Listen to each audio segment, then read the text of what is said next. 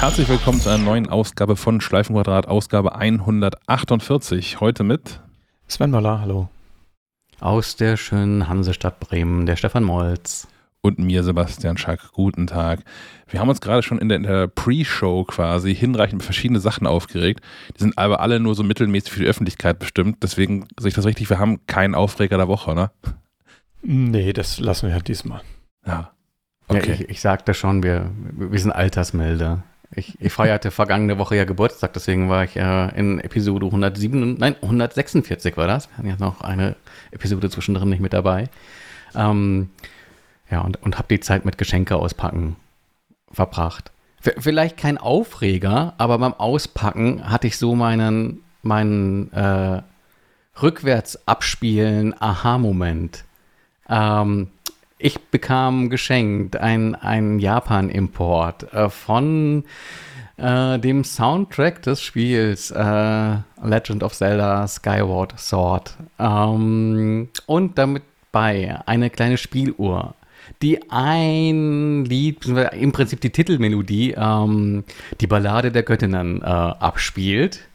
Mhm. Und ähm, ich hatte es schon mal so am Rande irgendwo aufgeschnappt und dachte aber, das musst du mal selbst ausprobiert haben wenn man das Lied äh, quasi äh, umkehrt, äh, die Wiedergabe einfach in, in Logic oder irgendeine iPhone-App sagt, hier mach mal Reverse, ähm, dann ist das ein ganz anderes Lied, nämlich das äh, Wiegenlied aus Zelda. Und ich konnte das gar nicht glauben, dass man äh, so, so, genial denken kann äh, beim Komponieren, dass äh, Musik in zwei Richtungen abgespielt vollkommen Sinn ergibt.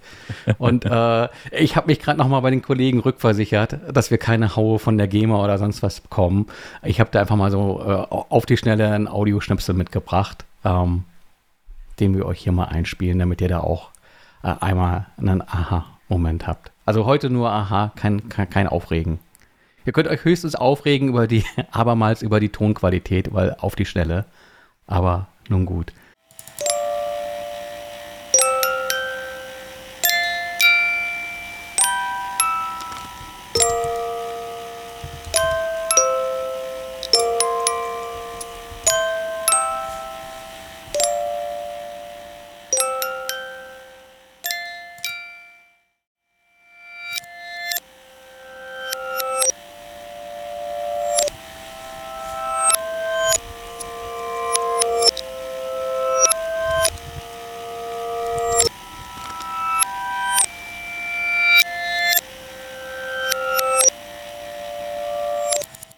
Habe da auch neulich was gefunden. Das ist schon eine wirklich ältere Aufnahme. Ich schätze mal so wahrscheinlich aus den 80ern oder so.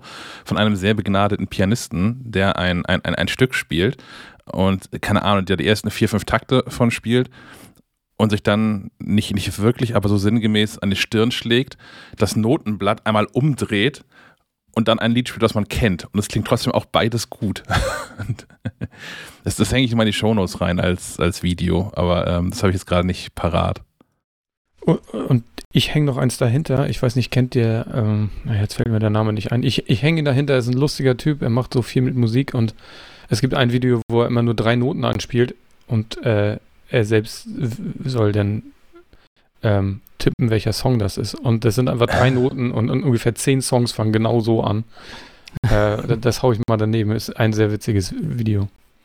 Ich meine, das gab es früher ähm, mal bei Wetten das als Wette, wo auch jemand mit so einer Songbibliothek, das wird noch zu CD-Zeiten gewesen sein, mit so einer Songbibliothek von keine Ahnung wie viel tausend das war da angereist ist. Und man da auch nur die ersten, ich glaube, anderthalb oder zwei Sekunden von jeweils gehört hat und der dann äh, raten musste, welcher Song das ist. Das finde ich ganz geil, eigentlich, solche Spiele. Das gibt es auch als ähm, äh, Songpop, heißt es Songpop als, als iPhone-Spiel? Mhm. Ähm, ja, also wer, wer, Spaß an, an so Musikraterei hat, ist da, also da wird alles richtig um abgespielt. Es wäre auch mal, es wäre auch zu schwer wahrscheinlich, falsch um abgespielte Songs zu raten. Aber ähm, obwohl, wäre mal interessant, vielleicht für so ein Pub-Quiz oder irgendwie sowas. mhm. Das gab es bestimmt auch schon mal bei Wetten das. Falsch rum abgespielt, kann auch sein, ja. Hm. Wir werden das bei nicht Wetten recherchieren. das falsch rum abgespielt. Ja. Äh, gibt es wieder, ne? Also es gab ja letztes Jahr diese, diese einmalige Sendung und jetzt gibt es äh, jedes Jahr wieder eine, eine Ausgabe oder zwei Ausgaben, glaube ich sogar, ne? Von, von Wetten das. Yippie. Ihr seid keine Fans, okay, verstehe. Nee. Alles gut. Naja. Dann machen wir mit anderen relevanteren Themen vielleicht ähm, weiter. Facebook. ähm, Facebook hat gerade irgendwie Zahlen bekannt gegeben und das sieht gar nicht so gut aus. Äh, gerade auch dieses Metaverse macht irgendwie ähm, Minus. Das ist aber auch zu erwarten gewesen, ist alles gerade erst gestartet. Äh, aber Facebook insgesamt ist auch nicht so richtig glücklich. Denn ähm, so Sheryl Sand Sandberg, die ich weiß nicht, was sie genau ist bei Facebook, ähm, sagte, dass gerade Apples Maßnahmen auf der iOS-Plattform, um das Tracken von Nutzer, Nutzerinnen zu unterbinden, ähm, sowohl in Apps als auch Websites, würden Facebook im laufenden Jahr 2022 ungefähr 10 Milliarden Dollar kosten. Ähm, also Schadenfreude ist da gar nicht so groß mein Ding, aber ich, ich finde es beeindruckend. Also, das ist, also ich finde, das ist ein, beeindruckender, eine beeindruckende Kennzahl, Messwert, ähm, um sich mal anzuschauen, dass die, die Maßnahmen, die äh, Apple da vorgenommen hat, tatsächlich Auswirkungen haben in der realen Welt. Und dass das offensichtlich nicht einfach so umgangen werden kann, weil sonst würde mindestens Facebook mal, würde das umgehen, wenn sie könnten. Ja, ich habe nur so am Rande äh, mitbekommen, dass die, der Spaß quasi äh, Facebook in der äh, börslichen Bewertung auch mal so ein paar Milliarden gekostet hat. Ich glaube, ich habe 190 Milliarden gelesen. Völlig irre, oder? Ähm, ja, also das ist eine Menge Geld. Und es tut mir so, so, so, so leid für Zuckerberg. ja. Ähm, ja, ansonsten denke ich halt immer so, man, man, man schaut da so drauf und denkt, ah ja, die sind sowieso am Abkacken und dann verrennen die sich da in diese VR-Klamotte.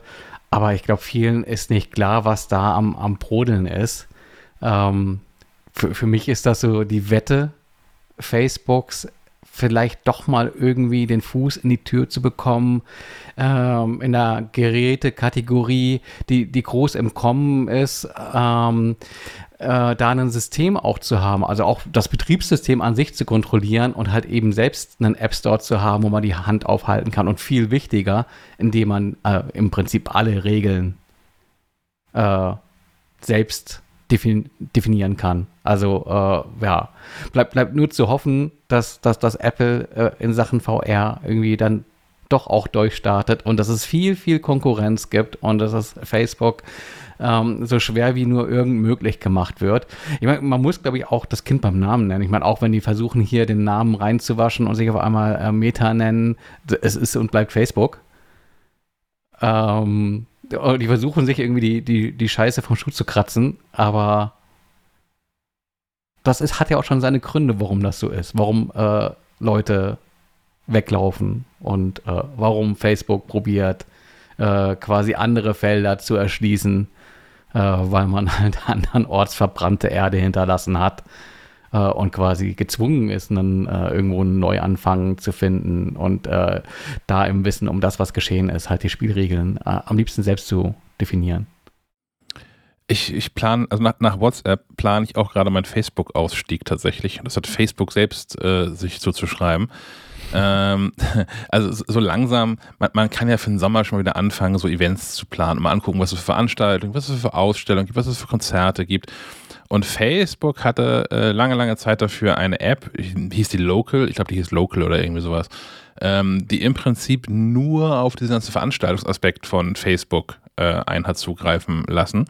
Und die habe ich vor der Pandemie mit großer Leidenschaft genutzt, weil, habe ich schon mehrfach erzählt, Facebook echt gut darin war, mir Veranstaltungen vorzuschlagen, die relevant für mich sind. Also entweder, weil sie zu meinen Interessen passen oder zumindest, ähm, weil Facebook sagt, okay, sieben Leute, von denen du hier regelmäßig was likest, gehen dahin, könnte für dich interessant sein. Das war echt nicht schlecht. Ähm, inzwischen hat Facebook diese App eingestellt. Ähm, das geht jetzt alles nur in dieser Facebook-App drin. Und äh, da ist das alles unübersichtlich und schwer zu finden und macht keinen Spaß. Und ähm, ja, also damit ist so der, der, der letzte Mehrwert, den Facebook wirklich schon hatte, ist gerade so sehr auf dem Weg nach draußen. Ähm, ich wollte noch mal nächste Woche in Ruhe gucken, ob ich eine App finde, die das ersetzt. Also eine App, die auf Facebook zugreift und da diesen Veranstaltungskrams rauspuppelt. Aber sonst ähm, brauche ich Facebook eigentlich dann auch nur noch, um ab und zu mal die MacLive Facebook-Seite zu managen. Ja, habe ich. Ähm, ich bin ja schon länger da weg und habe mir extra genau für diesen, für diesen betrieblichen Fall ähm, nochmal einen neuen Account zugelegt. Und ich bin auch, ich gehe da einmal, die, die, einmal im Monat ähm, auf Facebook und bin jedes Mal überrascht, wie, wie viel und wie umfangreich und doch wie komplex das alles ist. Ich vermisse es nicht und ähm, naja, Alternative für, für Konzerte zumindest kann ich Bands in Town immer noch mal wieder in den Ring werfen oder auch Songkick. Songkick ähm, trackt auch äh, Künstler und Künstlerinnen, die du in deiner Apple Music äh, Mediathek hast und äh, spuckt dir dann aus, wenn sie mal in deiner Nähe rumkommen. Fand ich ganz, ganz hm. praktisch. Für andere Veranstaltungen, das wird, glaube ich, schwierig, weil das so ein breites Feld sein kann. Ne? Also es gibt ja von, von Flohmarkt um die Ecke bis irgendwas, gibt es ja so viele Veranstaltungen. Ich habe da auch noch keine Lösung für gefunden. Und gerade deshalb war Facebook ja auch so gut da drin, ne? weil ja sowieso mhm. alle bei Facebook sind. Also mal zumindest alle, alle Unternehmen, alle Veranstalter und so. Ähm, die haben also tatsächlich eine, eine, Datenbank, eine mehr oder minder vollständige Datenbank äh, von, von allen Sachen, die so stattfinden. Vom, vom äh, Kirschblütenfest in York bis hin zum, zum großen Lady Gaga-Konzert oder so findest du da halt alles drin.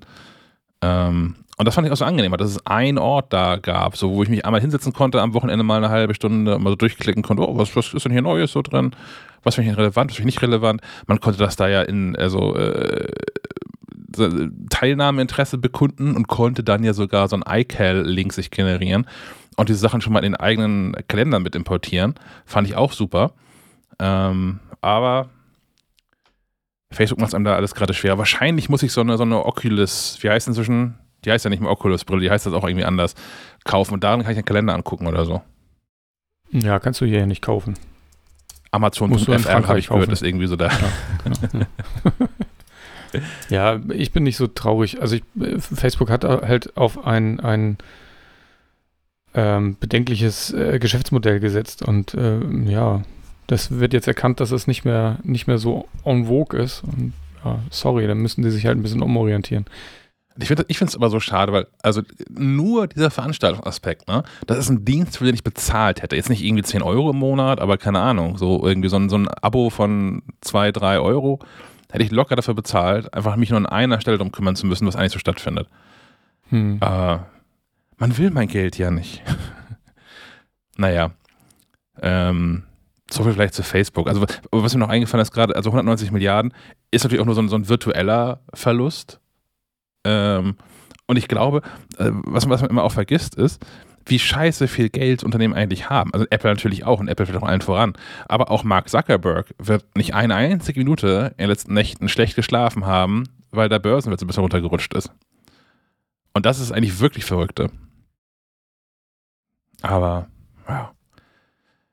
Wem, wem erzählen wir das? Mm, Apple hat derweil ein ganz anderes Problem vielleicht demnächst ähm, sowohl ja verschiedene Länder als auch die USA selbst als Apples äh, Heimatland ähm, sind ja gerade dabei, Apple dazu zu bewegen, Sideloading mm, zu erlauben, erlauben zu müssen. Äh, Sideloading heißt nichts anderes als, es soll den NutzerInnen ermöglicht werden, äh, Apps vorbei am App Store zu installieren.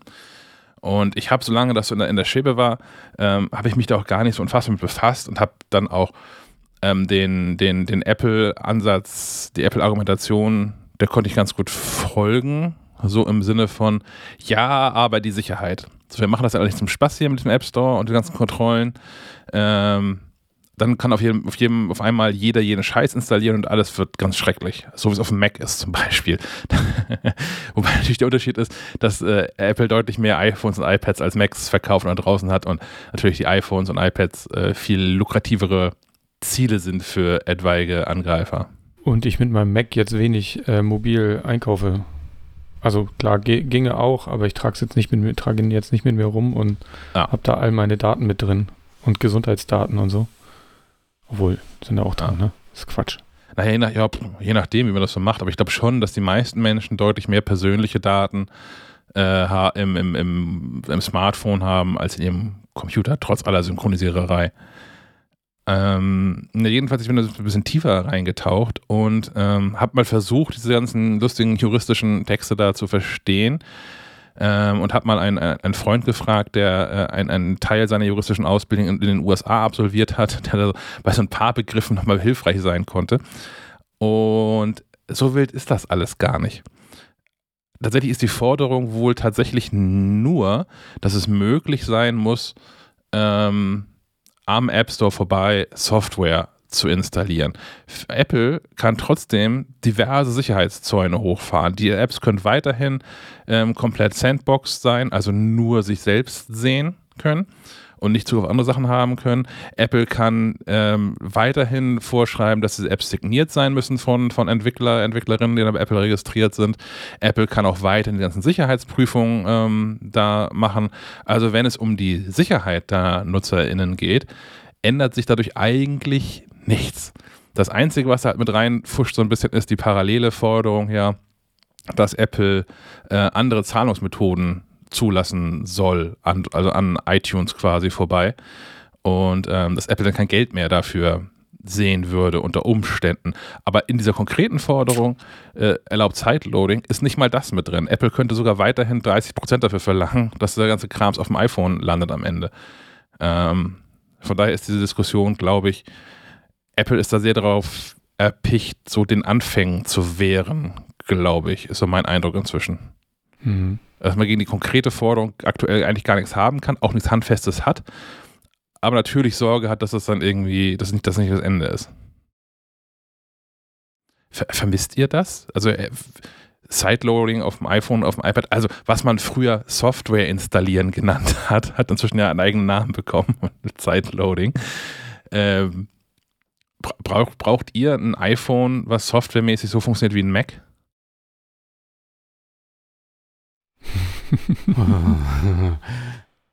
hm.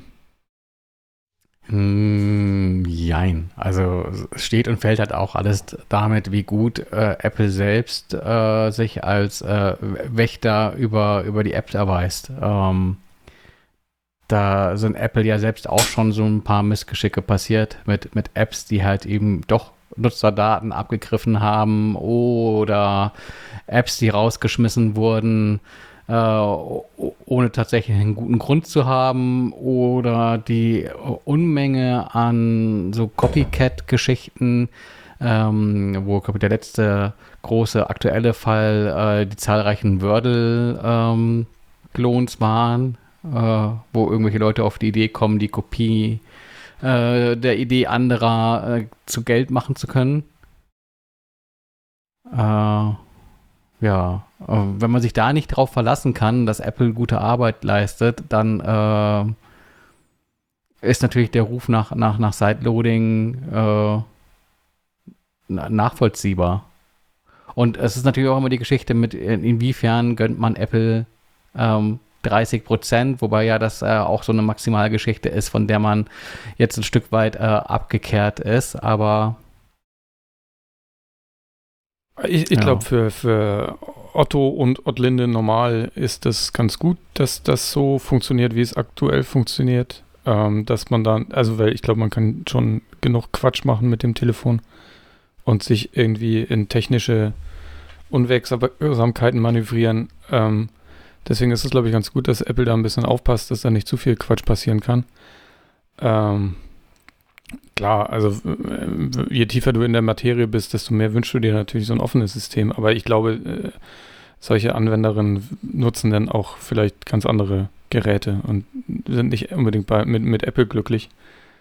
Ähm, zum Thema äh, 30 Prozent, das habe ich letztens live quasi erleben dürfen, weil wir, weil ich hier, es ging darum, äh, mal wieder Hörbücher zu hören und dann äh, waren wir auf der Suche nach Apps, weil ja Apple Music die leider nicht mehr anbietet. Ähm, und da bin ich auf, kam ich auf die Idee, dass dieser ja ein ganz guter äh, Anlaufpunkt ist, auch weil die äh, eine eigene dedizierte äh, App haben, nur für Hörbücher. Und da taucht es halt auf, dass das Abo in der App 13 Euro kostete und wenn man es über die Webseite kauft, kostet es halt nur 10 Euro. Und da konnte ich noch schnell intervenieren und dann sagen, hier mach mal schnell übers Web und dann melden wir uns halt normal an. Ja. Gab es da nicht auch mal irgendwas, das Apple das untersagt? Oder darf Apple das nicht mehr untersagen? Ich meine, da gab es noch mal irgendeine App Store-Regel, dass, ähm, dass im App Store nicht teurer sein darf als außerhalb des App Stores. Ach so, dann, dann ist es bestimmt geändert, weil das war definitiv so. Ha. Haben die wohl auch schon angepasst. Diese verrückte Welt. Aber ja, äh, ja, ach. Ne, führt ja auch nach, nach wie vor zu dem, zu dem Irrsinn mit diesen digitalen Gütern, die man verkauft, so dass irgendwie du dein, dein, dein, dein Audible-Guthaben zwar in der Audible-App einlösen kannst, aber nicht kaufen kannst. Also, ne, wenn, wenn jetzt irgendwie, du hast deinen einen Audible-Credit im Monat schon, schon weggehört oder eingelöst und möchtest noch ein weiteres Hörbuch äh, hören, dann kannst du den zusätzlichen Credit nicht in der Audible-App kaufen, sondern musst dann erst in den Webbrowser oder das da kaufen, kannst dann zurück in die App und da dann aber den Credit einlösen. Das, das alles könnte, könnte Amazon doch aber dann lösen, wenn nach der gleichen Logik wie jetzt dieser, dass sie den Credit dann einfach statt 10 Euro 13 Euro teuer machen in der App. Wahrscheinlich. Wahrscheinlich Okay. ginge das. Aber dann ist natürlich auch Amazon, hä, wahrscheinlich ist dieser klein genug, dass das irgendwie geht. Ich glaube, bei Amazon gäbe es irgendwie einen riesen Aufschrei. Mag sein, ne? Wenn, wenn die auf einmal Ähm. digitale Güter äh, auf, auf Apple-Geräten teurer verkaufen würden. Weil und der Aufschrei wäre ja auch nicht ähm, ähm, gegen Apple, sondern der Aufschrei würde sich ja garantiert gegen Amazon richten, die die Apple-Nutzer das abzocken. Mhm. Wie Fluglinien zum Beispiel, die machen das ja häufig. Wenn du ähm, von einem Apple-Gerät aus deren Webseiten ansurfst, um Flüge zu buchen, zahlst du ja gerne mal mehr, als äh, wenn du da mit dem 17 Jahre alten Android-Telefon daherkommst oder so. Mhm, Ja, vielleicht muss ich dieses, muss ich dieses, äh, die unterschiedliche Preisstruktur auch noch ein bisschen ähm, in den Köpfen der Menschen äh, muss es noch deutlicher werden, dass es, dass es halt Dinge gibt, die anderswo teurer sind. Das ist so wie, wie keine Ahnung, ich fahre zum, zum Tanken fahre ich auch nicht zur Aral-Tankstelle, weil ich weiß, dass ich garantiert 5 bis 10 Cent mehr zahlen muss. Aber die Payback-Punkte. Ja, ich habe kein Payback. Ja, gra- Gerade bei digitalen Gütern bietet es sich ja aber auch an, äh, den Weg zu gehen, die Globalisierung zum eigenen Vorteil zu nutzen. Das heißt, äh, man schnappt sich so ein VPN und äh, für Netflix macht man dann halt mal eben den virtuellen Kurzausflug in die Türkei und zahlt dann halt für das Ultra HD Abo nur, keine Ahnung, was es momentan ist, umgerechnet 6, 7 Euro im Monat. Äh, und, und spart da einen ganzen Batzen bei. Und das funktioniert bei einigen Geschichten. Also bei Vi- Videospielen, bei Streamingdiensten, bei allem, was halt äh, digitale Güter sind, ähm, geht das weitestgehend problemfrei. Ähm, aber selbst bei Geschichten, wo man sich Dinge durch die Gegend schickt, kann es äh, Sinn ergeben, die Bestellung äh, bei Amazon vielleicht nicht bei Amazon.de auszulösen, sondern bei Amazon in Spanien oder Italien, ähm, weil da aus irgendwelchen Gründen die Preise für jenes Produkt gerade besser sind. Und oft genug hatte ich da in der Vergangenheit äh, dann das Erlebnis mit ein gutes Paket kommt trotzdem äh, von Amazon aus Deutschland. Ähm, von, daher, äh, wenn sich da irgendwie ergibt, äh, den einen oder anderen äh, gesparten Euro mitzunehmen, ähm, ja, Preise vergleichen lohnt sich. Und man muss nur den Suchradius sozusagen vergrößern. Aber das ist doch mal eine Idee für ein, für ein wirklich mal gescheites Browser-Plugin. So dass man irgendwie sagen kann, okay, du bist auf Amazon unterwegs, in welchem EU-Amazon-Store ist das irgendwie günstiger zu haben? Also auch signifikant günstiger. Für 2 Euro fängst du nicht mit dem Scheiß an. So, aber, aber wenn du dann irgendwie bei, bei 100 Euro 10 Euro sparen kannst, da kann man schon überlegen. Es gibt Mhm. auf jeden Fall eine Website, äh, die heißt camelcamelcamel.com. Äh, fragt mich nicht, wie die dazu gekommen sind. Auf jeden Fall ist das Logo drei Kamele. Und da hast du halt eben auch die Möglichkeit, irgendwie Preise zu verfolgen äh, bei Amazon. Ähm, und auch in verschiedenen Ländern äh, zu gucken. Und es gibt da auch eine Browser-Erweiterung für Chrome, soweit ich weiß. Hm. Der, der nennt sich, ich sehe gerade, äh, der Camelizer. ähm, ja, habe ich noch nicht ausprobiert. Ich äh, habe aber die Website äh, schon genutzt und ähm, da äh, der Tipp, ich, also zumindest ich bin ja einer dieser Menschen, die sich Bücher gerne irgendwie für äh, den Kindle holen. Mhm. Und ähm, ja, Bücher in Deutschland, Buchpreisbindung und so, äh, oft ein teurer Spaß, aber äh, auf Englisch äh, gibt es das nicht. Deswegen äh, sind Bücher da äh, oft viel, viel, viel günstiger. Und äh, vor allem schwanken die sehr, sehr, sehr, sehr, sehr doll im Preis. Also äh, wenn man sich da irgendwie so einen Titel einfach auf so eine Wunschliste legt und sagt, ja, kostet jetzt gerade 14,99, gib mir mal Bescheid, wenn es äh, 1,14 Euro kostet. ähm, dann klingelt da auch oft genug irgendwie der, der Preisalarm. Hm. Das war ein guter Hinweis. Wie, schon bei, bei VPN schon mal allein und sowas waren. Ich habe das mit YouTube schon mal erzählt, dass ich mein, mein YouTube Premium in Argentinien geklickt habe auf diese, diese Weise. Äh, weil äh, dieses YouTube Music, was da drin ist, brauche ich irgendwie nicht. Und keine Werbung zu haben, ist mir auch keine 10 Euro im Monat wert, aber zwei halt irgendwie doch locker. Ähm, wie, wie machst du das mit Netflix? Muss man da so, muss man da so Guthabenkarten dann kaufen oder kann ich mich nur mal einen Account einloggen und Fertig. Genau, also du gehst, ähm, äh, ich benutze Winescribe VPN, weil ich bin so geizig, dass ich nicht mal für ein VPN Geld ausgebe. ähm, da kannst du irgendwie einfach sagen, du bist irgendwo in Antalya oder sowas gerade äh, im Urlaub und ähm, surfst dann quasi einfach die reguläre Netflix-Seite an, weil die sehen, okay, du kommst aus der Türkei, hast du halt eben äh, türkisches Netflix ähm, mit deutscher Oberfläche und kannst da dann eben äh, türkische Guthabenkarten draufschmeißen. Das funktioniert ja wohl lange Zeit auch mit ähm, Kreditkarten und äh, auch mit so Revolut und äh, wie die alle heißen. Äh, die erkennen aber wohl zwischenzeitlich das Ausgabeland. Wenn, mhm. wenn nicht Ausgabeland Türkei, dann äh, Computer sagt nein. Und ähm, so Guthabenkarten, äh, klar, die sind immer ein bisschen teurer, als wenn du sie so im Türkei-Urlaub äh, vor Ort quasi mitnehmen würdest auf die Hand. Aber bei Anbietern wie also so Keyseller, Annebar oder so heißen die, glaube ich, ähm, da äh, kriegst du dann halt irgendwie so eine Karte mit, ich weiß gar nicht, wie viel sind das 100? 100 Lira, 1000 Lira, 100.000 Lira. Äh, ähm, auf jeden Fall so den, den, Gegenwert von zwei Monaten kriegst du da so für 10, 11 Euro zuletzt, als ich da zuletzt mhm. mal geshoppt habe. Das äh, war ganz okay.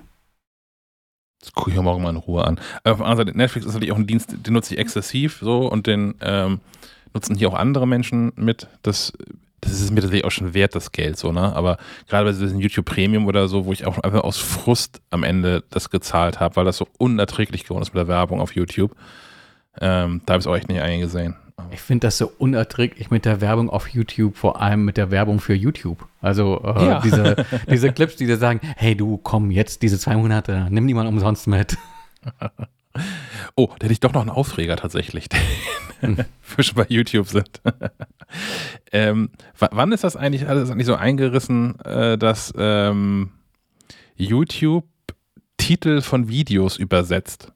Also, ich habe es häufiger mal, dass das YouTube mir in der Vorschau so, so, ein, na, so ein Vorschaubild zeigt, darunter ein deutscher Titel zu dem Video steht.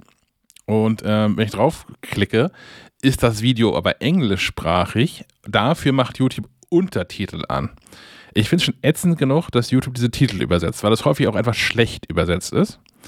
Ähm, dann aber fehlt mir im zweiten Schritt mindestens mal die Einstellung von, für englische Videos brauche ich keine Untertitel. Niemals. Weil das auch nochmal extra ätzend ist mit so einem Apple TV. Ja, liegt auch ein Apple und einer Fernbedienung, aber nochmal extra ätzend ist, die Untertitel wieder auszustellen. Warum, warum ist das so? Was soll das?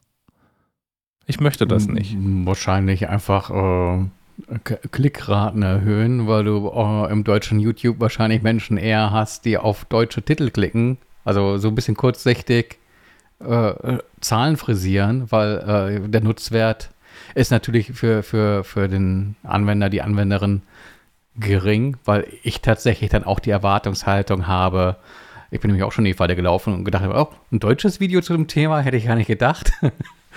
und äh, dann halt eh, wird eben doch auf, auf Englisch losgequatscht, was auch nicht das Problem ist, aber die Erwartung war halt irgendwie eine andere. Ja. Ähm, aber gerade YouTube, also Google, die sollten doch wissen, was ich so für Videos auf YouTube gucke. Und YouTube sollte ziemlich genau wissen, dass ich ziemlich viele englische Videos gucke und die nie mit Untertitel gucke. Also kann YouTube davon ausgehen, der Schack, ein bisschen Englisch kann da.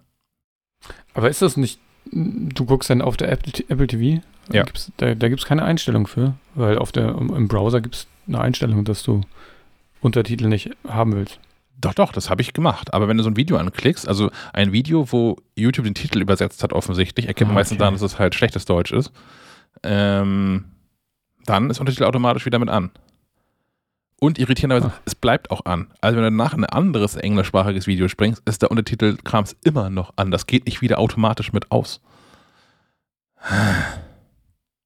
Cool. Na, immerhin deutsche Untertitel und keine, keine singalesischen. Das finde ich zumindest noch lustig, dass du nur Sprachen lernen kannst dabei oder so. Nur die YouTube-Bildungsinitiative. Aber naja. Gut. Ähm, wir haben so ein bisschen Hörerfeedback bekommen und ähm, das erste habe ich privat auf Twitter zugeschickt bekommen. Von daher, keine Ahnung, ich habe ihm nochmal geschrieben, hat sich, also heute Morgen habe ich ihm fairerweise geschrieben, ob ich das eins zu eins zitieren darf, habe noch keine Antwort bekommen, deswegen mache ich das nicht äh, und nenne ihn jetzt auch Martin. habe ich entschieden, obwohl er anders heißt. Ähm, der hat sich mich gemeldet zu der ganzen Geschichte von äh, Joe Rogan, Spotify und Schleifenquadrat nicht mehr auf, ähm, auf Spotify verfügbar. Und ähm, kam so mit dem Argument um die Ecke, was man dann ja eigentlich alles auch nicht mehr dürfte. Also wenn man jetzt irgendwie Spotify verließe, auch wie Neil Young, weil Joe Rogan da ist, was wäre eine Analogie dazu? Eigentlich müsste zum Beispiel die MacLive aus jedem Kiosk abgezogen werden, weil da auch die Bild verkauft wird. Und ähm, das Argument teile ich, ist ja aber auch nicht unsere Argumentation. Unsere Argumentation, also wir haben natürlich diese Joe Rogan-Kiste als Aufhänger benutzt. Die Argumentation auch in ähm, Schleifen 147 nachzuhören, ist ja aber, ähm, dass Spotify einfach ein denkbar beschissener Podcast-Player ist. Und ähm, nicht nur, dass das Spotify anders als für Musiker, Musikerinnen uns nicht einen Cent dafür abgibt, dass unsere Inhalte verfügbar sind. Ähm, es ist auch noch so, dass unser Produkt, die jeweilige mhm. Podcast-Episode, auch noch kastriert wird. Also zum Beispiel mhm. dadurch, dass keine Kapitelmarken da sind, keine Kapitelbilder, keine Shownotes, die wir schon irgendwie auch als ähm, elementare Bestandteil dieses Angebots sehen. Ähm, also das vielleicht zur Klarstellung, ja, diese Joe Rogan-Diskussion ähm, als Aufhänger hier nochmal Spotify diskutiert zu haben. Aber ähm, das ist nicht so, dass Joe, die, die Anwesenheit von Joe Rogan auf Spotify der, der Grund wäre, weswegen wir Spotify als Podcast-Plattform scheiße finden. Und zum Ver Vergleich nochmal, ich fände es natürlich besser, wenn einfach die Bildzeitung nicht mehr im Kiosk stattfinden würde. So. Aber, ne? Dafür müssten die Leute einfach aufhören, die zu kaufen. Ja. ja. Gab es da nicht mal irgendeine so Aktion? ich weiß nicht, wer die ins Leben gerufen hatte, aber wo verschiedene Kioskbetreiber da irgendwie so, so mit Sticker an der Tür, hier gibt es keine Bild oder sagt Nein zu Bild oder irgendwie das gab es da doch mal. Das ist schon Jahre her, aber. Hm. Naja. Ähm, ja, jedenfalls geht es darum und mal gucken, wie sich das jetzt so entwickelt. Ähm, kleine Anmerkung dazu noch: Ich habe gestern dann äh, versucht, wie angekündigt, den, den Podcast zu löschen von Spotify als ersten Schritt das kann man nicht. so, man, man kann Spotify eine Mail schreiben an so eine ominöse Info-Ad-Adresse und kann dir das dann erzählen, dass man das doch bitte gelöscht haben möchte. Ähm, das habe ich jetzt erstmal nicht gemacht, weil mir auch nicht richtig klar war, wie das dann verifiziert wird und wie schnell das alles so geht. Äh, ich würde ja vermuten, dass sie eine, hoffentlich eine Mail schicken an die Mailadresse, die im Podcast-Feed mit drin steht. Aber wer weiß das schon so genau. Ähm, was wir jetzt gemacht haben, ist, wir haben einen, einen anderen Feed angelegt bei uns im WordPress, ähm, der keine neuen Episoden enthält, enthalten wird, sodass dann die bisherigen Episoden in Spotify erhalten bleiben, was vielleicht auch nicht ganz schlecht ist. Ähm, das heißt, Menschen, denen Spotify, äh, den Schleifenradar vorgeschlagen wird oder die das aktiv dort suchen, finden dann zumindest äh, die aktuelle Episode 147, in der sie hören, worum sie nichts Neues da hören. Ja. Ja, im, im Gegensatz äh, zu äh, Neil Young werden wir nicht von, von Apple in der App gefeatured. nee. Das war ja auch ein bisschen billig, ehrlicherweise. also natürlich, klar, Marketing technisch nicht, nicht doof, aber ich fand es ein bisschen billig. Und ja, aber es war, es war so derart geschenkt, das hätte ich auch mitgenommen. Ja, ja. War das noch, ist es, ist es Joan Baez? Irgendwer hat das doch noch gemacht. Also irgendeine eine Künstlerin ist doch Neil Young direkt nachgefolgt. Ja, ein paar mehr, glaube ich, sogar noch inzwischen, ja. Hm. Ja, aber ich, ich, vermute ja, ich war auch war bei, bei der Episode äh, nicht zugegen. Äh, ich meine, die Diskussion ist natürlich auch die, die, die es betrifft, die hören wahrscheinlich die Interpreten auch erst gar nicht. Ich glaube auch Neil Young ist da, also der wird nicht un, un, unendliche Verluste dadurch einfahren, dass er nicht auf Spotify vertreten ist. Ja, genau, ein paar Millionen Streams hat er, glaube ich. Wie viel? Okay. Ja, ja. Er hat ein paar Millionen Streams auf jeden Fall. Ja. Also ist jetzt nicht, nicht der meistgestreamte, aber ja. ja. Aber gemessen daran, dass das ein, ein, ein weltweit bekannter Künstler ist mit irgendwie 50 Jahren Karriere und ich weiß nicht wie viel Alben, ist das, glaube ich, ist ein paar Millionen, das kratzt den dann nicht. Nein, nein, das, nee. Und leider kratzt es wahrscheinlich Spotify auch nicht, aber naja. Nein, die, die werden sich ja sehr, also die werden auch nicht diskutiert haben darüber. Also mit, also das Ultimatum von Neil Young, hier er oder ich, also entweder ihr schmeißt Joe Rogan raus oder ich gehe. Da wird, da wird niemand eine Krisenkonferenz einberufen haben. Spotify hat irgendwie 100 Millionen Dollar investiert, um Joe Rogan da an Land zu ziehen. Ähm, da ist vollkommen klar, was sie machen. Und ich finde es auch, also es ist ja auch diese Diskussion ist auch klar, ja, also Joe Rogan hat da jetzt irgendwie Menschen eine Plattform geboten, die das ein bisschen vor sich hingeschwurbelt haben. Auf der anderen Seite, also das hätte er journalistisch klüger lösen können. Aber Joe Rogan, ich, ich mag den, ich mag den nicht, ich mag seine Sendung auch nicht, aber der ist halt auch kein Idiot und kein Arsch. Also das ist ja vor, vor ein paar Monaten oder letztes Jahr, hm, unklar, äh, wann die Episode war, gab es ja schon mal so eine Episode. Ähm, wo er behauptet hatte oder er gesagt hatte, dass ich glaube, dass diese Herzmuskel Entzündungsgeschichte bei Kindern, die geimpft sind, so häufig auftreten würde. Und der Podcast-Gast gesagt hat, nee, das stimmt nicht. Die Gefahr ist, wenn du Corona infiziert bist, viel, viel höher. Und die dann in der Sendung das mal live gegoogelt haben und das natürlich so ist, dass die Infektion mit Corona gefährlicher ist als die Impfung. Und er dann aber auch die Größe zu sagen, ach so, ja, nee, wusste ich nicht und dann da halt nicht unendlich gegengehalten hat. Also ich glaube, Joe Rogan ist schon jemand grundsätzlich, mit dem man auch reden kann. Das ist ja nun kein, das ist irgendwie kein, kein Vollidiot und selbst kein Schwurbler. Aber das hätte er journalistisch sicherlich klüger lösen können. Naja. Aber er ist halt auch so ein Mixed Martial Arts Kommentator, ne? So, er ist halt Comedian, Comedian, und Kommentator und kein, kein Journalist, deswegen muss man vielleicht auch noch aufpassen. Ne, und es kommt halt auch darauf an, wie man sich einlädt. Also äh, wenn du dir irgendwie, äh, ne, ne, keine Ahnung, eine Horde Affen äh, ins Wohnzimmer holst, darfst du dich auch nicht beschweren, wenn sie dir die Bude voll scheißen. ähm, Schöner Vergleich. Genauso müssten wir damit leben, wenn wir jetzt hier irgendwie, keine Ahnung, äh, haben wir den Spaß, den Gedanken nicht schon, hier irgendwie Xavier Naidu und Co. mit hier in Schleifenquadrat holen, äh, dass wir uns natürlich auch Vorwürfen äh, ausgesetzt äh, sehen würden, vollkommen zu Recht, äh, was wir uns denn dabei gedacht haben. Ja, na, oder sie öffentlich-rechtlicher äh, Rundfunk und Fernsehen, das ist auch häufig genug, dass äh, Anne Will und Co. dafür angegriffen werden, was diese Menschen für eine Plattform bieten. Und es ist halt auch irgendwie, da ist es aber auch schwierig, weil ich, ich finde es schon wichtig, dass dann solche Meinungen grundsätzlich auch Gehör finden, aber es ist halt eine freie Proportion. So, und es ist natürlich, wenn irgendwie 99,8% der Wissenschaftler sagen, es ist wie es ist, und dann da fünf Leute sind, äh, die sagen, nee, ist anders, dann dürften die halt alleine per Proports schon nicht mehr stattfinden im öffentlichen rechtlichen Rundfunk. Aber, ähm, also, ne, weil, weil wenn dann einer von fünf Diskutanten dann diese Meinung vertritt, dann ist das halt auf einmal 20 Prozent und nicht mehr 0,2 Prozent. Aber äh, die Diskussion ist, glaube ich, ist, glaube ich, müßig. Jedenfalls ist nicht Joe Rogan das Argument, dass wir von Spotify weg sind, sondern dass Spotify ein scheiß Player für Podcasts ist. Und uns nicht bezahlt. ja, wenn wir nächste Woche wieder gelistet sind, wisst ihr, wir haben einen Scheck in der Post gehabt. ja, das, ja. mal gucken, was passiert. Äh, Disclaimer, ich habe mal bei einem Gewinnspiel bei Spotify was gewonnen.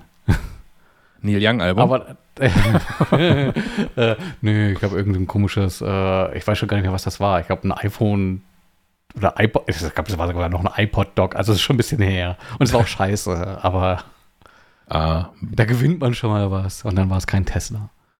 Ja. Aber wenn es ein iPod-Dock war, dann gab es immer noch kein Tesla, glaube ich. Das stimmt, ja. Oh Mann. Wir machen weiter mit dem nächsten Hörerfeedback. Das kommt von ähm, Erik und das geht um äh, mein Aufreger aus der 146, äh, um, um spiegelverkehrte äh, Selfies. Hallo miteinander, der Erik aus München. Ich wollte nur ganz kurz was loswerden zum Thema Spiegelung, Selfies, was ihr im letzten Podcast angesprochen habt. Das ist relativ neu, dass das iPhone das jetzt richtig rum aufnimmt, weil ich weiß aus bitterer, nein, bitter ist es nicht, aber aus Erfahrung, dass das genau immer verkehrt war. Und zwar egal, ob es ein iPhone war, ob es ein Android war, auch egal, ob es Samsung, Huawei oder wie sie alle heißen waren. Das ist Standard, dass die verkehrt herum, also gespiegelt aufgenommen werden. Und erst in irgendeiner iOS-Version vor wenigen Monaten oder Wochen wurde das geändert. So viel dazu. Was ich allerdings nicht verstehe, ist, warum jemand, der, sage ich mal, semi-professionell oder zumindest öfter Videos dreht, das mit der Selfie-Kamera macht und diese dann auch noch online stellt, obwohl man sieht, dass Schriften verkehrt herum sind. Also ich finde das ehrlich gesagt schon peinlich und völlig unprofessionell für Menschen, die das ernsthaft betreiben. Aber das ist ja nur meine persönliche Meinung. Ciao, ciao. Vielen Dank, Erik. Ähm, den, den, letzten Punkt kann ich vielleicht schon mal so ein bisschen abfedern. Ähm, ich glaube tatsächlich Menschen, die das regelmäßig machen und die halt auch nur die Videos online stellen, die dann ähm, vorab quasi produziert sind, denen passiert das auch nicht. Ähm, aber wenn du halt, dass das Originalvideo quasi so, so eine Facebook-Live-Geschichte ist oder so ein TikTok-Video oder so, die musst du ja mit der jeweiligen App aufzeichnen und hast dann gar keine Wahl, das anders zu machen. Beziehungsweise die, die Wahl wäre dann im Zweifel, ähm, dass das äh, aus Instagram Live aufgenommene Video nochmal die irgendwie rauszulassen, äh, zu exportieren, dann zu spiegeln, also dass es richtig rum ist und dann wieder hochzuladen. Dann geht aber aus dem Video, was du hochgeladen hast, die Verbindung zu dem Live-Dings irgendwie verloren. Ähm, da sehe ich also schon äh, Instagram und die anderen. Also ich weiß es von Instagram, weil ich den anderen Kram nicht nutze, aber deswegen sage ich Instagram, und die anderen in der, mm, in der Pflicht, da was zu tun. Und mit dem anderen äh, Punkt hast du leider nicht ganz recht. Ähm, denn ja, da hat sich was mit iOS 14 geändert, also 2019.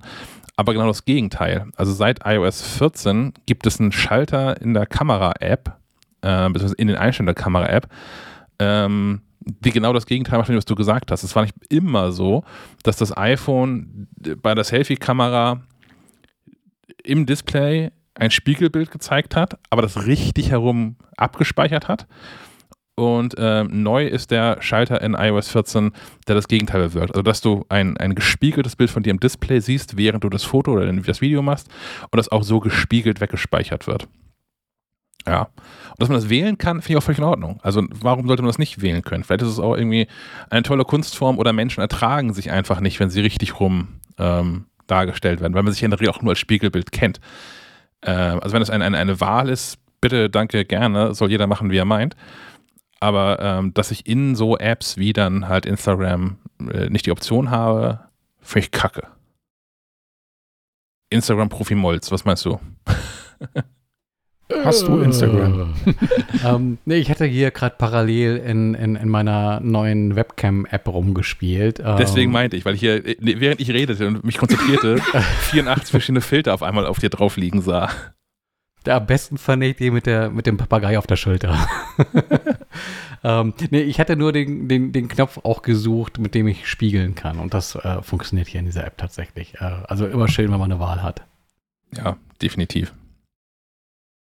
Ähm, dann haben wir noch einen Hörerkommentar und zwar von Andreas, der, der häufig genug hier äh, sich äh, per, per Sprachenrecht zu Wort meldet, dass der eigentlich auch schon, der müsste eigentlich auch von Spotify Geld bekommen, so häufig wieder hier äh, dabei ist, ähm, zu der aktuellen iOS-Beta-Version. Ja, hallo, nochmal Andreas aus Berlin, eine Woche später. Ähm, ja, kurze Rückmeldung zu iOS 15.4 Beta 1. Ich bin so begeistert. Ähm, ich erzähle es jedem im Moment, dass ich mein iPhone jetzt wieder liebe, weil ich bin hier jede Woche täglich in Berlin mit der Tram, mit der U-Bahn, ja, in Supermärkten, in ich weiß nicht wo, überall unterwegs und entsperre mein iPhone praktisch dauernd. Und ja, ähm, der Komfort äh, von Face ID war funktional kaputt jetzt für ja, zwei Jahre. Und äh, mit der Maske. Ja, das hat mich jeden Tag wirklich verrückt gemacht und ich habe wirklich äh, ja neidisch auf die Android-Fraktion mit ihrem Fingerabdruckscanner und dem Display geschielt und ja, ich war wirklich richtig unzufrieden und jetzt es ist einfach göttlich. Also ich habe das gestern ja schätzungsweise circa 20, 30 Mal getestet. Es hat jedes Mal funktioniert. Es gibt vielleicht eine ganz, ganz kleine äh, ja nicht Gedenksekunde, wäre zu viel gesagt. Also es kommt mir manchmal so ein minimal langsamer vor. Es kann aber auch sein, dass es daran liegt, dass man wirklich sehr gerade auf das Display, auf den Sensor schauen muss. Also dieses ganz schräg halten und dann so von schräg unten äh, mit Weitwinkelkamera, das funktioniert jetzt nicht mit der Maske. Man muss also wirklich recht gerade drauf gucken, aber dann geht's auch sofort. Das gewöhnt man sich aber ganz schnell an. Ähm, wir haben jetzt Samstagmorgen, ich war gerade schon einkaufen und habe dann also zum dritten Mal auch ähm, seit der Beta ähm, Apple Pay benutzt und man kriegt eigentlich wie immer Doppelklick auf den Home-Button und also nicht Home-Button, Power-Button und schwupp, man kann bezahlen. Es ist wirklich so einen, ein Rückgewinn an Komfort. Ich bin total begeistert. Also ja, iOS 15.4, mein Tipp. Ähm, ja, läuft auch sonst ganz gut. Wer es nicht abwarten kann. Public Beta ist auch raus. Soll's draufhauen und genießen. Bis bald. Aber ein Backup machen vorher. Danke, Andreas. Ähm, habt, habt ihr die Beta drauf? Äh, nein. Nö. Ähm, aber halt eine Apple Watch am Arm. Ja, aber es ist was anderes. Ähm, weil die Apple Watch kann nur das iPhone entsperren, aber innerhalb des iPhones dann nicht weiter irgendwas. Also wenn du dann, ähm, wenn du das iPhone so entsperrt hast und dann nochmal, keine Ahnung, One Password aufmachen möchtest oder irgendeine andere Funktion auslöst, die Face ID benötigt, dann geht es nicht. Mm, ja, aber da ich die Maske ja in der Regel nur beim Einkaufen und sowas anhab, und äh, der, der Griff, wo, wo es mich am meisten nervt, ist der, wenn ich irgendwie auf den Einkaufszettel schauen will und jedes Mal die PIN eingeben muss. Ja, stimmt. Äh, und äh, mein, mein, mein Hack war bislang quasi immer den Daumen auf dem Display lassen und so ein bisschen hin und her rutschen. Ich habe schon so eine, so eine, Art Zuckung entwickelt, dass ich jetzt mal den Daumen bewegen muss, äh, um eben das Display äh, wach zu halten und immer auf den Einkaufszettel blicken zu können. Äh, aber wie gesagt, dank äh, Apple Watch äh, und ähm, der damit erleichterten Entsperrung war das dann irgendwie auch kein Thema mehr. Und jetzt dann äh, warte ich einfach noch ab, bis äh, iOS 15.4 Finale ist, bevor ich äh, mich da wieder in irgendwelche Beta-Höllenkreise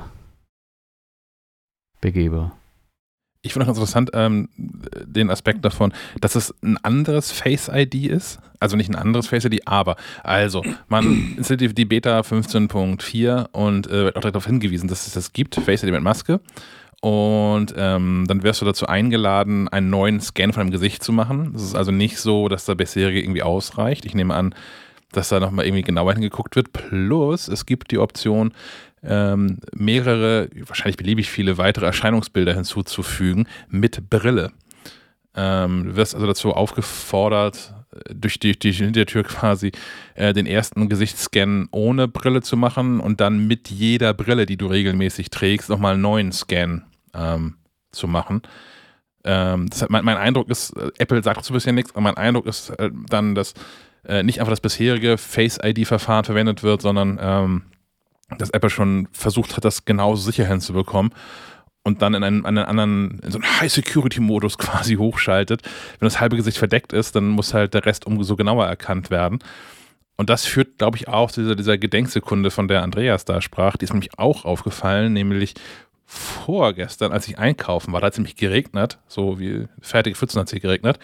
Und meine Brille war ähm, beschlagen äh, nicht beschlagen, sondern mit, äh, ich habe so eine Anti-Fog-Beschichtung, wow, äh, aber mit Regentropfen über, übersät. Und da hat man dem, dem iPhone angesehen, dass es äh, die, die Kamera einen so anguckt, so, ey, du kommst mir irgendwie bekannt vor, aber, ach, du bist das, ja, okay, hier, feuerfrei. Ähm, tatsächlich so irgendwie 21, 22 und dann entsperrt. Aber äh, ist im Zweifel immer noch komfortabler, als so einen Code einzutippen. Gerade wenn man ähm, kein Apple Watch hat, was ja äh, immer noch auf äh, diverseste Menschen, eine große Mehrheit der Menschen zutrifft. ähm, ja, nächster Punkt. Äh, ich bin noch nicht fertig geworden mit einem Hardware-Test. Äh, und zwar habe ich hier ähm, zu stehen die TWS-1 von äh, Grell Audio. Das sind In-Ears, die wirklich gut klingen. Und ähm, ich würde ja meinen mein Testbericht hier schon erzählen, kann ich aber noch nicht, weil ich noch ein Detail da so offen habe, was aber nicht ganz unwichtig ist. Ähm, ich habe aber schon ein Interview geführt mit Axel Grell.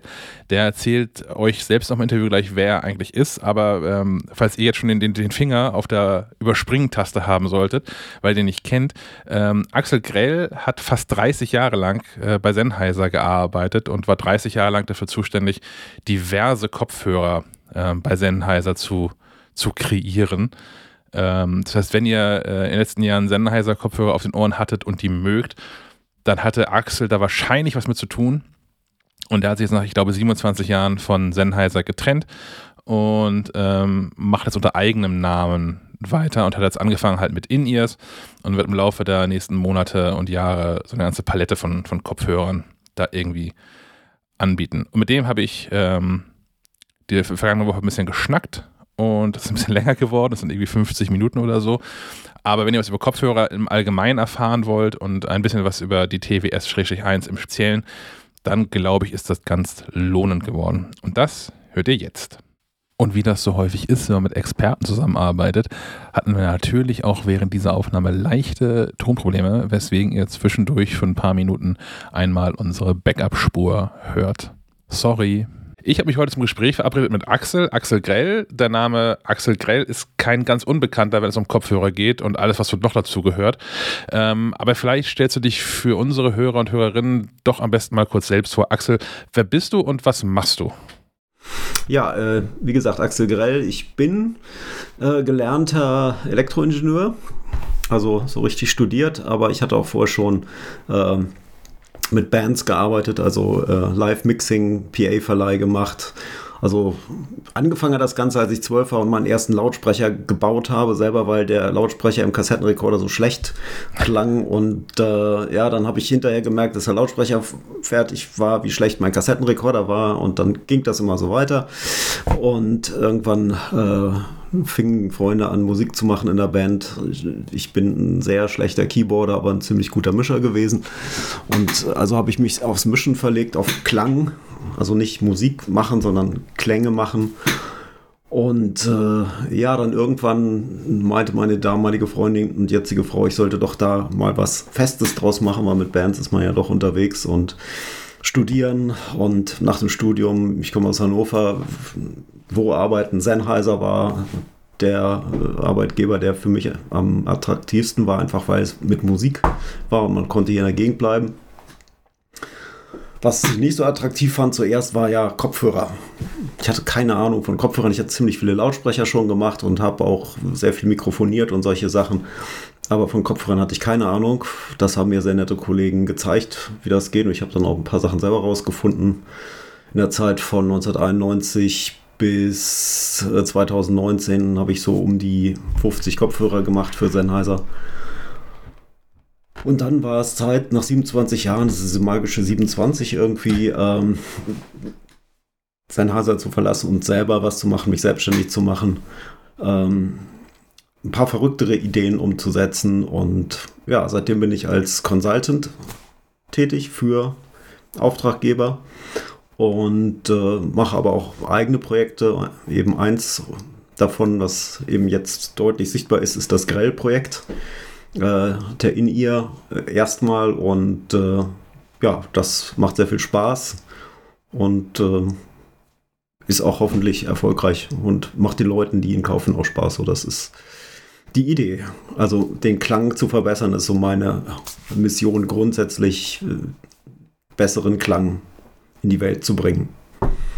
Kannst Kannst du einmal für Menschen, die heutzutage ähnlich wenig Ahnung von Kopfhörern haben, wie du sie damals hattest, vielleicht einmal zusammenfassen, was eigentlich so der, der elementare Unterschied ist zwischen Lautsprechern und Kopfhörern? Weil Lautsprecher sind ja quasi schon Kopfhörer, die ich mir einfach nur so auf die Ohren geschnallt habe. Ja, leider nicht. Äh, leider nicht. Das haben viele früher auch gedacht. Es gab so Kopfhörer, die, die äh, irgendwelche Firmen gemacht haben, ähm, die auch keine Ahnung hatten, die auch genau das gedacht haben, aber das stimmt eben nicht und die klangen dann auch entsprechend. Bei äh, normalen Lautsprechern oder Lautsprechern, die eben in einiger Entfernung von mir stehen, ist das Schöne ja, dass der Klang, der am Trommelfell ankommt, äh, von meinen Reflexionen vom Körper, vom, von der Beugung des Schalls um meinen Kopf herum, von den Reflexionen am Ohr, also am Außenohr, in, von den kleinen Strukturen im Außenohr und von der Länge des Ohrkanals, vom Durchmesser des Ohrkanals und so weiter stark geformt werden. Also das Muster, äh, das bei jedem Menschen so das Frequenzgangmuster, was bei jedem Menschen so am Trommelfell ankommt, ist ja so individuell wie ein Fingerabdruck. Das ist irre. Also ist, nicht alle Menschen hören am Trommelfell das gleiche. Das ist eben nicht so. Natürlich der Equalizer in unserem Kopf zieht das für jeden auf gerade aber jeder hört erstmal physikalisch was Unterschiedliches. Und das, äh, das Schöne bei Lautsprechern ist, ja, man hört immer mit seinem eigenen Kopf, mit seinem eigenen Körper, mit seinen eigenen Außenohren alles gut.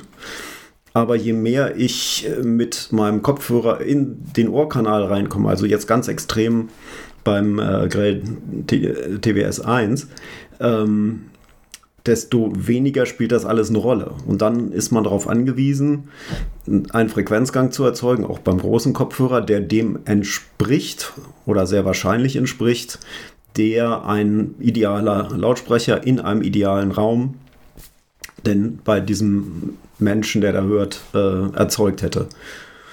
Je größer der Kopfhörer ist, desto mehr vom individuellen Ohr ist da klangformend.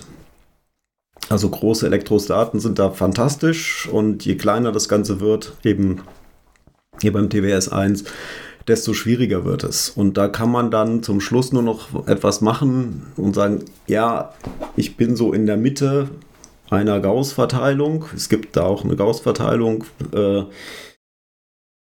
für eine sehr große Menge Menschen klingt das Ding so, wie es jetzt ist, gut. Aber nicht für alle.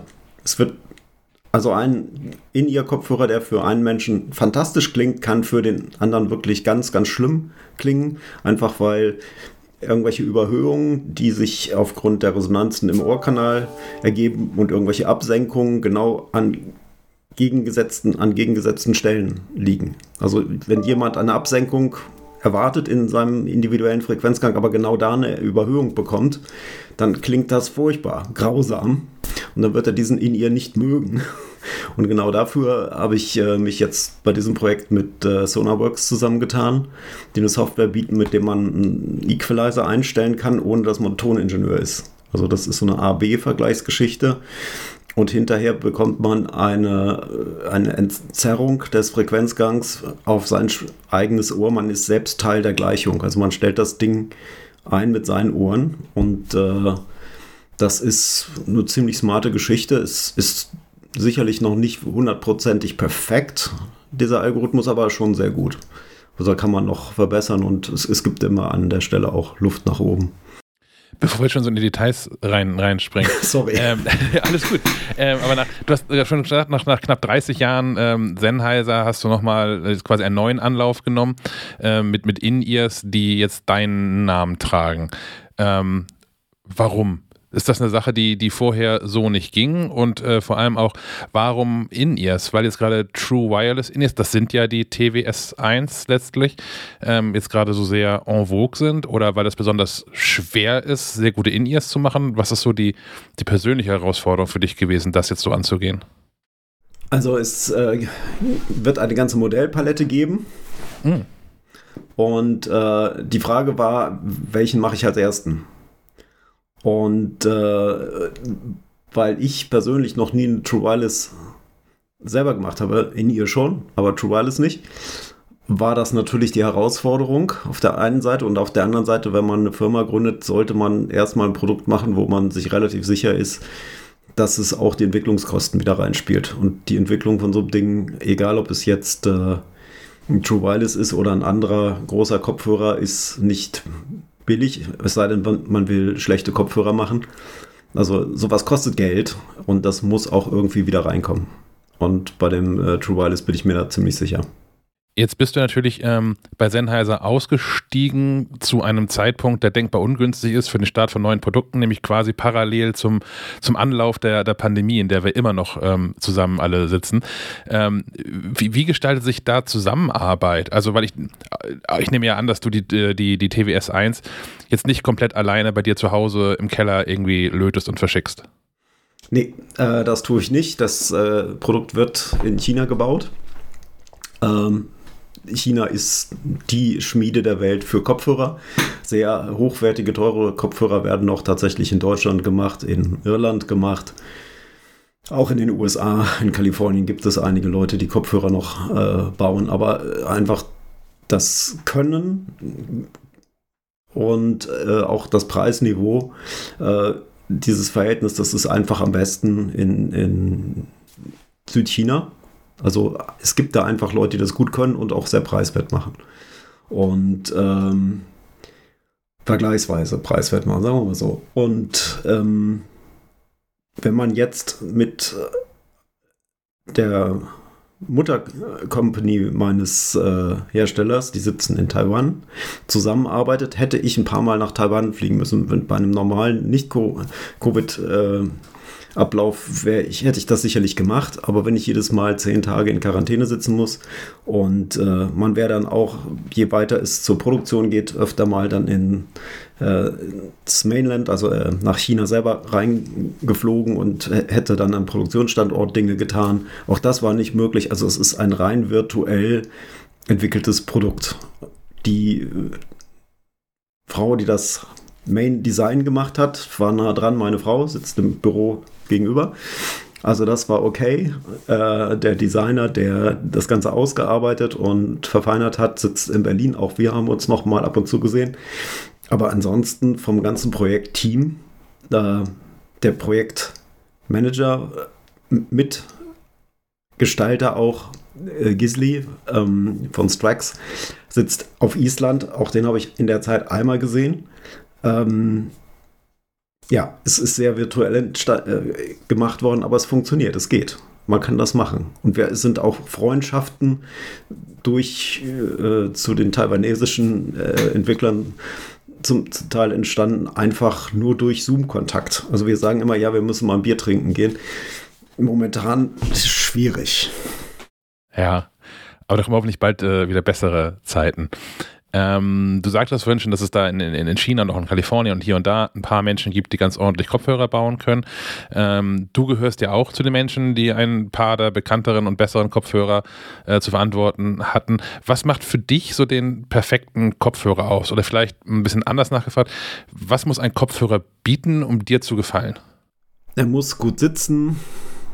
Er muss äh, ja zum Schluss kaum noch als Kopfhörer wahrzunehmen sein. Äh, wenn es ein Bluetooth-Ding ist, sollte er sich einigermaßen vernünftig bedienen lassen, ohne dass ich mir 85 unterschiedliche Klopfzeichen merken muss. Aber das Entscheidende von einem Kopfhörer ist, dass wenn ich Musik höre, ist, dann muss es mir kalt den Rücken runterrieseln an manchen Stellen. Es muss Gänsehaut geben, es, und nicht weil es so schlecht ist, sondern weil es einfach so toll ist. Und wenn ich an dem Punkt auch bei einer Entwicklung bin, dann weiß ich, okay, jetzt bist du nah dran, jetzt hast du es fast geschafft. So, jetzt äh, ist die Abstimmung so, dass es gut ist. Da muss man das natürlich noch mit allen möglichen Musikstilen und Mus Stücken, Produktionen nochmal verifizieren. Aber wenn das ist eine spontane Reaktion, das kann man ja nicht steuern. Ähm, und wenn man an der Stelle ist, dann, dann gefällt mir ein Kopfhörer. Und dann spielt es auch keine Rolle, ob da jetzt ein heißer Biodynamik oder Grill draufsteht. Also die, die unweigerliche Anschlussfrage und das objektiv, wie du, wie du kannst, wie nah dran sind die TWS 1 an dem, was du für, für ideal hältst? Oder wo hast du noch Luft nach oben? Und vor allem auch, ähm, als du überlegt hast, okay, ich mache das jetzt, hattest du so, ein, so eine Art Referenz, was okay, wir müssen auf jeden Fall in folgenden Punkten besser sein als diese Dinger hier? Na klar, man legt sich alles, äh, wo man denkt, dass das äh, ist so in der Nähe.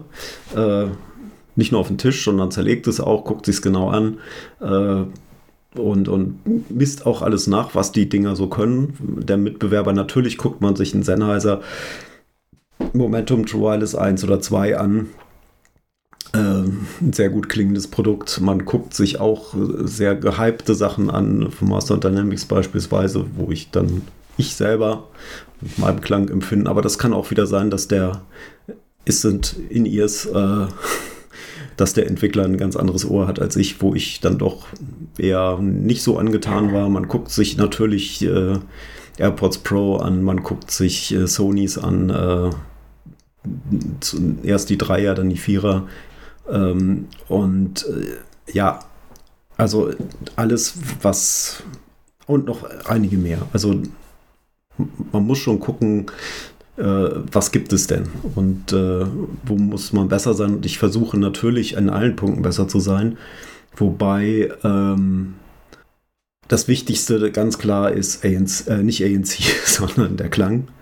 ANC ist eine Sache, wo ich äh, ja so einige Erfahrungen mitgemacht habe. Ich habe glaube ich, den zweiten Consumer ANC Kopfhörer überhaupt gemacht. Der erste war ein Bose, der zweite war ein Sennheiser PX200, äh, PXC250, Entschuldigung. Ähm, der PX200 war das passive Pendant dazu. Und äh, viele Flüge unternommen, Zugfahrten unternommen mit äh, Noise Cancelling Kopfhörern.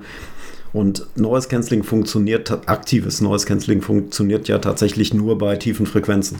Also so, wenn es gut geht, bis 1 Kilohertz, wenn es sehr gut geht, vielleicht auch bis anderthalb. Aber dann nimmt es nicht mehr viel weg. Und es, je mehr man versucht, dann in den Tiefen wegzukriegen, gibt es teilweise sogar in den mitten, mittleren Lagen Überhöhungen, also mehr Lärm, als da wäre ohne Kopfhörer. Das ist natürlich nicht schön.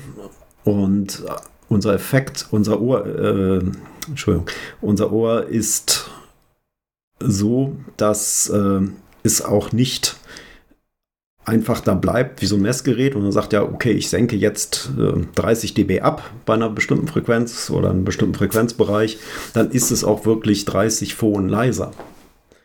So, tatsächlich. Also es ist natürlich leiser, aber unser Ohr adaptiert. Und wenn es leiser wird, in einem bestimmten Frequenzbereich und es adaptiert, dann wird es insgesamt die Wahrnehmung lauter. Und das führt dann dazu, dass wenn ich gerade im tieffrequenten Bereich, wo es einfach geht, weil die Phasenlage da noch sehr stabil ist, weil die Wellenlängen entsprechend groß sind, ähm, dass dann so der Mittenfrequenzbereich und hohe Mittenfrequenzbereich, wo das Ohr sowieso gerade besonders empfindlich ist, so der Bereich, wo das Ohr am empfindlichsten ist, liegt zwischen 4 und, äh, 3 und 4,5 Kilohertz äh, aufgrund der Ohrkanalresonanz. Naja, und wenn das dann hochkommt, dann wird es richtig nervig. Also so Knistern von ja, irgendwelchen Bonbons, die ausgepackt werden im Flugzeug oder irgendwelchen Chipstüten oder auch äh, Umblättern von irgendwelchen Zeitschriften, Zeitungen im ICE oder auch Gespräche werden deutlicher hörbar. Wenn man eine sehr, sehr gute passive Dämmung hat, dann wird das erträglicher. Aber man kann eben auch aktiv was dagegen tun, nämlich wenn man das Spektrum analysiert, was, ist, was mich so umgibt. Und äh, dann sagt, ja, okay, es ist gar nicht so schlimm, das, was da im Tieffrequenten ist, aber im Mittelfrequenten, da ist eine ganze Menge. Man bewertet das mit diesen bekannten Fletcher-Manson-Kurven, Kurven, also diesen äh, Funden, äh, Kurven gleich empfundener Lautstärke. Dann äh, kann man sagen, ja, okay, wenn ich jetzt bei den Tiefen ein bisschen mehr gebe, und Tiefen sind nicht so nervig wie dieses hochfrequente Zeug oder mittelfrequente Zeug. Dann verdeckt das wieder dieses mittelfrequent, also das Ohr wird wieder unempfindlicher und dieses störende, nervige Zeug geht runter. Und äh, das ist bei diesem TWS 1 implementiert. Ich nenne das NAR, NAR, äh, Noise Annoyance Reduction, also die Nervigkeit wird minimiert. Es, geht nicht um den absoluten Schalldruckpegel, sondern wie nervig ist das Ganze für mich. Und äh, ja, das macht das NEA. Da wird eben, wie gesagt, das genau das, was ich eben erklärt habe, wird in einem DSP da drin gemacht und dann äh, langsam das, das Tieffrequente wieder etwas lauter gemacht. Also mehr durchgelassen, so dass dieses hochmittelfrequente weniger nervig wird. Solche Sachen sind wichtig. Man muss nicht nur als Ingenieur denken und ein Ohr ist kein Mikrofon, sondern man muss als Mensch das Ganze denken. Äh, schließlich sind es Menschen, die es hinterher hören und nicht irgendwelche Messmikrofone. Und äh, das ist auch eine wichtige Sache bei der, bei der Abstimmung des Ganzen. Also es wird im Moment immer so getan, okay, jeder äh, Kopfhörer müsste exakt der äh, Harman-Kardon-Entzerrungskurve entsprechen. Ähm, warum eigentlich? Also wenn man sich anguckt, was Sean Olive gemacht hat, dann ist das eine gute Sache. Aber es ist noch nicht alles. Also streng genommen gilt das, was er herausgefunden hat, jetzt rein wissenschaftlich, für exakt diese Gruppe an Menschen, die das beurteilt haben, mit exakt dem Kopfhörer, den er da benutzt hat für seine Tests. Für die gilt das, dann für die, diese Testgruppe ist das im Mittel ideal. So, kann man das auf eine größere Menge Menschen übertragen? Ja. Kann man das auf jeden Kopfhörer, Kopfhörer übertragen? Nein. Natürlich ändert sich der Geschmack der Menschen auch und es gibt kulturelle Unterschiede, was man mag oder nicht mag. Äh, aber da gibt es weniger Diskrepanzen als bei den Kopfhörern. Wenn ich einen großen, offenen Kopfhörer habe, wirkt der anders auf mein Ohr als bei einem In-Ear, der das Gehör abschließt und damit schon mal das Ohr auch ändert. Das Ohr reagiert auf den Kopfhörer, den das Ohr sozusagen sieht bzw. hört. Offen ist natürlich für das Ohr am natürlichsten, weil es ist halt normalerweise auch offen, deswegen so Kopfhörer wie HD 800 da gibt es äh, hier an der Universität äh, mit Professor Peisig äh, Lehrstuhl Kommunikation Untersuchungen. Äh, da hat der Roman Schlieper äh, Paper ver, ähm, veröffentlicht, IAS Paper, das ist hochinteressant, wie ein ähm, wie das Gehör eben äh, die Kopfhörer sieht und wie es darauf reagiert. Werden wir in einer nächsten Stufe, da werde ich auch beteiligt sein. Wir haben da schon drüber gesprochen, äh, auch weiter dran forschen. Also es geht darum, nicht nur sich an einer Kurve festzuhalten, sondern zu sagen, ja, erster Schritt, aber das war es noch, ist noch nicht alles. Wir müssten noch den Menschen und sein Empfinden oder seine Reaktion auf den Kopfhörer noch mit dieser Gleichung reinbringen und noch ein paar Sachen mehr. Ja, und da arbeite ich dran. Ich fand also gerade in meinem eigenen äh, Herumprobieren, ich habe ja das Glück, die äh, TWS 1 schon ein paar Tage mit mir rumtragen zu dürfen und ich bin schon mal ganz beruhigt, dass, dass du vorhin, als ich nach Referenzenmodellen fragte, äh, ähnliche Modelle erwähnt hast, wie ich sie hier auch rumliegen habe, um mal zu gucken, wie verschiedene äh, In-Ears und Kopfhörer so funktionieren. Und ähm, was ich gemacht habe, ist, ich habe das so alles nach und nach zugeschaltet, habe also quasi, quasi erst die ähm, TWS 1 nackt benutzt und habe dann das ANC eingeschaltet, habe dann im späteren Verlauf des, des Ausprobierens ähm, nochmal dieses NAR zugeschaltet und davon muss ich mal sagen, war ich ehrlich auch begeistert tatsächlich. Ich habe also erst das Noise Cancelling, so, ja, okay, das ist halt irgendwie Noise Cancelling, das ist bei allen irgendwie ein bisschen anders und hängt auch ein bisschen von der Bauform des Kopfhörers natürlich jeweils ab, wie gut das alles so am Ende funktioniert. Das können einige namhafte schlechter, andere kriegen das ein bisschen besser hin, aber mit diesem NAR äh, zugeschaltet, das war schon nochmal äh, ein anderes Erlebnis dann. Und tatsächlich, äh, ich glaube, das, was du auch gerade gesagt hast, weniger nervig. Und das ist ja irgendwie so das für Otto Normalverbraucher, glaube ich, am Ende das, was ähm, das entscheidende Urteil ist. Das ist ja relativ egal, wie sich das alles in Zahlen ausdrücken lässt. Beim ähm, Autoquartett, sage ich mal, ist es schlechter. Wenn ich jetzt nur die nackte Zahl beim NEA sehe, dann ist die, je nachdem, was, was ich für, da, für ein Spektrum habe, könnte die niedriger sein, also sch schlechter sein, sage ich mal, als die mit nur ANC, aber das, was der Mensch empfindet, ist besser. Ich würde gerne noch mal einen Schritt ähm, zurücknehmen. Jetzt hast du ja schon erzählt, okay, du weißt, was andere machen, du weißt, was du früher gemacht hast, du hast jede Menge Wissen ähm, angehäuft und hast so eine grobe Idee davon, was irgendwie in der Zukunft noch möglich sein wird.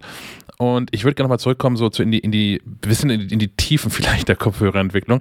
Nämlich noch zurück zu der Frage, wie fängt man dann jetzt an? Jetzt hast du all diese ganzen Sachen so vor dir auf dem Tisch liegen oder in deinem Kopf und sitzt du dann an einem Schreibtisch und schreibst auf, ich baue jetzt einen Kopfhörer, auf dem, keine Ahnung, Beethovens Neunte so klingt und dafür nehme ich in Kauf, dass das neue Album von Eminem wie Schrott klingt.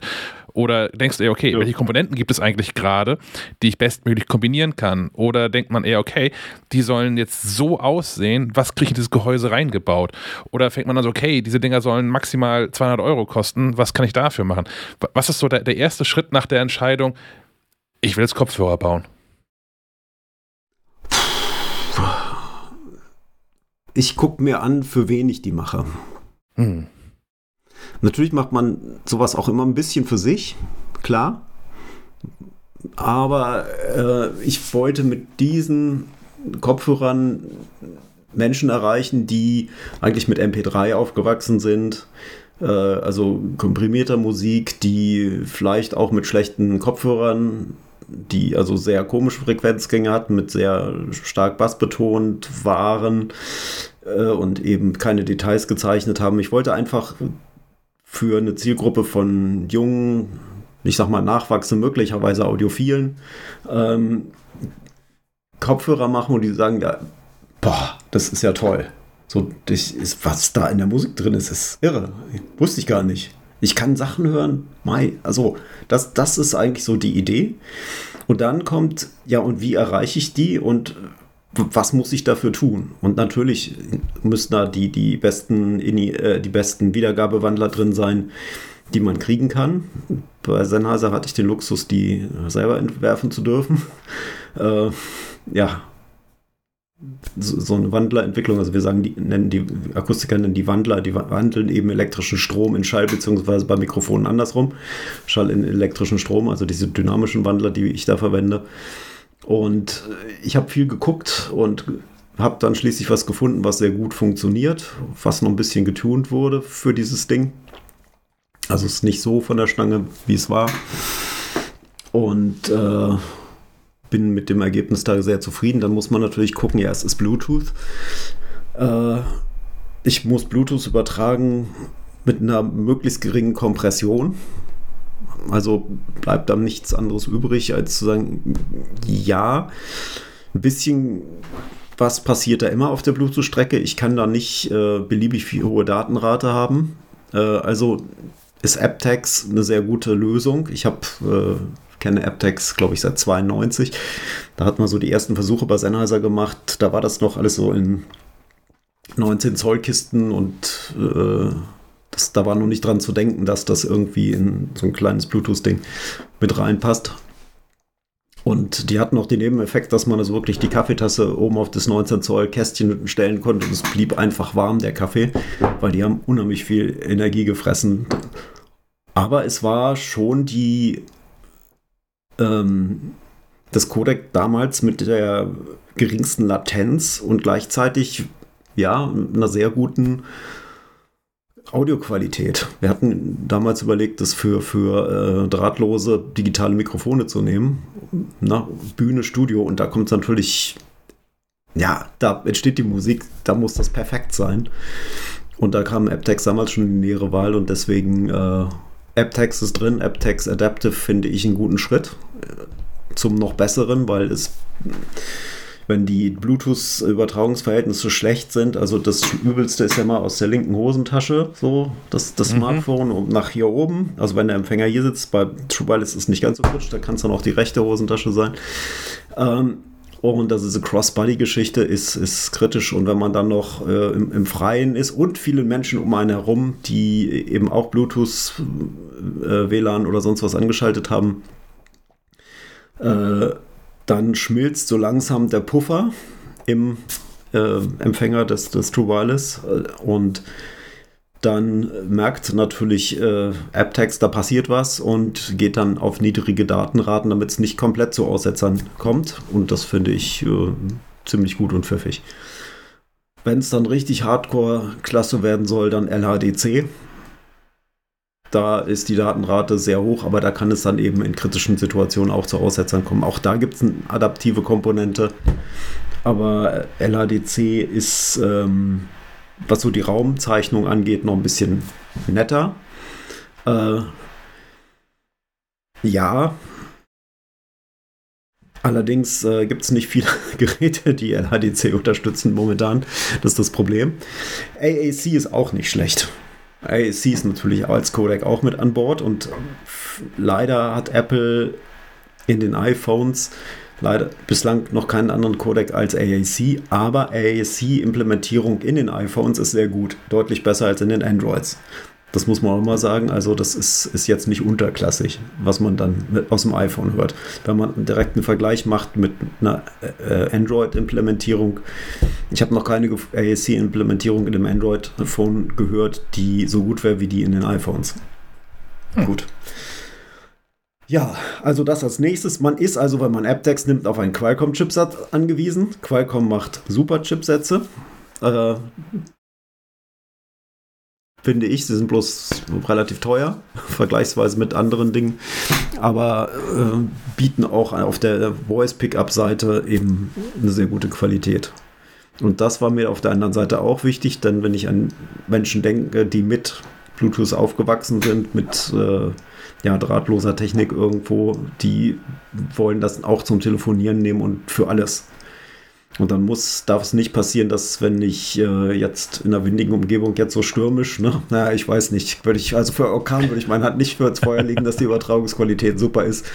Aber bei normalem Wind darf es so anhört. Also das darf nicht sein. Ne? Das, das geht nicht. Also auf solche Sachen habe ich auch schon sehr geachtet. Also Soundqualität insgesamt und Übertragungsqualität muss einfach sehr gut sein. Und dafür die richtigen Komponenten, auch die richtigen Mikrofone müssen sein, die nicht zu stark rauschen, sonst rauscht nämlich unter Umständen das. Äh, bei Noise Cancelling hört man dann zwar den Lärm nicht mehr, aber das Rauschen der Mikrofone und solche Sachen. Also das, das kennt man alles von, von irgendwelchen Mitbewerbsprodukten. Mhm. Und äh, ja, dadurch wird sowas relativ teuer, wenn man sowas macht. Und äh, ja, dann ging es darum, ja, wen möchte ich erreichen? Menschen, die vielleicht noch nicht so furchtbar viel Geld haben und eben trotzdem sowas hören wollen und sollen.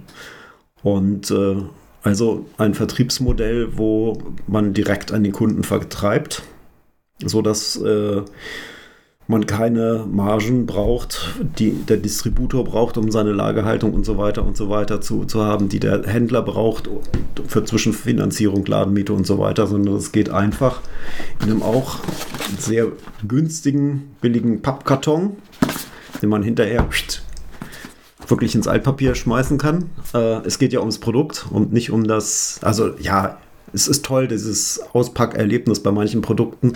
Aber wenn der geneigte Endkunde wüsste, dass er da 50 Euro für die Verpackung bezahlt hat, dann würde er vielleicht da auch drauf verzichten.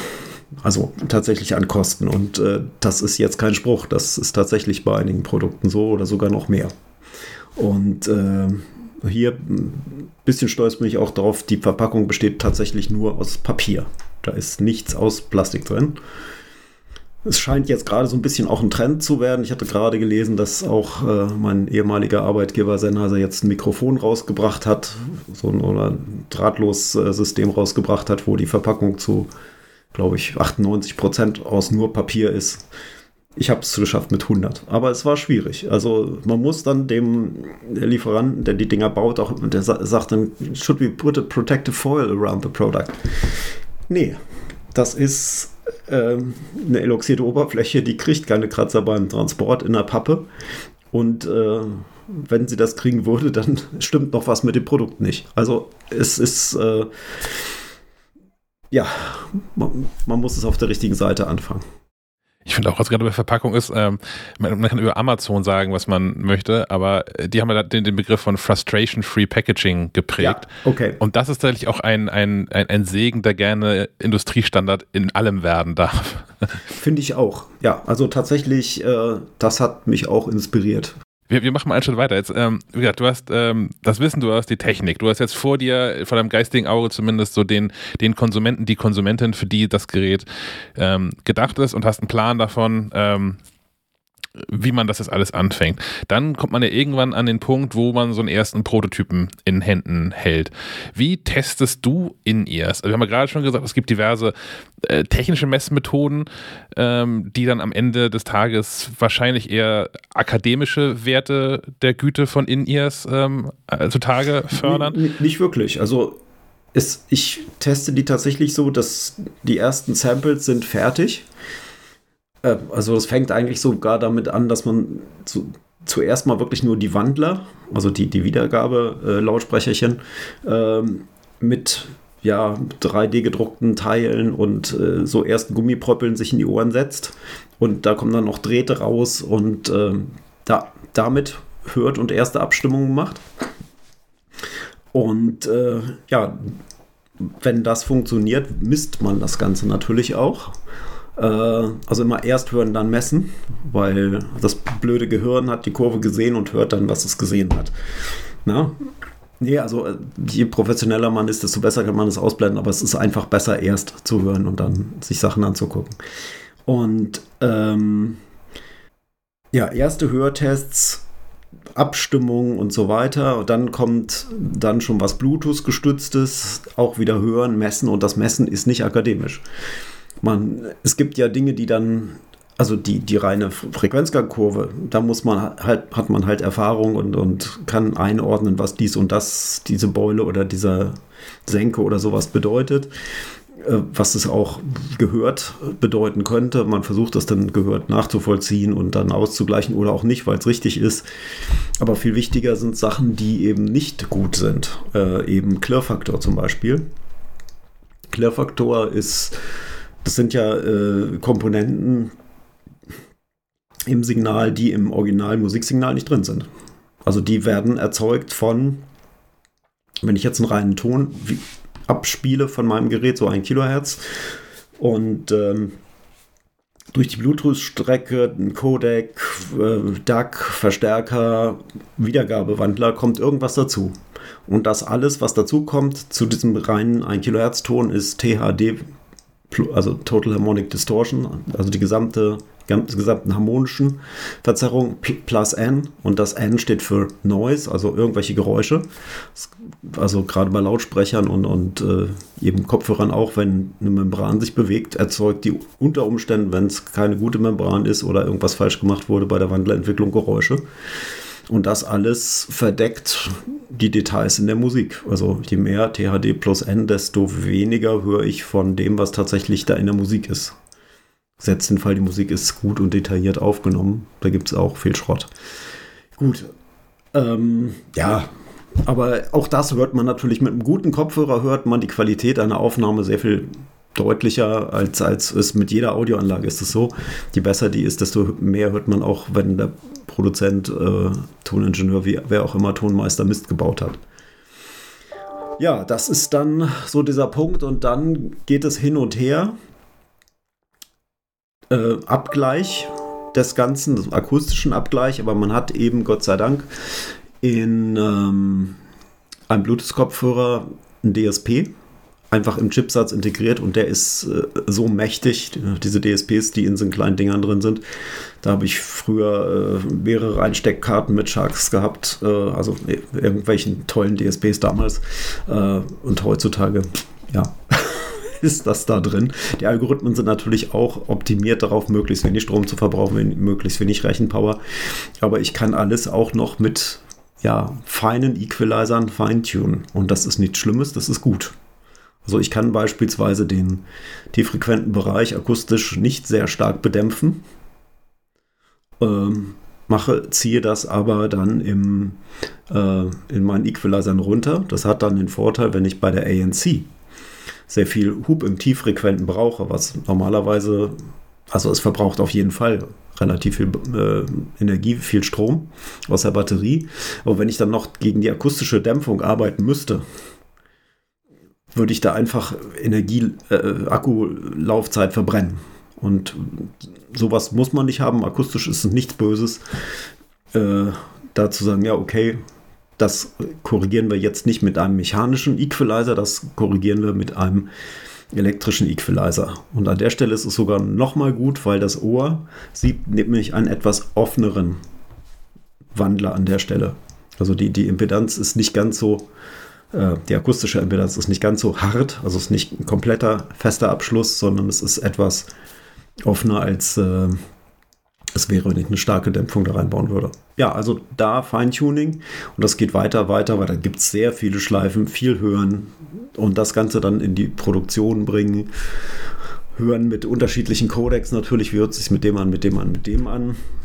Äh, Codecs unterscheiden sich auch ein bisschen in ihrem Klangeindruck. Unter Umständen nochmal einen unterschiedlichen Equalizer für einen anderen Codec. Das kann man auch machen. Also da gibt es äh, viele Dinge, die man beachten muss und es ist Arbeit. Das ist dann Arbeit. Wenn, wenn du sagst, viel hören, was, was hörst du? Hast du eine Playlist von Songs, die äh, für, die für die Klanganalyse besonders fantastisch sind? Oder hörst du Musik, die du privat auch vor allem hörst? Oder ist das zufällig das Gleiche? Ja, leider sind äh, ein, zwei Stücke dabei, die ich vorher sehr gemocht habe.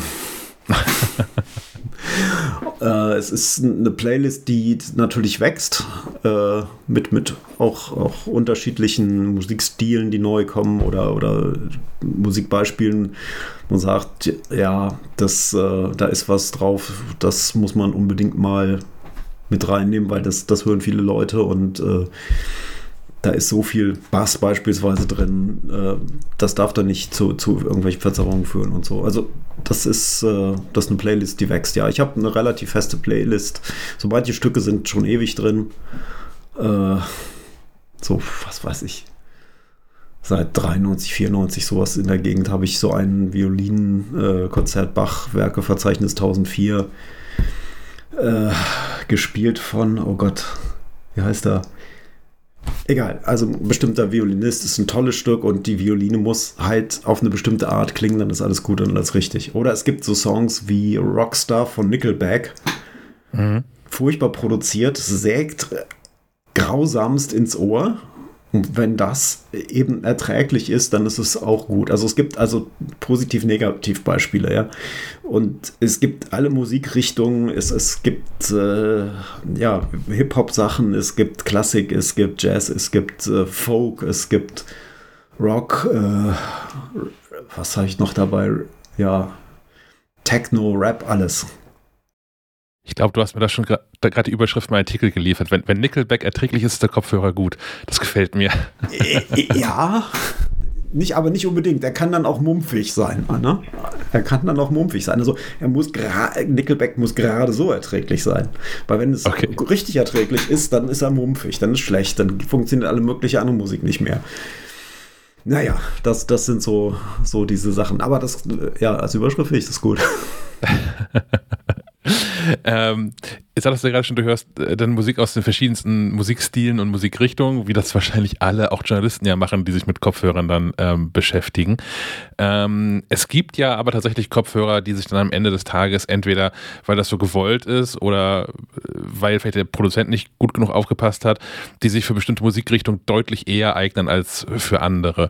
Ähm, sind die TWS 1 so konzipiert als quasi so Breitbandkopfhörer, die alles abdecken oder würdest du auch sagen, du warst gerade schon bei Beethoven, ähm, für Klassik sind die hervorragend und für, keine Ahnung, Hip-Hop würde ich ihnen eher eine schwache 2 geben. Nö, ich würde sagen, äh, ein guter Kopfhörer äh, kann erstmal alles. Ähm, es gibt aber spezielle Genres, die noch mal ein bisschen mehr Kick hier und da erfordern. Mhm. Und äh, da ist es so, wenn ich sage, ja, okay, ein bisschen mehr Bass wäre mir für Hip-Hop lieber noch, so ganz, äh, oder bei Elektro noch ein bisschen, so ganz, ganz tief noch mehr, wobei das schon drin ist, weil das stört dann auch nicht bei der Klassik zum Beispiel, äh, weil da ist nichts, außer bei Orgelwerken und da braucht man das ja auch, weil sonst äh, 16 2 Drittel Herz hört man eben nicht mit, äh, mit den Ohren, sondern mit dem Körper. Ja. Und Körperkanal habe ich nicht, wenn ich einen In-Ear drin habe. Also muss ich da irgendwo schon ganz schön viel Gas geben, damit da noch was wahrgenommen wird. Und dafür habe ich dann äh, die, die Sound-ID-App. Da habe ich dann die Möglichkeit zu sagen, ja gut, also da ich mache erstmal meine eigene Einstellung und ich kann auch in den, tatsächlich in den Equalizer gehen und sagen, ich gebe da noch mal ein bisschen Gas der Kopfhörer gibt das her, das ist ja das Entscheidende, dass die Basis eben so ist, dass sie dann nicht anfängt zu zerren oder sonst was, sondern man gibt dann noch mal ein bisschen in den Bereichen, wo man mehr braucht, Gas und gut. Oder man nimmt hier oder da was raus. Und ähm, vorsichtig. mit Equalizern umzugehen, ist, äh, viele Menschen machen da viel falsch. Ich, ich finde es ganz faszinierend, dass es inzwischen ja mehrere Ansätze gibt, um ähm, Klang an mein persönliches Gehör anzupassen. Also mir sind die ersten über den Weg gelaufen, Mimi Music aus damals auf jeden Fall Berlin, die aber auch, die haben auch eine Kooperation mit der Barmer, glaube ich, gehabt, die ja eher so einen medizinischen Ansatz hatten von, wir machen hier sowas, so einen Hörtest, so ähnlich wie den auch beim, beim Ohrenarzt machst und gleichen irgendwie quasi äh, dein, dein, dein fehlerhaftes Hörvermögen aus, weil du ein geschädigtes Gehör hast oder so. Und es gibt Sound ID und es gibt, ich glaube, oh, sind das die Kopfhörer von Kaigo, glaube ich. Die haben auch, auch mit so einer App daher, wo man sich auch relativ einfach durchklicken kann durch so ein Hörprofil dann. Ja, aber man muss, ähm, auf, man muss aufpassen. Es gibt zwei Dinge, ähm, die nicht unbedingt korrelieren. Das eine ist ja die Hörschwelle. Mhm. Ähm, und diese Hörschwelle sagt ja nur, ab welcher Lautstärke dein Gehör diese Frequenz oder diesen Frequenzbereich wahrnehmen kann. Das heißt aber nicht, dass du, wenn du diese Schwelle überschritten hast, diesen Ton immer noch leiser hörst als einen gleichlauten Ton bei einer anderen Frequenz. Okay, ja. Das heißt nicht, dass man jetzt einen Equalizer, nur weil deine Hörschwelle da etwas niedriger ist, da anheben müsste. Das ist nur dann der Fall, wenn du da an dem Frequenzbereich wirklich eine massive Hörschädigung hast und gar nichts mehr hörst. Aber dann nützt auch der Equalizer nichts, weil du hebst dann da massiv an an der Stelle und dann äh, hören benachbarte Bereiche deines, deines Ohres, äh, fangen da an zu schwingen und nehmen da noch was wahr. Mhm. Aber es ist nicht so, dass die, der Verlauf der Hörschwelle wirklich darüber exakt Auskunft gibt, äh, wie der Frequenzgang deines Ohres ist oder wieder einzustellen ist. Also das geht dann tatsächlich nur mit so einem Vergleichstest. Klingt dies besser, klingt das besser? Oder es gibt auch noch so äh, Methoden mit sogenannten Ankerschall. Du hast äh, ein Geräusch mit einer bestimmten Lautstärke in einem Frequenzbereich A und kriegst ein zweites einem Frequenzbereich B und sollst das genauso laut einstellen wie das erste. So, wenn du denn der Meinung bist, ah, okay, beide sind ja. ungefähr gleich laut, dann drückst du auf den Knopf und dann kriegst du das nächste Paar, was du vergleichen sollst und, und so weiter und so weiter. Das, das sind so Verfahren, wie man das wirklich und natürlich gibt es die Flanger Manson-Curves immer noch. Ja, dann ist die Frage, ja, bei welcher Lautstärke habe ich es denn jetzt gemacht? So, ne? Mit welcher Lautstärke höre ich denn normalerweise? Und mit welcher Lautstärke hat denn der Mastering-Ingenieur oder der, der Toningenieur, äh, der, der das Ganze aufgenommen hat oder Recording Artist oder nenn es wie du möchtest, das Ganze gehört in seinem hoffentlich linear eingestellten Studio. Und da kommt dann wieder auch Sonarwork Sound ID mit äh, rein, weil die sorgen ja oder versuchen dafür zu sorgen, dass Studios möglichst am Hörplatz gerade sind. Also gerade ist erstmal nicht verkehrt. Und wenn man dann sagt, okay, ich brauche jetzt aber für mich und vielleicht auch, weil ich besonders leise höre, noch mehr Bass, dann hat man die Möglichkeit mit, mit Equalizer. Aber diese Geschichten mit der Hörschwelle sind doch sehr fragwürdig. Hm. Ähm, ihr sprichst hier mit jemandem von einem Apple-Magazin. Es wird dich nicht wundern, dass unter unseren HörerInnen und LeserInnen recht viele Menschen sind, die entweder Apple AirPods, AirPods Pro, AirPods Max ähm, verwenden. Mhm. Ähm, Apples eigene Kopfhörer punkten gegenüber der Konkurrenz ja in der Regel auch damit, äh, dass sie perfekt ins System integriert sind. Siehst ja. du darin eine Benachteiligung für andere Hersteller? Also hat Apple da einen, einen unfairen Wettbewerbsvorteil, gegen den man erstmal ankämpfen muss? Also auf der einen Seite fasziniert mich persönlich Apple. Auf der anderen Seite finde ich sie auch scheiß arrogant auf eine Art. Also was, was den Umgang mit, äh, mit anderen angeht. Natürlich muss man, um System äh, konsistent zu halten, möglichst viele Dinge richtig aufeinander abstimmen. Aber äh, die ganzen Programme, die Apple hat, äh, Made for iPhone und mhm. so weiter und so weiter, sind für Hersteller teilweise ja sehr schwer, äh, da wirklich reinzukommen und, und zu erreichen. Ich denke, dass Apple auf der einen Seite davon profitiert, aber auf der anderen Seite auch sich selbst damit schadet, weil äh, ja mit also vernünftig zum Beispiel ähm, aus dem iPhone äh, audiophil Musik rauszubekommen, geht mit Camera Adapter und dann irgendein DAC und das ist nicht wirklich schön. Also es gibt auch aus äh, dem Land der unbegrenzten Möglichkeiten. Ein, aus dem Land der Mitte gibt es natürlich auch noch andere Lösungen, die nicht von Apple autorisiert sind und die trotzdem funktionieren, die dann auch etwas kleiner sind. Mhm. Aber ähm, ja, also ich, aber Apple macht tolle Geräte und tolle Kopfhörer auch. Also der, der Max ist schon ein schönes Stück Ingenieurswesen. Schon sehr gelungen, aber da geht noch was klanglich vor allen Dingen. Aber was, was müsste Apple dann anders machen, um dein Leben einfacher zu machen? Äh, Als das Hersteller von, von Kopfhörern. Ja, das trifft nicht nur Apple, das trifft viele. Ähm, einfach äh, offener sein im, im, im Umgang mit interessierten Menschen. Also äh, sprich Schnittstellen anbieten, vielleicht sogar Development Kits anbieten. Wie kann ich jetzt nicht nur Kopfhörer, sondern Dinge tun, die mit dem iPhone äh, und, und eben insbesondere iOS-Geräten zusammenspielen. Ähm, gut und äh, ja, richtig spezifiziert, definitiv. Also nichts, dass man irgendwie hinterher das Gerät anschließt und hinterher stürzt das iPhone ab. Darum geht's nicht. Das muss schon alles okay und richtig gemacht sein, aber schon so, dass, dass es Spaß macht, auch damit zu spielen, sage ich mal. Auch als ja. Ingenieur, als Entwickler, wie auch immer. Aber sonst schneidet man sich irgendwann auch so die Basis ab. Wenn es nur noch User gibt und keiner mehr an der Technik interessiert ist, wird es irgendwann auch keine Leute mehr geben, die wissen, wie man solche Technik macht. Ja. Ähm, kannst du vielleicht zum Abschluss ähm, noch was über die Zukunft sagen? Du hast am Anfang des Gesprächs schon gesagt, dass du äh, mit, mit Grail Audio so eine ganze Produktlinie vor Augen hast und der Name TWS 1 lässt ja auch vermuten, dass es ein TWS 2, 3, 4, 5 geben könnte.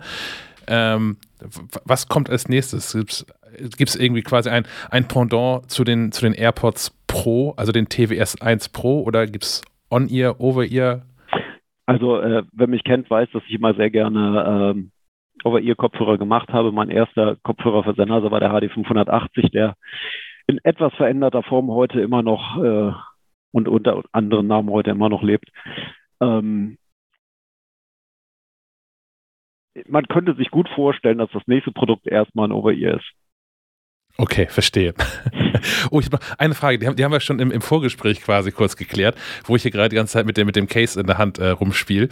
Ähm, ich habe das schon im, bei, bei, uns im Podcast, als ich angekündigt habe, dass, dass wir äh, über, über die Kopfhörer noch äh, weiter sprechen werden, ähm, schon gesagt, dass mich persönlich wahnsinnig gemacht hat, als ich die Box aufgemacht habe, dass die In-Ears seitenverkehrt drin sind. Also der fürs rechte Ohr steckt auf der linken Seite, auf der, der fürs linke Ohr auf der rechten Seite. Warum ist das so? Das ist nur, es hat nur einen Grund. Ich hätte es gerne auch andersrum gemacht, aber die Box wäre dann noch größer geworden äh, vom Volumen her, wenn man das andersrum gemacht hätte. Wir haben viele unterschiedliche Möglichkeiten ausprobiert und es ist einfach, ja, Raumökonomie. So kann man, ja, sie am äh, platzsparendsten unterbringen. Das liegt einfach an diesen Mikrofonarmen, die da dran sind und an den da im Winkel dazu verschränkten äh, Schnorchel, die in die Gehörgänge gehen. Äh, es geht nicht besser. Leider nicht. Das nehme ich so. Axel Grell, vielen Dank für deine Zeit und für das Gespräch. Ja, ich danke auch und äh, viel Spaß beim Hören. Nochmal vielen Dank an Axel, dass du dir die Zeit genommen hast. Ähm, mit ganz anderen Kopfhörern hast du dich beschäftigt, Stefan. Ja, im Vergleich vielleicht sogar äh, weniger spannend als sowas komplett Neues, sondern eher, ähm, wie sagt man, äh, alter Wein in neuen Schläuchen, so ein bisschen zumindest. Ähm, Beats hat da was Neues. Äh, ich habe mir das einfach mal in die Ohren gesteckt, in dem Fall die äh, Beats Fit Pro. Ähm, In-Ears von Beats, ähm, wie ihr alle wisst, ja eine Apple-Tochter.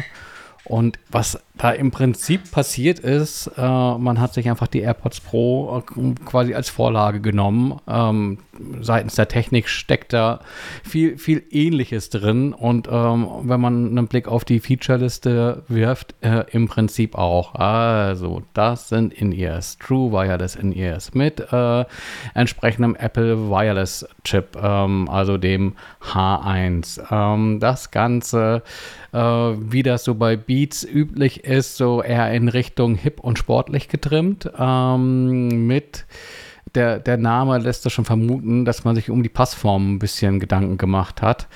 Ähm, und das nicht nur in Form von ähm, auswechselbaren Silikonstöpseln. Und da sind, äh, ist ein Satz dabei, so dass es irgendwie für alle Ohren äh, irgendwas Passendes äh, sich finden lassen sollte, sondern ähm, das sind in erst die eben auch so äh, Wingtips haben, also Silikonflügelchen, die sich in der Ohrmuschel festkrallen, um Gegenden herausfallen zu sichern.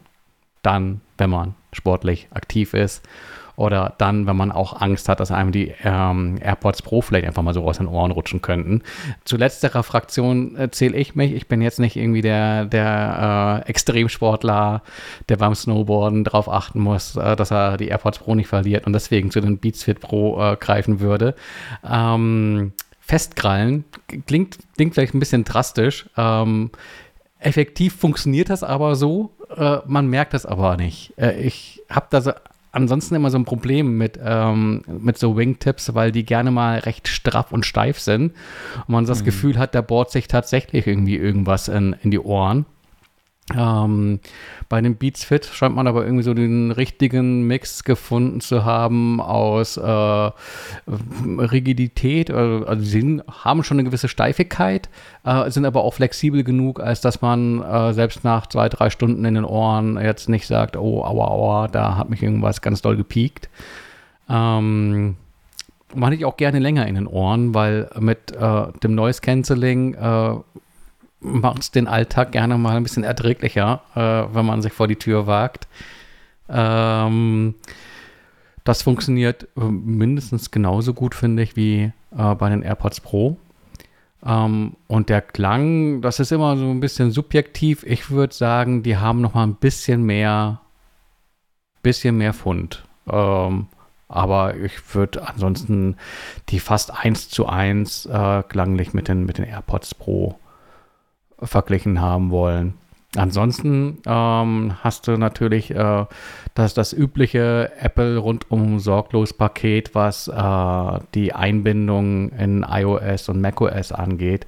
Äh, das Pairing ist ähm, typisch einfach. Du kriegst halt eben auch so einen, so ein Ladecase, ähm, öffnest das und das iPhone sagt dann auch schon gleich, hey, super, du hast da so neue Beats Fit Pro. Ähm, die pair ich jetzt einfach mal und dann stehen die dir auch über die iCloud hinweg auf all deinen Geräten zur Verfügung. Ähm, zum Ladecase gibt es zu sagen, ähm, hat USB-C als Ladestecker ähm, statt irgendwie Lightning und hat äh, kein Wireless Charging. Ich weiß nicht, wie oft ihr euer Case kabellos ladet. Also ich hab's, würde schon, hab schon ein bisschen vermisst, aber ich finde es jetzt auch nicht schlimm, zu einer USB-C-Strippe zu greifen. Und ich würde mir auch wünschen, dass bei den AirPods äh, dann doch auf USB-C. Meistens geht es ja auch schnell, ne? Also das Case hast du ja, ist ja, ist ja ratzfatz geladen und die Hörer, äh, die, die Ohrhörer selbst laden, laden ja auch ganz ratzfatz. Ich glaube, das ist auch so ein bisschen Zugeständnis, dass man hier USB-C drin hat in Richtung Android-Fraktion. Also alle, die, mhm. Die gerne so AirPods hätten ähm, oder, oder Beats-Kopfhörer, aber eben ein Android-Telefon benutzen, die äh, werden da entsprechend halt auch softwareseitig äh, von Beats bedacht. Und ähm, da hast du natürlich äh, eher eine, eine USB-C-Umgebung, als dass du da zufälligerweise noch irgendwie ein Lightning-Kabel rumliegen hast. Ähm, ja, sonst, ähm, was gibt es noch zu sagen? Sag mal was zum Preis. Der Preis, der beträgt 230 Euro. Ist also ein bisschen niedriger als der der AirPods Pro. Und ähm, mhm. auf was man verzichtet, ist eben das kabellose Laden. Und ähm, sonst ähm, würde ich sagen, ist der Verzicht nicht groß. Allerdings muss man den Preis ja auch mal ein bisschen relativieren, weil die AirPods Pro kosten zwar irgendwie Liste glaube ich, 280 Euro. Aber effektiv ähm, sehe ich die immer und immer wieder äh, auch mal für 180, 190 Euro äh, online. Ähm, ich glaube, in die Richtung wird sich der Preis von dem Beats Fit Pro auch relativ schnell korrigieren. Also Kopfhörer haben ja immer dann doch einen relativ zügigen Preisverfall. Ähm, man selbst die AirPods Max ähm, sind ja inzwischen äh, für 450 Euro zu haben. Und mhm. so entgegen dem Trend, dass Apple-Produkte ja äh, eher nicht günstiger zu haben sind, so im Zeitverlauf. Aber bei Kopfhörern ist das dann doch immer also die Ausnahme, die die Regel bestätigt, sozusagen. Ähm, ja, aber ansonsten, also wenn, wenn, wenn die preisliche Differenz ähm, zu den AirPods Pro mitgegangen wird, äh, auf jeden Fall eine gute Alternative, auch selbst wenn sie gleich viel kosten, würde ich sagen. Es ist fast Geschmackssache. Geschmackssache ist noch ein ähm, äh, Schlagwort, weil, ähm, nein, ich habe nicht dran geschleckt, äh, aber die Augen äh, gucken ja auch mal hin und äh, man hat halt eine Wahl an Farben. So bei Apple lautet die Wahl, äh, du nimmst weiß oder weiß.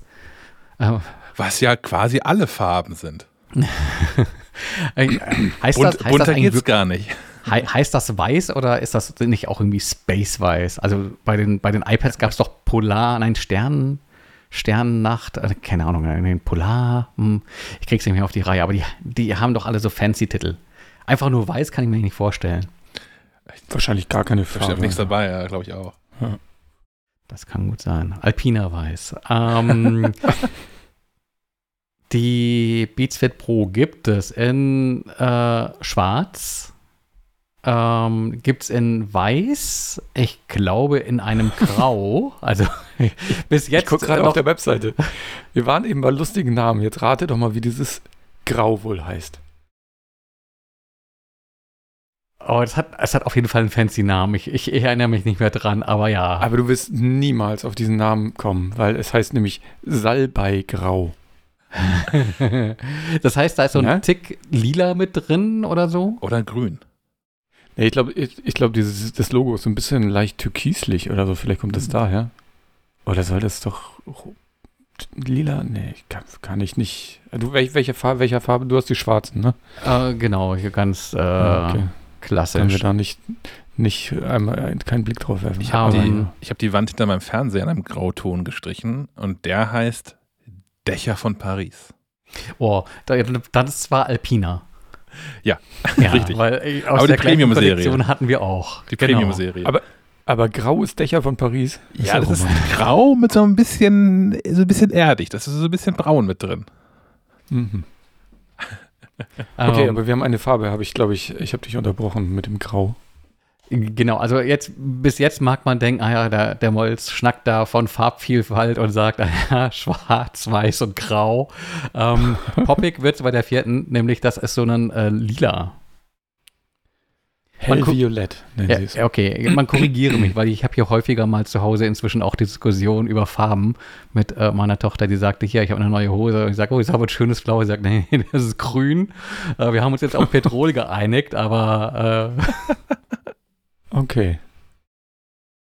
Da gibt es diesen großartigen XKCD-Cartoon, ähm, der äh, äh, zeigt, wie, wie, wie stereotypische Männer und Frauen Farben so wahrnehmen.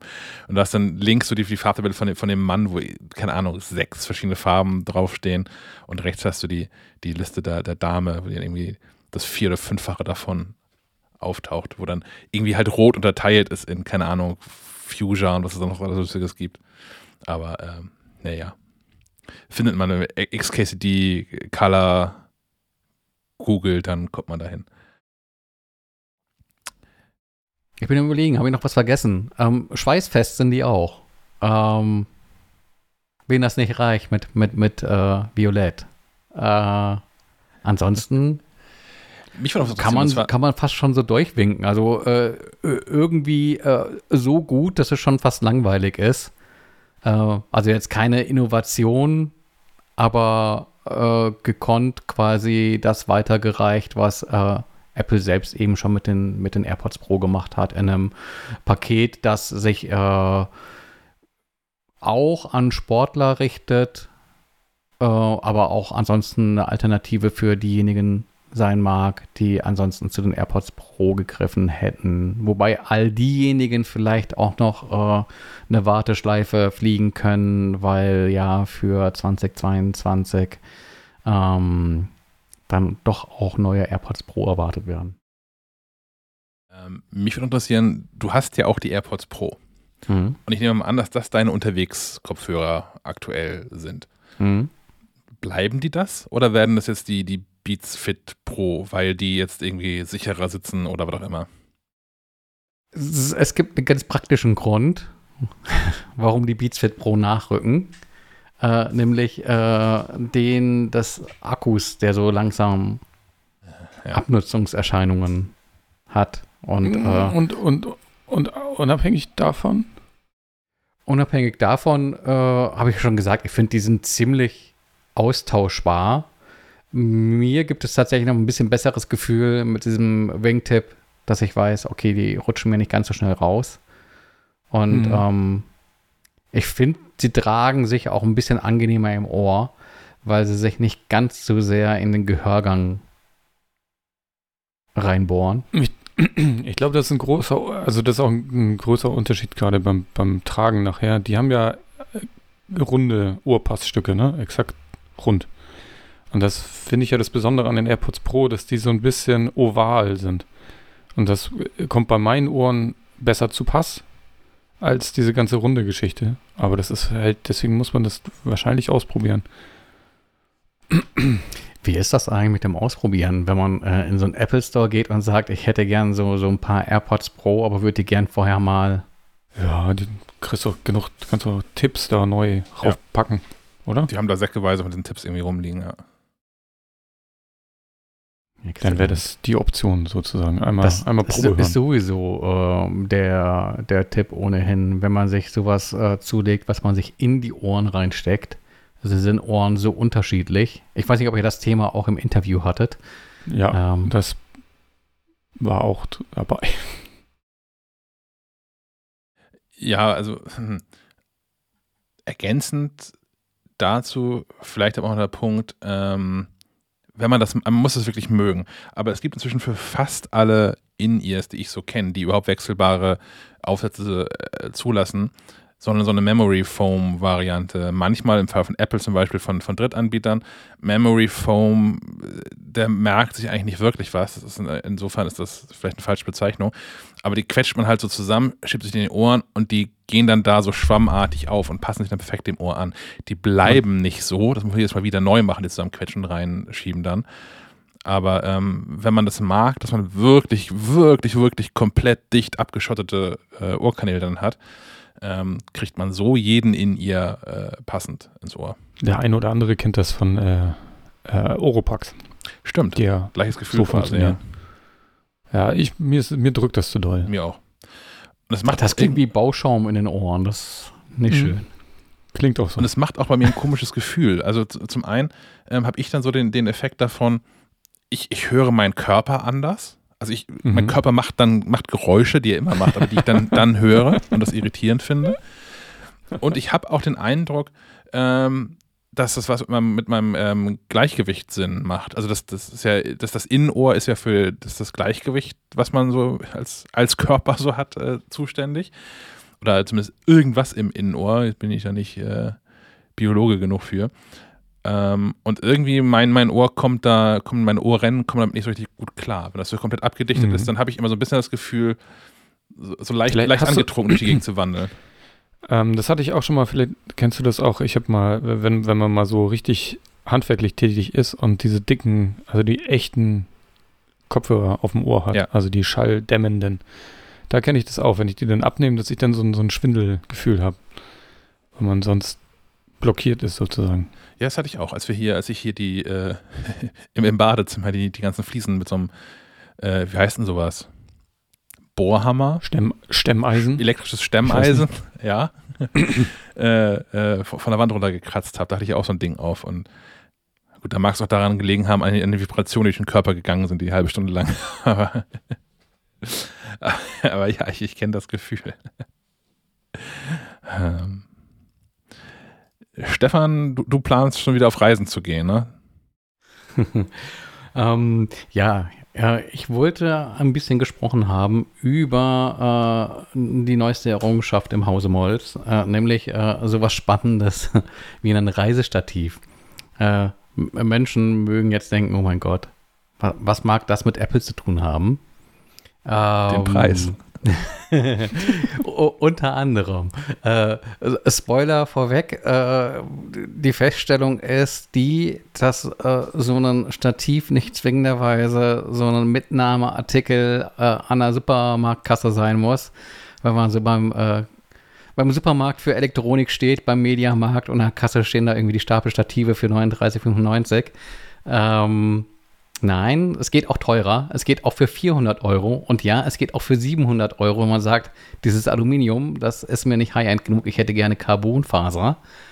Ähm, ja, wie kommt man auf die Idee, äh, 400 Euro für ein Stativ verlangen zu können? Und zunächst einmal. 700 Euro. Das ist eine Menge Holz. Gell? Ich habe mich aber auch mal schlau gemacht ähm, und mal so geschaut, was, was dann so Stative tatsächlich kosten. Man hat ja gerne mal so den Eindruck in, in, in, in seiner Welt, äh, jetzt hier in der Apple-Welt, dass Dinge halt kosten, was sie kosten. Also, dass irgendwie so ein äh, pupiges Plastik-iPhone-Case von Apple 55 Euro kostet. Äh, das nehmen wir irgendwie auch als, als gegeben hin, weil äh, ist halt der Markt.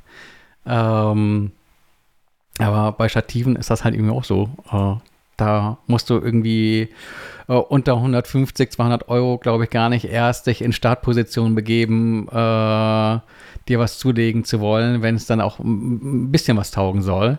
Und ähm, so, so Mittelklasse sind dann schon so 400 Euro und nach oben hin, wie so oft äh, im, im, im äh, Konsumleben, ke keine Grenzen gesetzt. Aber natürlich auch äh, die Anforderungen mögen unterschiedliche sein. Äh, so ein Reisestativ äh, ist ähm, das, das immer dabei Stativ und demzufolge äh, eins der, der Hauptmerkmale äh, natürlich auf Gewicht und Packmaß. Und äh, Peak Design, ähm, das sind die, die dieses Travel Tripod äh, entwickelt haben, ist, ist vielleicht auch dem einen oder anderen äh, Apple-Anwender, Apple-Anwenderin Begriff, weil die ganz pfiffige Taschen machen. Ähm, ursprünglich so aus dem Bereich äh, der Fotografie kommen, so Kamerataschen, ähm, äh, aber diese Everyday äh, Backpacks und Messenger-Bags und sowas, äh, die sind auch unter, unter Apple äh, Menschen eine ne große Nummer, weil eben auch mit Laptopfach, Laptopfach und ähm, ansonsten auch so in der DNA, äh, finde ich so ein bisschen mit, mit Apple vergleichbar, insofern, dass man sich halt ganz alltägliche Dinge nimmt und versucht, die neu zu denken und Lösungen im Detail findet, äh, die man einfach anguckt und sagt, oh ja, das ist aber smart gedacht und smart gemacht. Und ähm, deswegen hat man sich wohl bei Peak Design gesagt, äh, dieses Thema Reisestativ, das, das ist wohl so wie mit diesem Rad, das wird mal irgendwie einmal gemacht und für gut befunden und dann nicht mehr groß angefasst. Ähm, obwohl es vielleicht dann doch Verbesserungspotenzial geben würde, ähm, wenn man, wie eingangs erwähnt, vor allem halt auch auf äh, Packmaß und Gewicht guckt. Ähm, so normale Stativ sind ja im Prinzip einfach äh, drei beziehungsweise vier Rohre So die drei Beine und so ein, so ein Mittelrohr. Und äh, Rohre haben nun mal irgendwie einen gewissen Durchmesser. Und wenn du die zusammenlegst äh, und so ein Stativ einklappst, dann brauchen die immer noch Platz. Äh, warum also nicht irgendwie das Design der, der Beine und auch dieser Mittelsäule überdenken? Und da kann man halt eben auf äh, ein anderes Profil ähm, mit äh, deutlich flacheren Beinen und einer sehr schmalen ähm, Mittelsäule, die es tatsächlich eben ermöglicht, ähm, so ein Stativ auf knapp 40 Zentimeter äh, Länge und ähm, ich glaube rund 8 Zentimeter im Durchmesser. Also man kommt so mit einer Hand drumherum. Ähm, ja, so zu designen und dann auch in einem Material zu fertigen, das ähm, ein Gewicht ähm, erzielt, das halt dann doch unter dem liegt, das äh, Mitbewerber äh, realisieren können. Ähm, das ist bei, ich muss hier mal eben äh, auf den Spickzettel gucken, ähm, bei der Alu-Variante sind das 1,56 Kilo. Und ich muss, müsste lügen, ich glaube, so rund 300 Gramm weniger sind es bei Carbon. Ähm, ansonsten ist es ähm, einfach erstmal ein Stativ, ähm, hat drei Beine, wie das so zu sein hat. Äh, vier Auszüge, das heißt, jedes ähm, der drei Beine hat äh, fünf Segmente.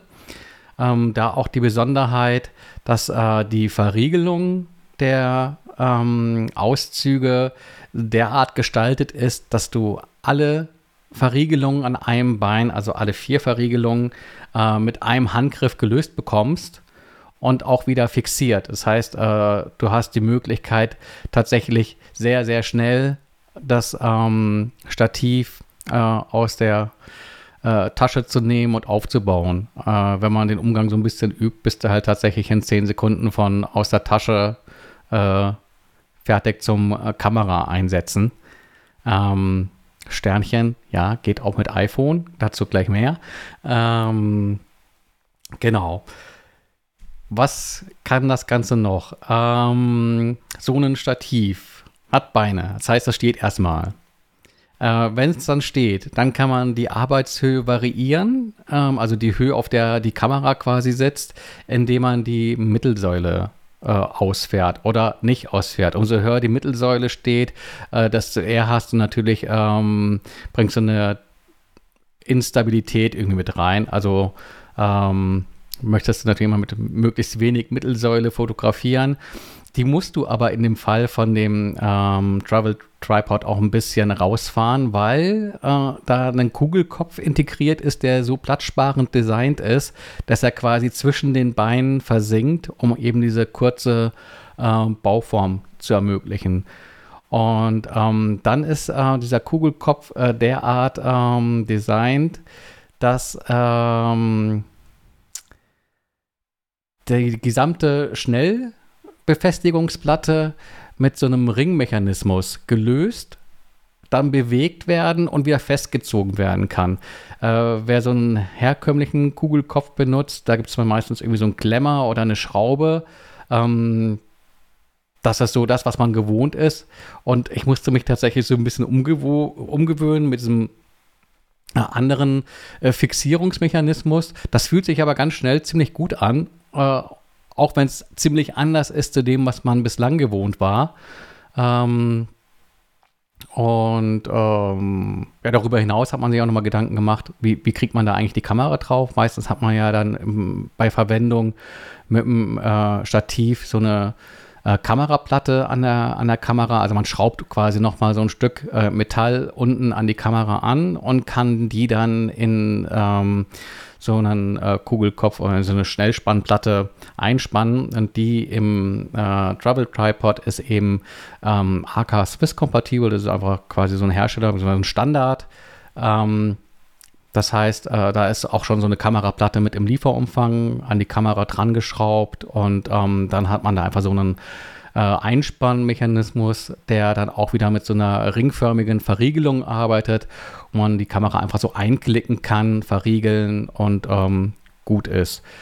Ähm, das habe ich ausprobiert mit auch ein bisschen Zuladung. Äh, hier in dem Fall eine Systemkamera, eine spiegellose, eine um, ähm, Sony um, ähm, Alpha 7 M3 ich dachte, ich probiere es mal mit ein bisschen mehr Glas vorne dran. Habe dann auch so einen 100er, 400er ähm, Telezoom dran gesetzt. Also da sind dann schon ordentlich Kilos auf dem Stativ und das ist dann auch mal so ein bisschen der Vertrauenstest, weil man hängt dann halt auf einmal auf 5000 Euro oder so an äh, Technik äh, dran und ähm, muss sagen, ich bin da auch nicht enttäuscht worden. Hab da auch das Vertrauen, dass das irgendwie stabil und sicher steht. Ähm, hatte und da trotzdem noch das Gefühl, dass da mehr möglich wäre. Also äh, Peak Design selbst sagt auch, Traglast ist 9,1 Kilo. Äh, das ist wirklich, da kannst du schon Fern, Fernrohr draufschrauben. Ähm, das ist ganz ordentlich. Und äh, selbst mit so viel Gewicht ähm, steht das sicher und stabil.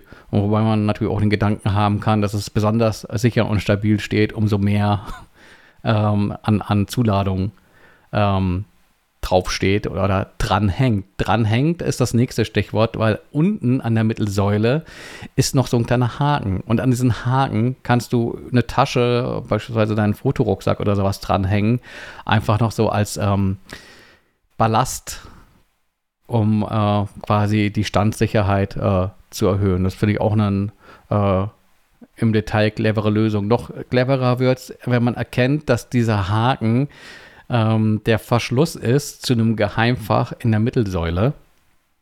Ähm, da muss man einfach so eine Lasche runterziehen, einmal drehen und dann hält das Ganze magnetisch in der Mittelsäule und darunter, beziehungsweise da drin, versteckt sich dann ähm, die iPhone-Halterung ähm, zusammengeklappt. Das heißt, man zieht einmal dran, weil, wie gesagt, wird durch Magnetismus äh, gegen Herausfallen gesichert. Ähm, klappt die iPhone-Halterung auf, spannt das iPhone oder auch ähm, jedes andere äh, passende Smartphone ein. Ich glaube, äh, irgendwas zwischen knapp 60 und 90 Millimeter Breite ähm, äh, fasst der Mechanismus von der Halterung und ähm, dann kann man ebenso wie eine Kamera mit so einer Schnellwechselplatte ähm, die iPhone-Halterung mit in ähm, den Kugelkopf einspannen. Und ähm, ja, auch das äh, funktioniert äh, absolut äh, problemfrei und ähm, ermöglicht halt äh, Fotos, die so vielleicht aus der Hand geschossen nicht möglich wären. Also so ein Stativ kann dich unterstützen, ähm, sowohl in die eine oder in die andere Richtung. Das heißt, ähm, du kannst äh, längere Belichtungszeiten haben, ohne dass Dinge unscharf werden oder dass sie gewollt unscharf werden. Ähm, beispielsweise, äh, was, was wäre ein Beispiel? Wenn man einen Wasserfall fotografiert, dass äh, das Wasser fließend wirkt und nicht in der Bewegung eingefroren, dann hast du längere Belichtungszeiten. Wenn du diese längeren Belichtungszeiten aber aus der Hand heraus realisierst, dann äh, bewegt sich eben halt nicht nur das Wasser fließend, sondern auch äh, alles drumherum. Das heißt, du hast dann ein unscharfes Bild. Dem kannst du beispielsweise mit einem Stativ was entgegensetzen. Oder ähm, du wählst kürzere Belichtungszeiten, wenn du äh, Landschaften bei sehr gutem Licht fotografierst und äh, erhältst im Ergebnis oft dann eine schärfere Aufnahme. Oder du äh, willst was am dunklen Himmel fotografieren und entgegen äh, aller Unkenrufe kann man so erste Schritte in Richtung Astrofotografie äh, wenn man, was weiß ich, mal einen Blick auf die Milchstraße werfen will oder so, durchaus auch mal mit dem iPhone probieren. Braucht dann aber natürlich auch ein Stativ, weil umso länger die Belichtungszeit, äh, desto höher irgendwie ähm, die Wahrscheinlichkeit, dass es äh, verwackelt wird. Und wenn man dann irgendwie, keine Ahnung, so einen äh, Verschluss äh, acht Sekunden offen hält, das äh, geht nicht aus der Hand. Also schon so alles äh, eigentlich schon Sekundenbruchteile ähm, können, können dann ein Problem sein, je nachdem, wie, wie, wie ruhig man so eine Kamera halten kann oder eben ein iPhone. Also es gibt viele gute Gründe, die für so ein Stativ sprechen und ähm, es ist halt äh, in dem Fall einfach äh, die Freude an einem Produkt, das irgendwie so viele Detaillösungen hat. Also das ähm, einerseits ist es einfach ein Handwerkszeug, dass man sagt, okay, hier Stativ brauche ich ohnehin. Ähm, ist auch super, wenn es irgendwie so ein Reisestativ ist. Ich bin jetzt keiner, der irgendwie so echte Holzbeine braucht, weil absolute Standsicherheit und irgendwie Produktfotografie im Studio oder sowas. Wenn ich mal irgendwie Produktfotos mache und Stativ äh, brauche, bin ich ganz froh, wenn ich es trotzdem, wenn ich es nicht brauche, irgendwie äh, klein zusammengepackt bekomme und ähm, äh, dann in den Schrank legen kann. Ähm, unterwegs bin ich umso äh, erfreuter, wenn ich eben keinen Klotz mit rumschleppen muss, äh, sondern äh, im Vergleich zu anderen äh, dann doch eher ein Fliegengewicht äh, und mich dann darüber freue, dass irgendwie eine gute Tasche mit dabei ist, weil klar, okay, Peak Design, die wissen sowieso, um dieses Taschenthema irgendwie anzugehen, ähm, denken das aber dann auch gleich bei ihrer äh, dem Stativ beiliegenden Tasche so weit, dass da auch so Ankerpunkte dran sind für, für deren Trage Riemensystem. Also wenn man möchte, kann man einfach so den, den, die Riemen, die man ohnehin in der Schublade liegen hat für die Kamera, ähm, auch ähm, in die Stativaufbewahrungstasche einklippen, um sich das Ganze dann über die Schulter zu werfen. Äh, die gleichen Möglichkeiten zur Befestigung solcher Ankerpunkte finden sich auch am Stativ selbst. Das heißt, man kann auch sich einfach das Stativ ohne Tasche über die Schulter werfen, was auch praktisch sein kann, wenn man unterwegs ist. Ähm, dann hat man die Möglichkeit, ähm, die Mittelsäule umzukehren. äh, und die Kamera quasi zwischen äh, den Stativbeinen baumeln zu lassen. Auch hier, egal ob jetzt Systemkamera, DSLR oder, oder iPhone, um quasi von oben kommend äh, was auf dem Boden beispielsweise zu fotografieren. Ähm, auch hier für Produktfotografie oder so ganz interessant. Ähm, das geht ohne, ohne jetzt hier groß äh, zu, zu Schraubenziehern oder sonst was greifen zu müssen.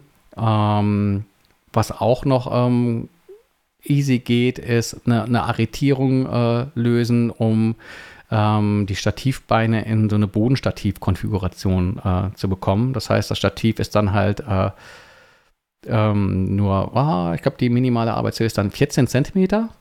Also du bist dann sehr, sehr nah am Boden mit der Kamera aber hast sie trotzdem auf einem Stativ und musst du nicht irgendwie, keine Ahnung, ins Gras legen. und ähm, kannst das Ganze natürlich auch als Tischstativ benutzen. Das ist das, was ich jetzt hier gerade äh, äh, mache, mit äh, dem iPhone als Webcam genutzt und auf den Schreibtisch gestellt. Ähm, also fernab von, von dem, was man äh, fotografisch mit so einem Stativ äh, machen kann, kann es einem auch im, im, Homeoffice eine Hilfe sein. Wenn da keine Kamera äh, drin steckt wie jetzt, könnte ich da auch irgendwie ein Licht draufsetzen oder sowas. All, all, alles Dinge, wo es irgendwie ein Stativgewinde gibt und ich einfach so eine Kameraplatte dran schrauben kann, äh, passt eben auch auf das Stativ. Ähm, genau, also Mittelsäule umkehren hatte ich. Ich hatte die Bodenkonfiguration. Es gibt auch noch so, einen, so, so ein paar Conversion-Kits, äh, wenn man sagt, eigentlich brauche ich nur diese, diese Tischstativhöhe äh, mit um, knapp 40 Zentimetern. Dann brauche ich ja diese Auszüge eigentlich nicht. Ähm, und dann kann man die nämlich auch rausnehmen und äh, ein paar Ersatzfüße unten reinsetzen äh, und spart dann halt eben ganz deutlich nochmal an Gewicht. Äh, ich glaube, dann wiegt das Ganze nämlich nur noch irgendwie um die 700 Gramm. Ähm, was geht noch? Man kann die äh, Füße, das sind so Gummifüße, die haben eigentlich einen ganz guten Stand. Die könnten manchmal, habe ich das Gefühl, so auf Klappenboden. Ich habe hier so, so eine Art, äh, ist es Linoleum? Ich glaube, es ist PVC, seien wir ehrlich. Das ist ein bisschen rutschig. Ähm, die könnten ein bisschen mehr Grip haben. Ähm, noch mehr Grip hat dann tatsächlich die Alternative. Es gibt nämlich auch Spikes, die man da reinschrauben kann. Ähm, für PVC, den, den Vermieter wird es nicht erfreuen. Aber wenn man vielleicht mal, keine Ahnung, äh, den nächsten Urlaub äh, irgendwo in der Antarktis plant, im Eis, im Kies, im Sand, im Schnee, dann äh, ergibt es natürlich äh, Sinn, da irgendwie auch Spikes dran äh, packen zu können. Und es gibt jede Menge äh, auch an irgendwie Ersatzteilen. Äh, was ich immer auch äh, ein ganz gutes Zeichen finde, äh, vor allem, weil es nicht nur die Ersatzteile gibt, sondern auch eine lebenslange Garantie. Also wenn man selbst schusselig ist und was kaputt macht, klar, kann man Dinge nachkaufen. Aber wenn irgendwie einfach was Schrott ist, weil es Schrott war, ähm, dann steht der Hersteller eben auch ein und sagt hier, hast auch lebenslange Garantie auf das Stativ. Und dann finde ich, relativiert sich auch langsam der Preis, wenn man weiß, äh, das ist schon ein ganz ordentliches, ordentliches Stück an Innovation und äh, so jetzt so ein Stativ ist, glaube ich, auch nicht äh, ein äh, Produkt, was irgendwie alle fünf oder alle zehn Jahre neu gedacht wird. Äh, ist es wahrscheinlich auch nicht so äh, verschleißreich, äh, dass man sich da auch alle zehn Jahre was Neues kaufen muss. Und ich wage die Behauptung, so ein Stativ kauft man sich vermutlich einmal im Leben und dann hat man da irgendwie auch was von. Und dann kaufe ich vielleicht lieber einmal für 400 Euro als äh, zehnmal für 40 Euro und ärgere mich immer. Weil tatsächlich den Weg bin ich auch schon gegangen, mir irgendwie sowas äh, Günstiges hinzustellen und mich dann zu ärgern, dass es wackelknarzt, die Kamera runterrutscht. ja. Ja ich bin in diesem Foto, Fotogame nicht so richtig drin. Ne? Ich habe das mal eine Zeit lang versucht, vor, keine Ahnung, fünf, sechs, sieben Jahren oder so. Und mich hat das ja nicht so richtig gekriegt, weil ich dann auch ehrlicherweise, hm, ich habe mich zu selten aufraffen können, mal bewusst loszugehen und zu fotografieren. So, und nur dann hast du den ganzen Krams dabei. Also nur dann hast du ja irgendwie eine echte Kamera dabei. Und ich hatte so, ich hatte so eine Canon EOS, hast du nicht gesehen? äh, und auch dann Stativ und sowas, dann nimmst du alles so mit, wenn du bewusst sagst, ich gehe jetzt fotografieren. Und das hat sich als Hobby bei mir irgendwie nie so eingestellt. Aber ich bin ganz fasziniert davon, ähm, wie, wie, wie, komplex offensichtlich auch so, so ein Produktstativ sein kann. War mir nicht bewusst. An was man glaub, da alles denken kann. Eine Million Details vergessen. Ähm, vielleicht findet sich mehr in dem Test, den ich äh, gerade hier äh, zu Ende geschrieben habe. Äh, vermutlich gibt es immer noch Details und das ist ja auch schön, die ich vielleicht dann doch nicht gefunden habe. Aber äh, so an, an gefühlt jeder Kante und Ecke auf Lösungen zu stoßen, wo man sagt, äh, oh, da hat sich jemand was bei gedacht, ist ja auch ganz schön. Weil sonst hast du ja schnell irgendwie auch mal die Erkenntnis, du schaust dir was an und sagst, ja, okay, da hat der Chinese geguckt, wie er am günstigsten irgendwas zusammengeklöppelt bekommt. Ja. Hm. Mal gucken. Aber dann, dann unter der achtseitige Test findet sich dann im Schwestermagazin Digital Foto oder? ich, ich befürchte, dass unser Test umfangreicher ist als der in der Digital Foto. Da war es aber, glaube ich, auch nur ein Vergleichstest. Äh, also in Anführungszeichen nur. Ähm, ja, weil es gibt nämlich auch noch andere Stative. Aber äh, ich dachte, so das, was, was äh, Menschen, die so mit Apple-Produkten arbeiten, ähm, von, von der Ästhetik und dem Anspruch äh, am nächsten stehen dürfte, ist tatsächlich das, was äh, Peak Design so hm. anbietet. Mhm. Ähm, und ich bin halt tatsächlich äh, darüber gestolpert, ähm, weil ich die Taschen so mag. So in ich allen mich, ja. Farben und Formen und äh, ja. Ich kann nichts weiter, also mangels Ahnung, nichts weiter zu dem Thema Stativ beitragen, fürchte ich. ähm, wenn, wenn, du nichts hast, Sven, würde ich sagen, wir, wir, müssen jetzt einfach kommentarlos zum nächsten Blog übergehen. Ich habe einen Gorilla-Pod. So. Ja, das so ist auch cool. Ja. Mehr Stativ ist bei mir nicht. Ja. Ich finde halt beim Stativ, ähm, wie du, Sebastian, schon sagtest, ähm, die Herangehensweise die, wenn man ganz bewusst fotografiert.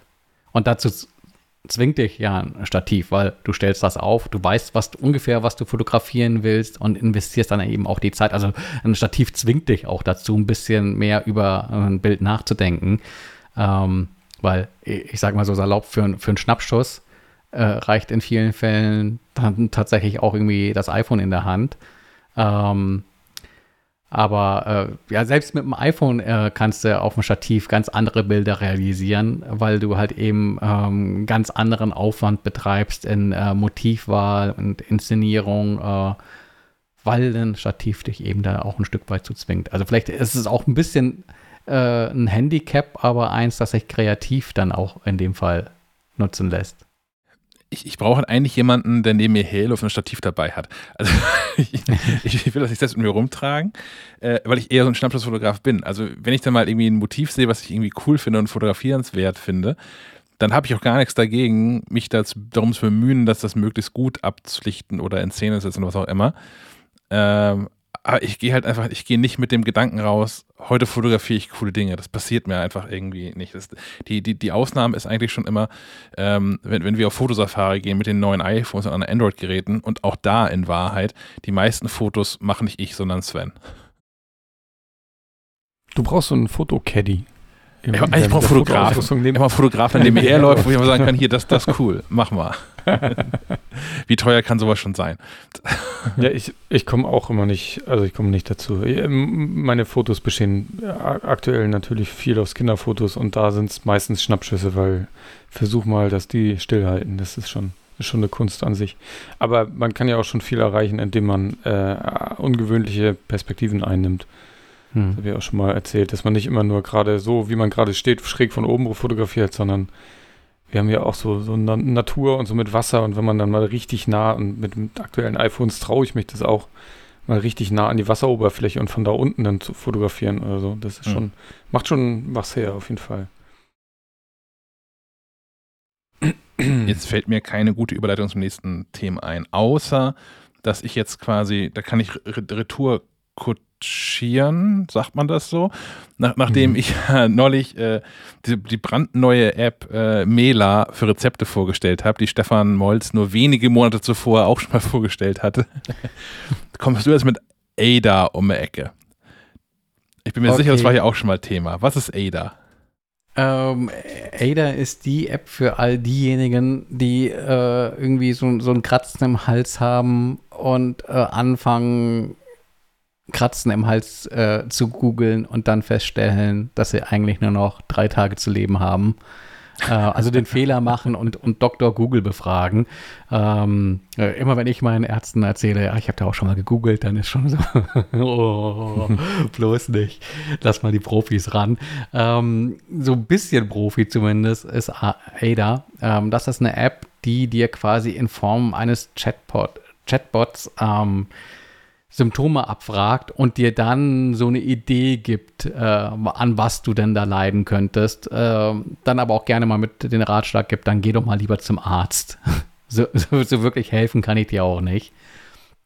Aber bei so einem ersten Einordnen vielleicht äh, ganz, ganz, ganz äh, praktisch sein mag, weil tatsächlich finde ich äh, auch, es ist keine gute Idee, äh, in den Google-Suchschlitz Suchschlitz einzuschmeißen, hier, äh, so geht's mir, sag mir, was ich hab. Äh, das ist so wenig zielgerichtet, ähm, dass da eigentlich nur Quatsch bei rauskommen kann. Äh, und entweder ist man kränker äh, am Ende, als man tatsächlich ist, oder äh, äh, man arbeitet daran, sich zum Hypochonder ausbilden zu lassen. Äh, deswegen ist es vielleicht sinnvoller, so eine medizinisch, mit medizinischem Know-how entwickelte ähm, App als äh, mehr als nur ein Orakel zu befragen, was man denn da so haben könnte. Einfach weil diese Symptomabfrage eben auch ähm, aufeinander aufbaut und äh, eben nicht nur äh, für sich genommen einfach Schlagworte versucht im äh, Netz wiederzufinden, sondern tatsächlich auf dich bezogen und auf die einzelnen Symptome äh, dir sagt, okay, mit den Und Symptomen nicht- könnte es das, das oder das sein. Ja, gibt's, äh, ich äh, habe die auch mal eine, habe die auch schon mal benutzt und die gibt auch so eine Art Wahrscheinlichkeit, ne? Eine von 100 Personen gibt das Mhm. an oder so, ne? Dass man auch immer noch so eine grobe Wahrscheinlichkeit hat, wie, wie ja, ist es das wirklich? Mhm. Ja, fand ich nicht Ist, schlecht. äh, also funktioniert auch kostenlos. Ich weiß Ja, noch nicht, was der, ne? was der Haken daran ist. Ja, vermutlich ähm, Daten. Davon ist auszugehen, ja.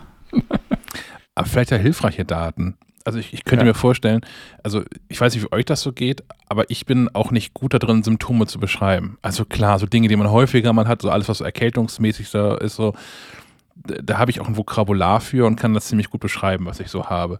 Aber alles, was irgendwie so merkwürdig ist oder so, ist das eher ein Ziehen, ist das eher ein Stechen als sowas. Ich bin da nicht gut drin. Und vielleicht könnte das ja tatsächlich so langfristig Medizinern dabei helfen, Symptombeschreibung besser zu verstehen von, von Menschen. Mm, Ja, dann würde ich gar nicht den Umweg über Me- Medizinerin gehen, sondern einfach, du fütterst die KI und die sagt dir ungefähr, was du hast. Das ist ja, da, dafür sind KIs ja durchaus geeignet, ne? wenn es ein festes, feste Umgebung gibt und Unmengen von Daten, Vergleichsdaten und so. Stimmt auch wieder, ja. Das kann, da kann dein Arzt, deine Ärztin da gar nicht so viel Know-how mitbringen, was die da, worauf die so zugreifen können. Ähm, ja, ich, das ist auf jeden Fall eine, eine gute Anwendung, finde ich auch. Habe ich lange nicht mehr genutzt, aber kann ich ja mal durchspielen. Mit, Ja, vielleicht warst du lange nicht krank oder so. vielleicht kann man auch andersrum, man Ja. kann sich Krankheiten ausdenken, sich Gebrechen ausdenken und gucken, was ob es das gibt als Krankheit. Gibt's- Ja, das Ja. habe ich, das hab ich für den Test äh, probiert, aber das war irgendwie dann unappetitlich, was da rauskam. Habe ich das verworfen. Braucht sehr viel Langeweile dafür, glaube ich, sich Krankheiten auszudenken. Ich habe gar keine App, gar kein Spiel so richtig vorzustellen. Ich habe eine, eine News, wenn man so möchte. Und zwar ähm, haben sowohl ich als auch Sophie hier schon mal von, von Wordle erzählt. Kennt ihr inzwischen auch, habt ihr alle schon mal gesehen. Was bisher nicht gesehen hat, für ist es auch nichts. Ähm, das Original, das englischsprachig ist, gekauft worden von der, von der New York Times. Und das finde ich eine großartige Geschichte. Also, dass sich da jemand zu Hause hingesetzt hat, mehr oder weniger zu Hause hingesetzt hat, und sich ein wirklich cooles, simples, aber ein sehr, sehr cooles Spiel überlegt hat. Und ähm, da jetzt sicherlich ein Reibach mitgemacht haben wird, weil die New York Times wird den nicht mit dem Abo abgespeist haben oder so. Ähm, fand ich kurz erwähnenswert, finde ich toll. Ich habe immer noch Spaß dran. Ähm, spiele das fast jeden Tag. Also man kann es ja auch nur einmal am Tag spielen, weil es nur ein Wort pro Tag gibt. Ähm, dafür spiele ich es in, einer, in, einer, in der original englischen Variante und in der deutschen Variante. Und äh, ja, wer so ein bisschen Spaß an Wörtern hat, vielleicht ist das was für ähm, dich dann. Genau, ich kann auch kurz einwerfen, bevor wir zur nächsten Dings überleiten. Offensichtlich waren gerade so die äh, äh, Verkaufswochen, weil ähm, wir kommen ja nach Wordle, kommen wir ja gleich nochmal zu einem anderen großen Kauf. Und dazwischen haben noch zwei andere gekauft. Und zwar YThings hat, hat die deutsche App 8Fit gekauft, ähm, die sich so um, um so komplette Fitnesspläne kümmert und auch, äh, ich meine, Ernährung mit dabei hat und so. Und Calm, die, die Meditations-App, hat sich Ripple Health gekauft. Ähm, die, die, die haben gerade zwei Apps rausgebracht. Die nennen sich Care Memo und Like Paper. Beides so Apps, mit denen es einfacher sein soll, andere, also so, so eine Art Pflegeplan zu erstellen. Fand ich ganz interessant. Irgendwie waren wohl gerade äh, Verkaufswochen. Denn auch Sony hat in dieser Woche was gekauft und zwar einen anderen Spielehersteller.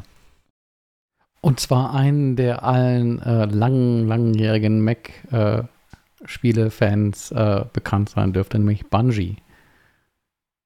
Ähm, man erinnert sich zurück, äh, ja, 1999 war das, glaube ich, äh, auf der Bühne mit Steve Jobs, äh, einer der guten Menschen von, von Bungie, die ein Spiel vorstellten, ein Ego-Shooter namens Halo.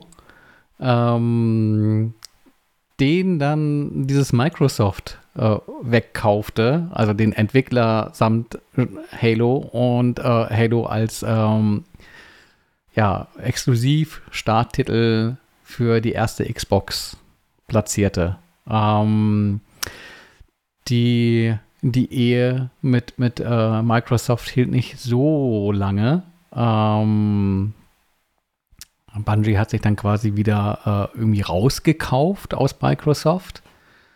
Ähm, und das nächste große Ding von deren Seite aus war Destiny, weil man hatte bei dem Rauskaufen Halo bei Microsoft lassen müssen. Die haben ein eigenes Studio gegründet, nur äh, für Halo-Titel. Äh, und ähm, da sind auch einige der federführenden äh, Köpfe hinter Halo geblieben.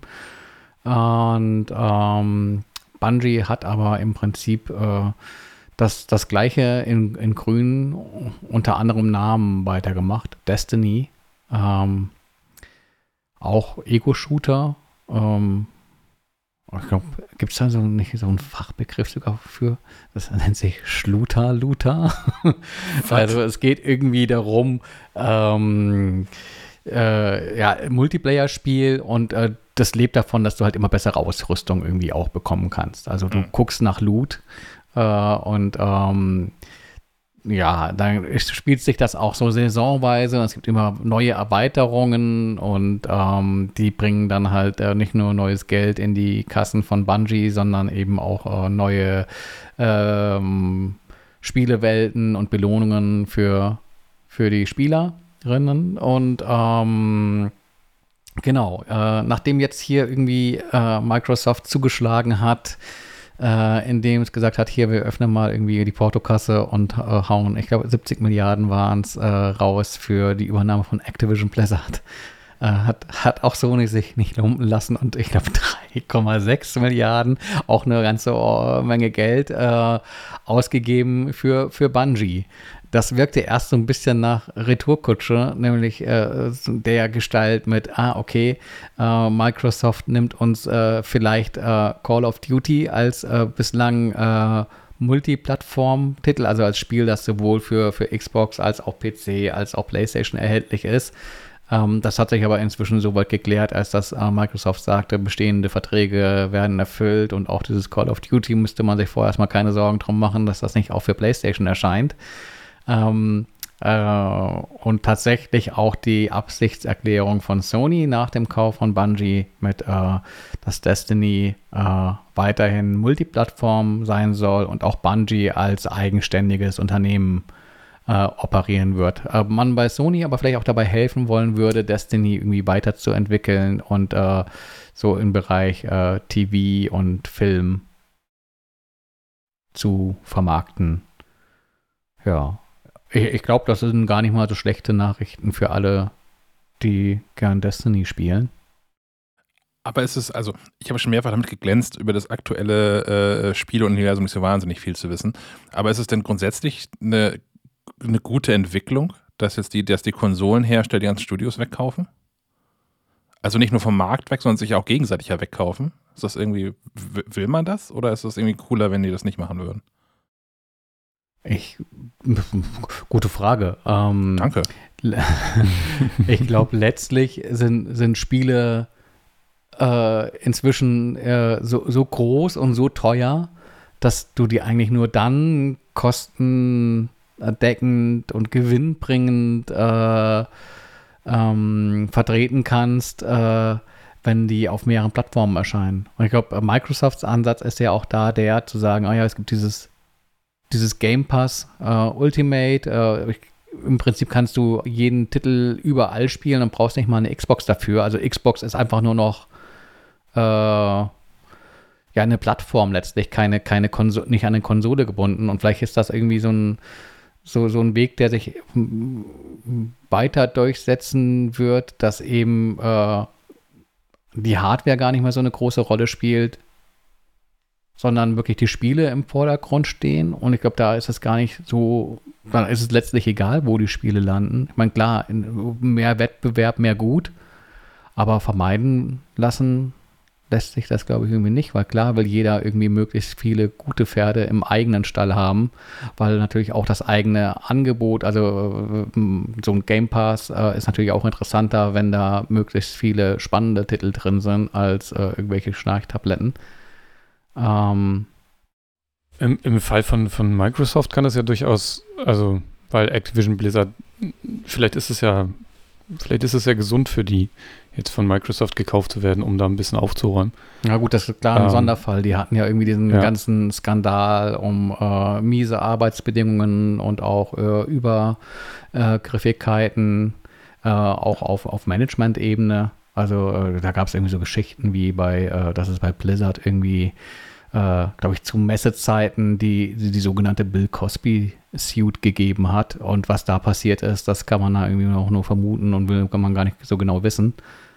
Ähm, das sind einfach Sachen, klar. Da äh, ist auch zu hoffen, dass sich personell einiges äh, verändern wird. Und es hatten ja auch schon vorab die, äh, ähm, die Großen im Business, also ich glaube Sony genauso wie auch Microsoft gesagt, man müsste mal diese Zusammenarbeit mit Activision Blizzard äh, überdenken.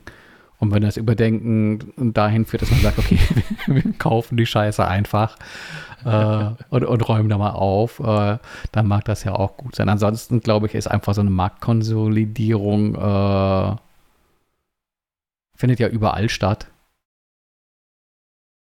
Und ähm, ja, jetzt im Falle von, von Sony, ich ähm, weiß nicht, ich, es, die, die haben ja schon diverse Studios unter sich. Äh, mhm. ich denke so an Naughty Dog oder an äh, Santa Monica oder was haben die noch?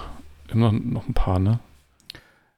Ja, aber auch da, ah, ich finde, auch okay. da ging ja der Trend dazu zu sagen, ja, okay, wir haben diese Spiele für PlayStation, aber wir sind uns auch nicht zu schade, unsere exklusiven Marken, wie, wie beispielsweise uh, God of War oder glaube auch Uncharted auf einen PC zu bringen. Also mhm. auch da diese Denke mit, ja, okay, wir haben zwar irgendwie so eine Konsole, die wir verkaufen wollen, aber wir haben halt eben auch Spiele, mit denen wir ein möglichst großes Publikum äh, erreichen müssen auch, weil die sich halt eben auch nicht äh, so aus dem FF äh, mal eben finanziert haben, wenn da irgendwie. Nee, genau, du, sag, du sagtest ja eben auch, dass die, dass die Spiele immer teurer werden und gerade so, so diese AAA und, und wahnsinnig großen, die sind natürlich auch teuer und da kannst du als kleines Studio wahrscheinlich auch kommst du schnell an deine Grenzen. Deswegen ist es wahrscheinlich ganz gut, wenn dann ein Sony dann im Hintergrund steht und sagt, ja, ja, ihr macht das schon. Wir kümmern uns da irgendwie ein bisschen um die Finanzen und ihr macht da einfach mal ein geiles Spiel, weil ich, äh, also so fast alles, was so von, von Sony eigenen ähm, Spiele-Schmieden kommt, sind eigentlich alles gute Spiele, finde ich. Und dass sie jetzt wie, wie God of War nach, äh, wie, wie lange ist das, wie alt ist das Spiel? Vier Jahren oder drei Jahren? Hm. Nochmal so, einen- so einen zweiten Frühling auf dem PC erlebt, ist ja, ist ja auch gut. Ja. Aber das, ja, auf dem, äh, im ersten Moment war es halt einfach ein super Spiel für die Playstation, fand ich. Und deswegen, ja, ich sehe das auch eher positiv. Ich glaube, so der, der einzige der, der großen drei, die so ein bisschen da außen vor sind, äh, ist Nintendo. Weil Nintendo einfach so, so stark von den eigenen Marken äh, wie äh, Mario und äh, Zelda und äh, äh, was weiß ich, Donkey Kong und Splatoon und so lebt.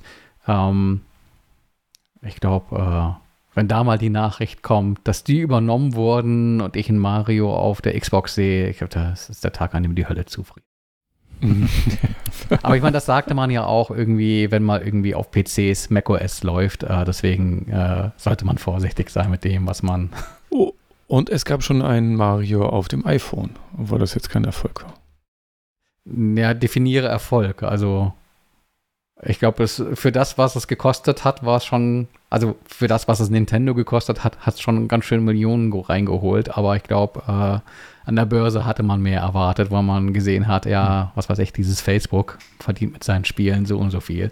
Warum macht dieses Nintendo nicht viel Mhm. mehr? Tja. Hm. Ja. Aber dieses Pokémon gehört noch zu Nintendo, oder? Ähm, oh, ich glaube, das ist kompliziert. Äh, dieses Pokémon ähm, wird entwickelt von Game Freak und Game Freak. Ähm, ich, ich, da, die Geschichte ist auch, Game Freak war früher, glaube ich, tatsächlich ein Magazin, sondern so Spiele, Spiele-Nerds, die irgendwie selbst geschrieben haben und äh, eine Zeitschrift rausgaben. Aber ich glaube, ich kriege das nicht mehr ganz zusammen. Was ich noch zusammenbekomme, ich hatte Zeit. Und zwar Zeit zum Spielen. Und zwar Zeit zum Spielen von Pokémon Legends. Und man streitet sich drüber, wie man es ausspricht. Arceus.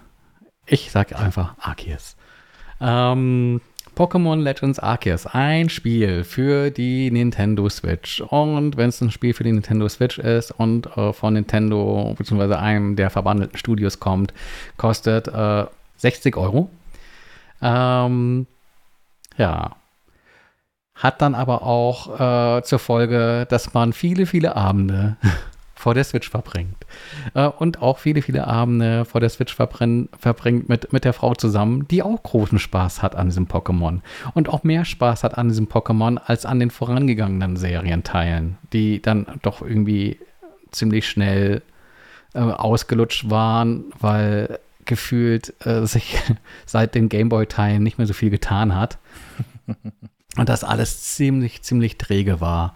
Ähm, nee, mit äh, dem neuen Pokémon, das ist so ein bisschen außerhalb der Hauptserie. Also man hat einfach gesagt, wir machen einen Neustart. Wir probieren uns äh, an, an einem neuen Spiel. Natürlich so Hauptaugenmerk wieder, es gibt diese Pokémons, also diese Taschenmonsterchen.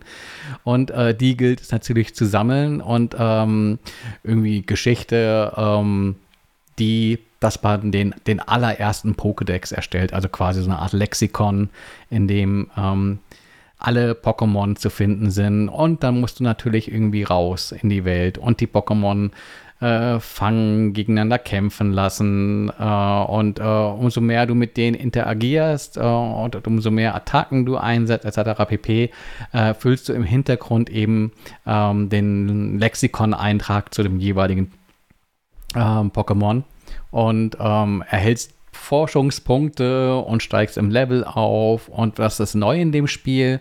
Ähm, das ist eine Open World oder eine Semi-Open World. Also du hast verschiedene Abschnitte, in die du reisen kannst und die sind wirklich groß. Das gab es das erste Mal jetzt äh, in dem vorangegangenen Titel. Da hieß das, glaube ich, so Naturzone. Da konntest du irgendwie auch schon so durch größere Abschnitte ziehen und Pokémon fangen. Jetzt spielt sich das tatsächlich eher wie so ein äh, Zelda Breath of the Wild. Und tatsächlich finde ich, sieht auch die Grafik sehr dem entlehnt aus, aber durchaus im positiven Sinne. Also wirklich schöne Spielewelt und ähm, eben eine offene Welt. Eine offene Welt, in der du auch direkt heraus ähm, Pokémons fangen kannst. Also du bist nicht immer automatisch irgendwie in einem Kampf drin.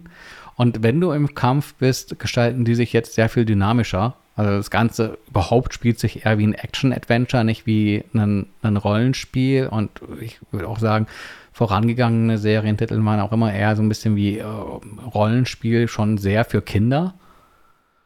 Und auch mit sehr viel Text und Erzählung. Das ist jetzt im, in, in Legends ähm, Arceus auch noch der Fall, dass da wirklich viel auch erzählt wird. Und äh, manchmal ist es bei mir dann schon so, dass ich Aggressionen bekomme, so, ja gut, was habt ihr jetzt noch zu erzählen?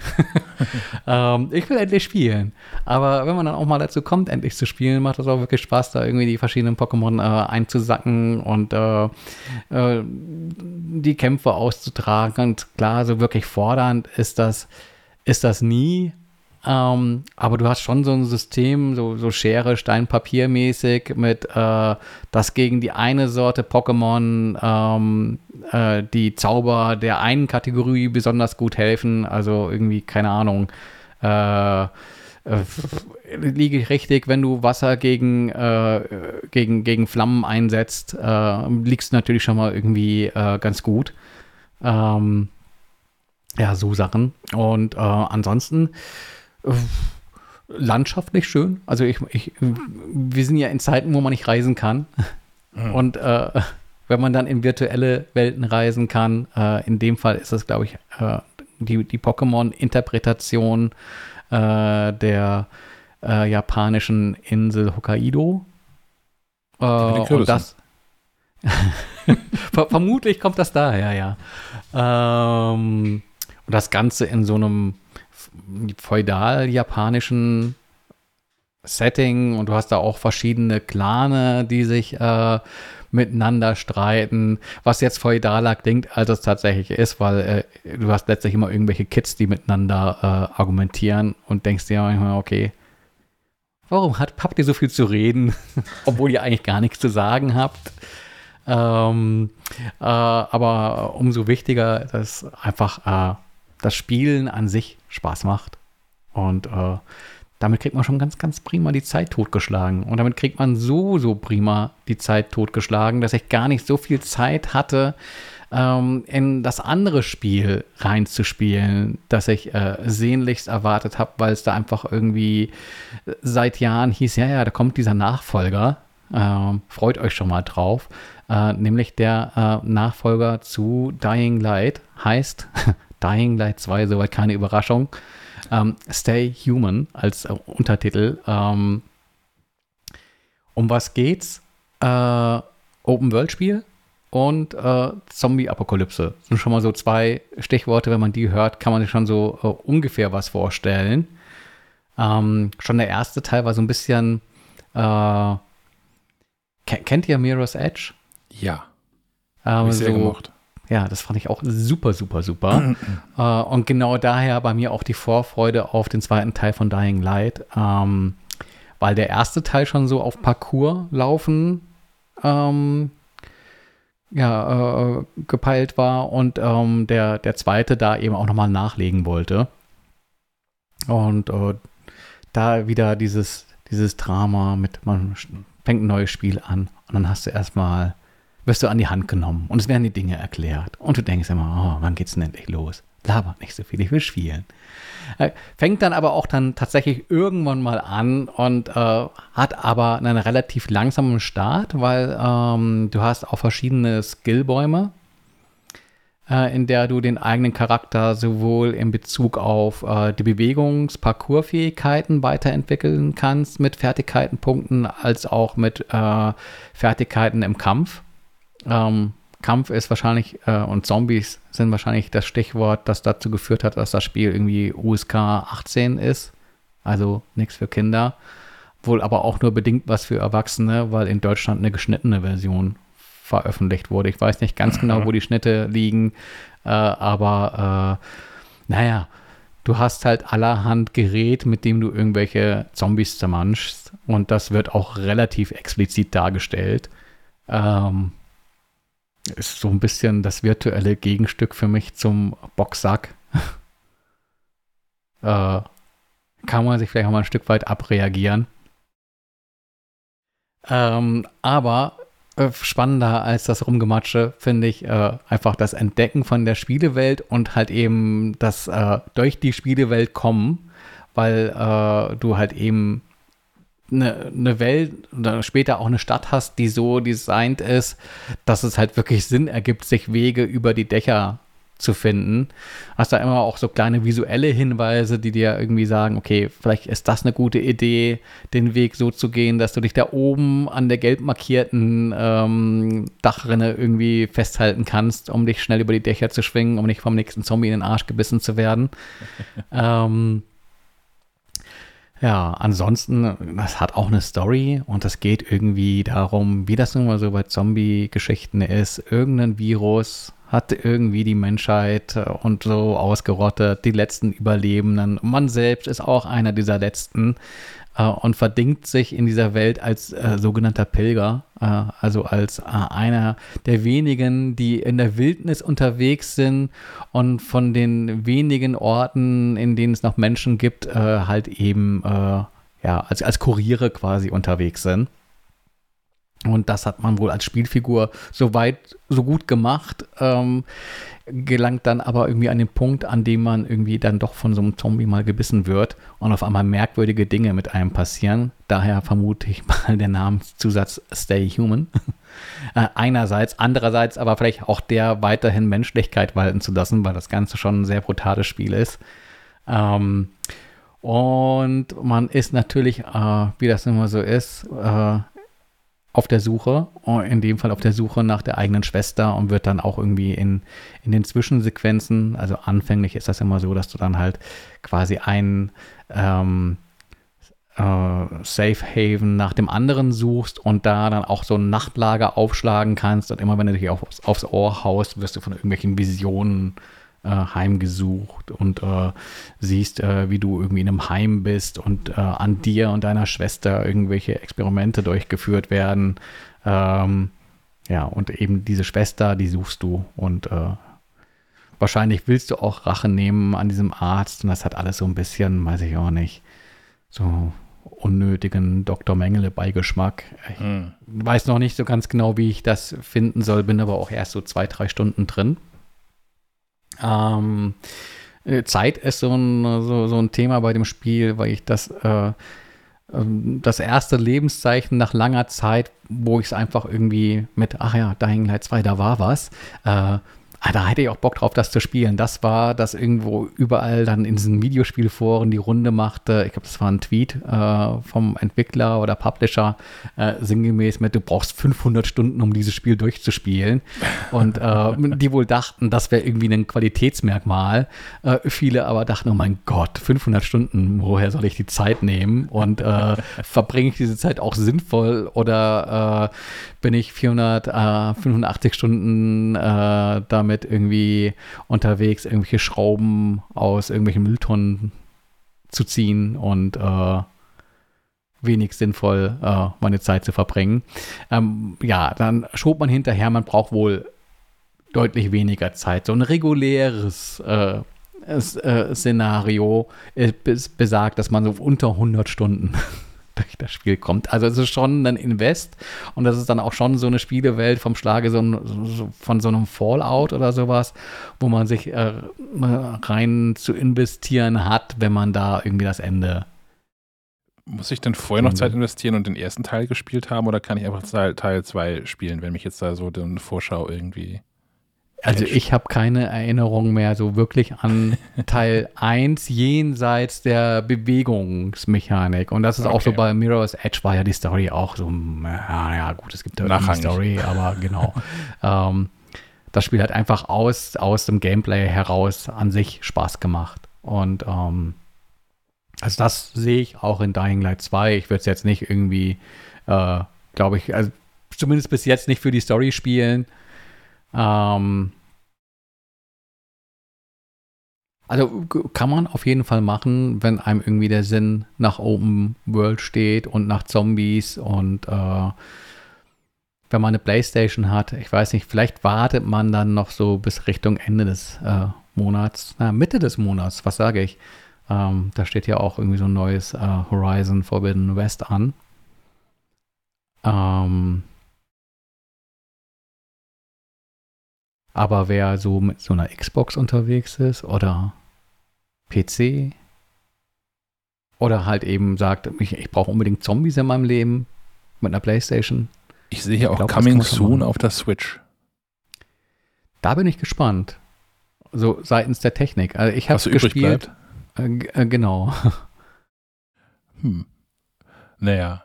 Ja, ich, ich habe mir das noch nicht angeguckt, das ist tatsächlich irgendwie nichts Dolles. Ne? Also, FIFA wirbt damit ja auch. Das ist ein aktuelle FIFA in einer Legacy-Version auf der äh, Switch verfügbar ist. Und ja, das ist auch sehr Legacy.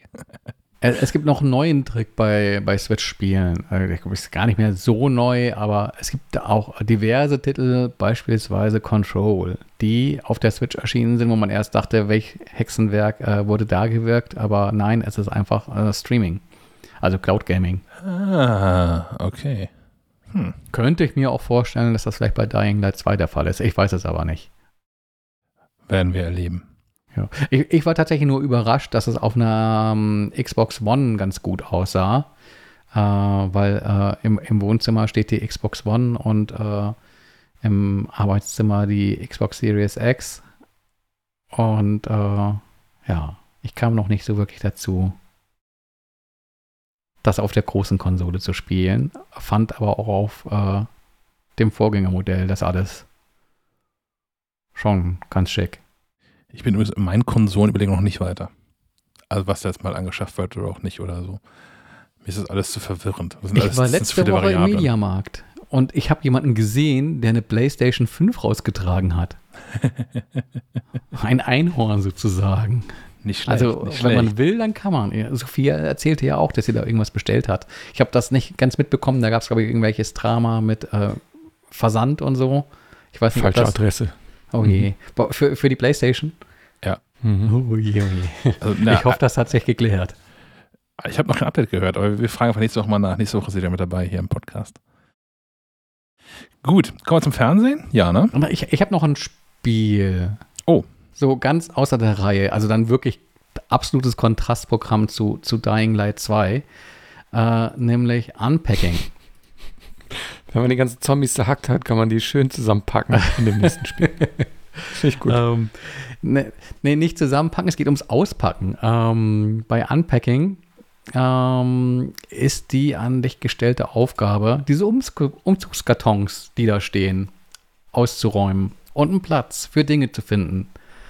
Ähm, das fängt an, äh, das Ganze in, in schöner Pixel-Grafik gezeichnet, äh, fängt an in einem Kinderzimmer. Da hast einen Karton, machst den auf, hast irgendwie Schulsachen drin, Teddybärchen, Poster für an die Wand ähm, und hast halt eben dieses eine Zimmer. Und ist einfach entspanntes, also so ein bisschen wie Wimmelbild-Spiel, nur umgekehrt. Also du äh, bewimmelst quasi die, die leere Bühne. Aber, aber du, du bist doch gerade in, in echt umgezogen. Hat das so einen Spaß gemacht, dass du es in, in virtuell auch nochmal das nachholen musst? Nochmal nach, äh, ich wollte gerade nachempfinden sagen, musst? das ist, es Nach- ist doch nach- das, was ich täglich hier machen muss. Warum soll ich das denn auch noch spielen? Na ja, gut, es gibt auch Dinge wie den Omnibus-Simulator oder den verstehe ich auch schon nicht. Landwirtschaftssimulator. ähm, ja, ich dachte auch, es ist ein bisschen komisch. Ähm, aber schon so das zweite Level siehst du, okay, das ist dann halt eben nicht mehr das Kinderzimmer, sondern ganz offensichtlich die erste eigene Wohnung. Aber es ist immer noch Umzug. Ja. Aber äh, das, was du auspackst, erzählt auch eine Geschichte. Aha. und erzählt immer mehr eine Geschichte. Und es hat irgendwie auch einen, äh, so einen perversen Reiz, Ordnung zu schaffen. Also, wenn, ich weiß nicht, also bei Tetris machst du ja auch nichts anderes, als Steinchen in eine Reihe zu stellen. Ist für die kleinen Monks unter uns. In uns. Ja. Ich kann das schon nachvollziehen. Ähm, und äh, ich finde es ein bisschen schade, dass es das Spiel nicht für iOS gibt. Es wäre doch prädestiniert fürs iPad, oder?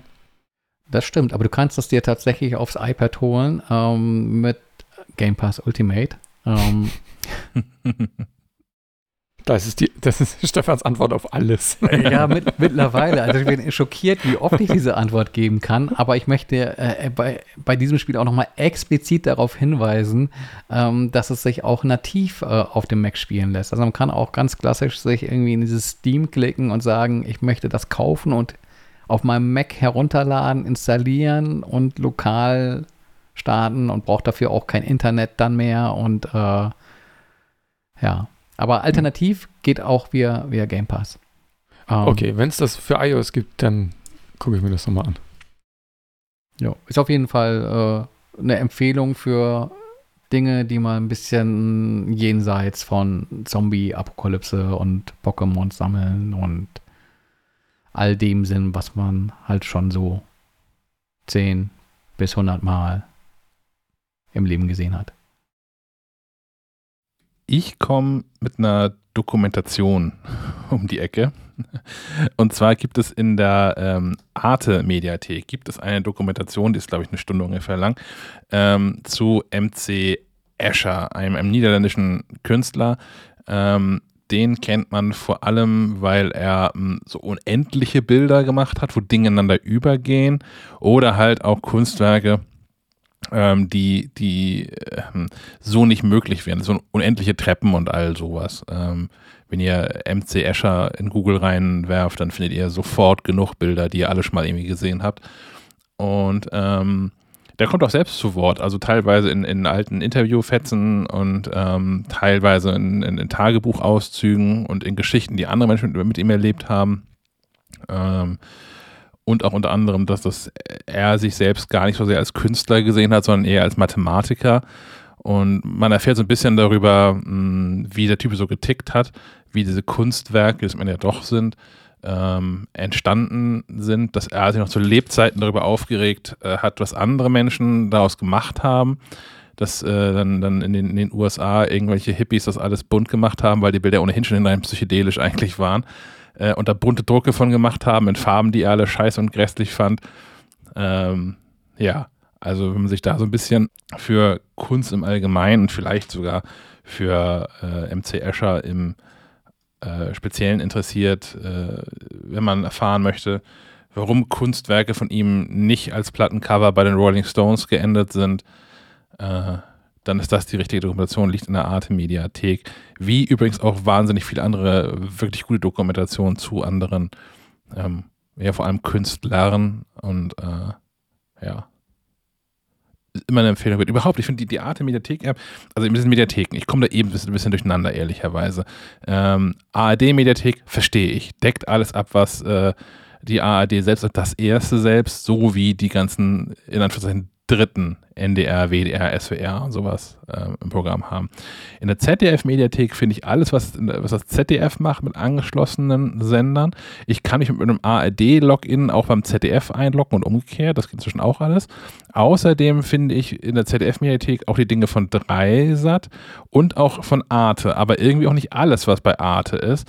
Äh, in der Arte-Mediathek finde ich aber alles, was bei Arte ist und sonst irgendwie nichts. Dafür hat die Arte-Mediathek inzwischen so einen eigenen Konzertbutton, weil in der Arte-Mediathek gibt es wahnsinnig viele Konzerte.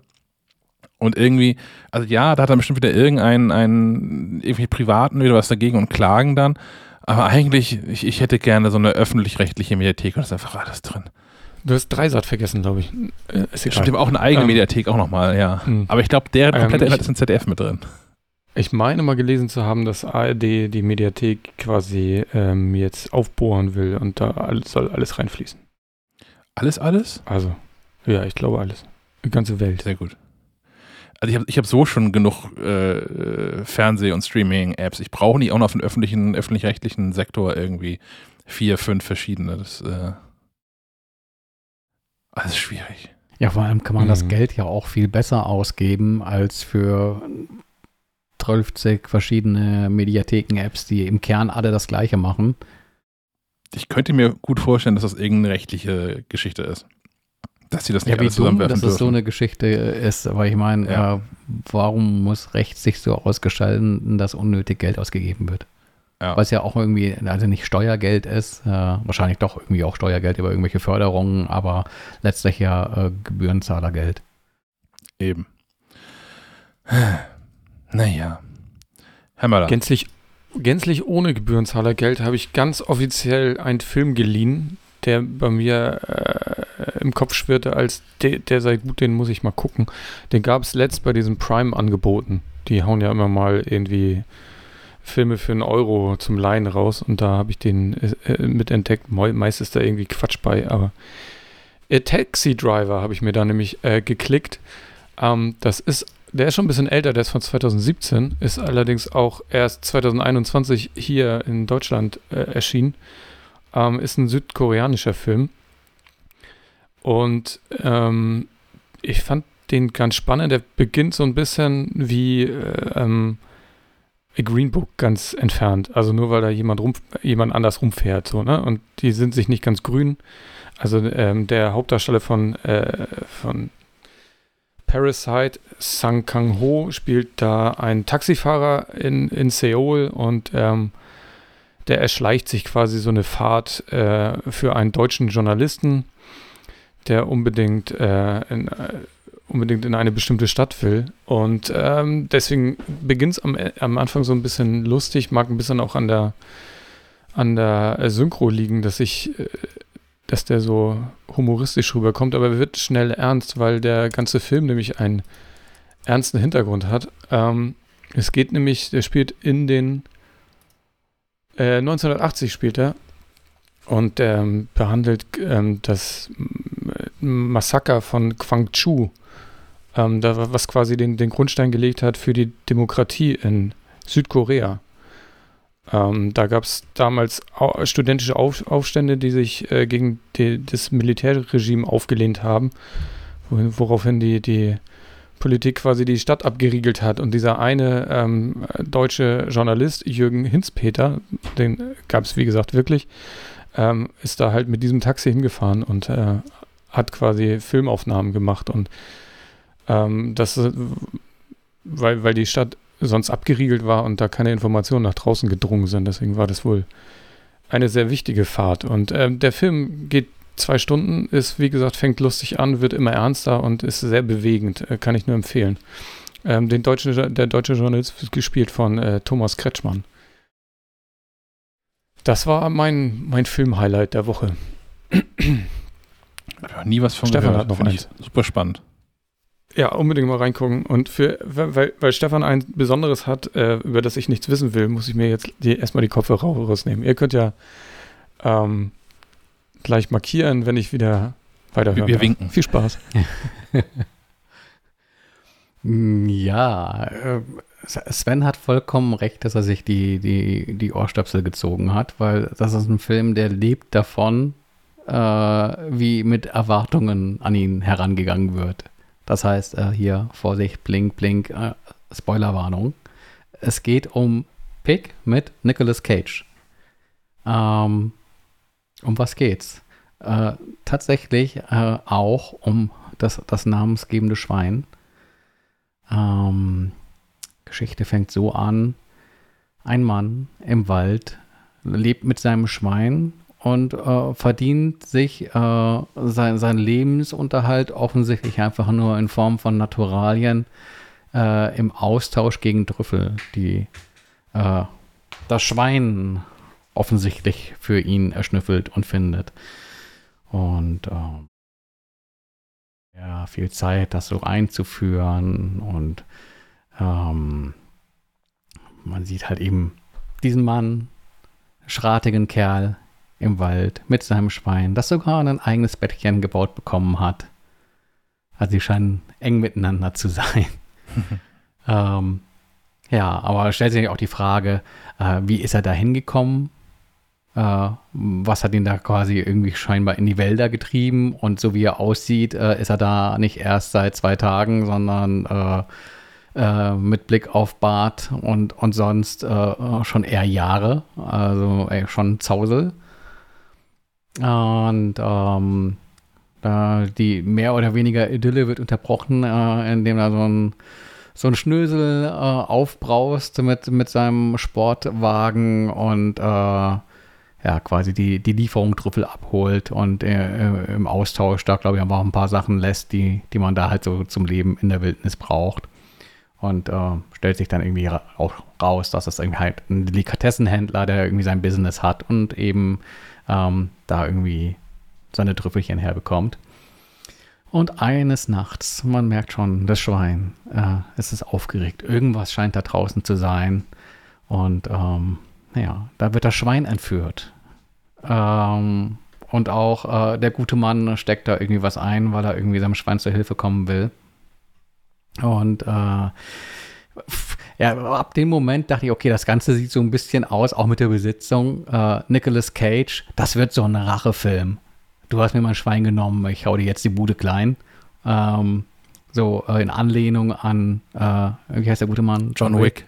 Dem irgendwie der Hund äh, genommen wurde und der auf einmal meint, hier irgendwie die Welt aus den Angeln heben zu müssen. Ähm, ja, heißt auch hier zieht der gute Mann los auf der Suche nach seinem Schwein und ähm, stellt sich auch ziemlich schnell raus, dass irgendwie die, die Junkies von um die Ecke das Schwein entführt haben. Dann verliert sich aber die Spur, weil die haben es irgendwie wohl äh, verkauft und wissen auch nicht mehr an wen, nur irgendwie irgendwer in der großen Stadt. Das spielt so, ähm, ich, ich glaube, das die Stadt äh, Portland, also irgendwie in diesem Oregon und da gibt es auch wirklich Wildnis, aber es gibt halt eben auch wirklich Stadt. Und ähm, da schnappt er sich quasi seinen, seinen Trüffel an Ankäufer und sagt hier, äh, fahr mich mal in die Stadt und der ist schon zu dem Zeitpunkt ziemlich verbeult äh, und man denkt, okay, das sieht aus wie, wie, so, wie so ein Rache-Feldzugfilm.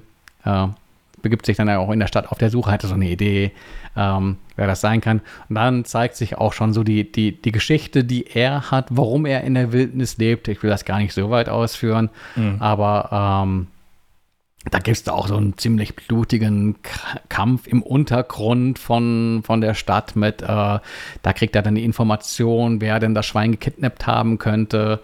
Und äh, eigentlich hast du den ganzen Film so die Erwartungshaltung, der äh, zieht gleich irgendwie seine abgesägte Schrotflinte irgendwie äh, aus dem Halfter und äh, zerlegt äh, alles und jeden.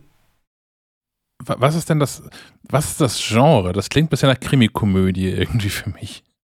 Ey, die, das Genre, ich dachte, das Genre ist irgendwie äh, Action, aber vielleicht mit einem Twist. Hm, so. Okay. Deswegen habe ich, das, das, war vielleicht auch so meine Erwartungshaltung, dass ich dachte, okay, Sch Schwein gekidnappt und Nicolas Cage, äh, das klingt für mich wie eine äh, Neuinterpretation von äh, ähm, Keanu Reeves wird sein Hund geklaut. Ähm, ja. Das war vielleicht so die Erwartungshaltung, die ich hatte, ohne aber auch viel vor und nachher wegzulesen. Ähm, so im, im Nachhinein würde ich sagen, es ist schon eher so, so, so, so ein Indie- Film. Ich glaube, das sind auch die Einspielergebnisse, die das belegen. Ich glaube, der hat irgendwie in den USA 4 Millionen Dollar oder sowas eingespielt. Also lief da, glaube ich, auch äh, eher unter dem Radar. Mhm. Uh, und ist halt eben genau das nicht. Also an keiner Stelle, immer dann, wenn man denken würde, so jetzt wäre aber ein guter Zeitpunkt, wenn, wo dann auch klar ist, wer irgendwie uh, das Schwein entführt hat und was mit dem Schwein passiert ist, wo man denkt, so jetzt, jetzt würde ich ihm aber eins auf die Nase geben, uh, ist das alles am letzten Endes alles eher versöhnlich und äh, man findet einen Weg und äh, also so ein Stück weit wird, wird da, werden die Erwartungen, also zumindest die Erwartungen, die ich hatte, die Erwartungen mögen bei jedem anderen, der den Film sieht, äh, vielleicht andere gewesen sein. Äh, ich fühlte mich so ein bisschen getäuscht, aber dann nicht enttäuscht, weil es natürlich auch ganz äh, nett ist, sich so hinters Licht führen zu lassen, weil man tatsächlich ähm, was anderes erwartet hat, aber einem da eben auch einen Weg aufgezeigt wird, dass es eben nicht so sein muss, wie man es irgendwie schon äh, zehnmal gesehen hat. Hm. Ja, vielleicht gucke ich mal rein. Ähm, ja, du, bist jetzt, du bist jetzt vorbeschädigt. Ja, pff, das macht aber vielleicht nichts. Aber äh, wir winken dann Sven mal wieder mit dazu. Fröhlich. Und ähm, ich habe derweil noch einen Hörtipp. Und zwar ähm, finde ich allgemein ganz empfehlenswert den Podcast äh, nach Redaktionsschluss. Äh, ist ein Podcast, auch eine Radiosendung vom Deutschlandfunk, in der sich MitarbeiterInnen vom Deutschlandfunk unterhalten über Medienthemen im Allgemeinen. Und ähm, meistens, ich glaube sogar immer, ist Anlass dafür die Zuschrift eines Hörers oder einer Hörerin, die da irgendwie Fragen, Fragen ans System haben. Und in der aktuellen Episode ähm, geht es unter anderem um das Thema ähm, Gendern und so. Also ein Thema, wo wir hier auch schon die ein oder andere Zuschrift zu bekommen haben, seit die MacLive ähm, in, in gedruckt und online gendert und wir es hier im Podcast ja auch versuchen, das hinzubekommen.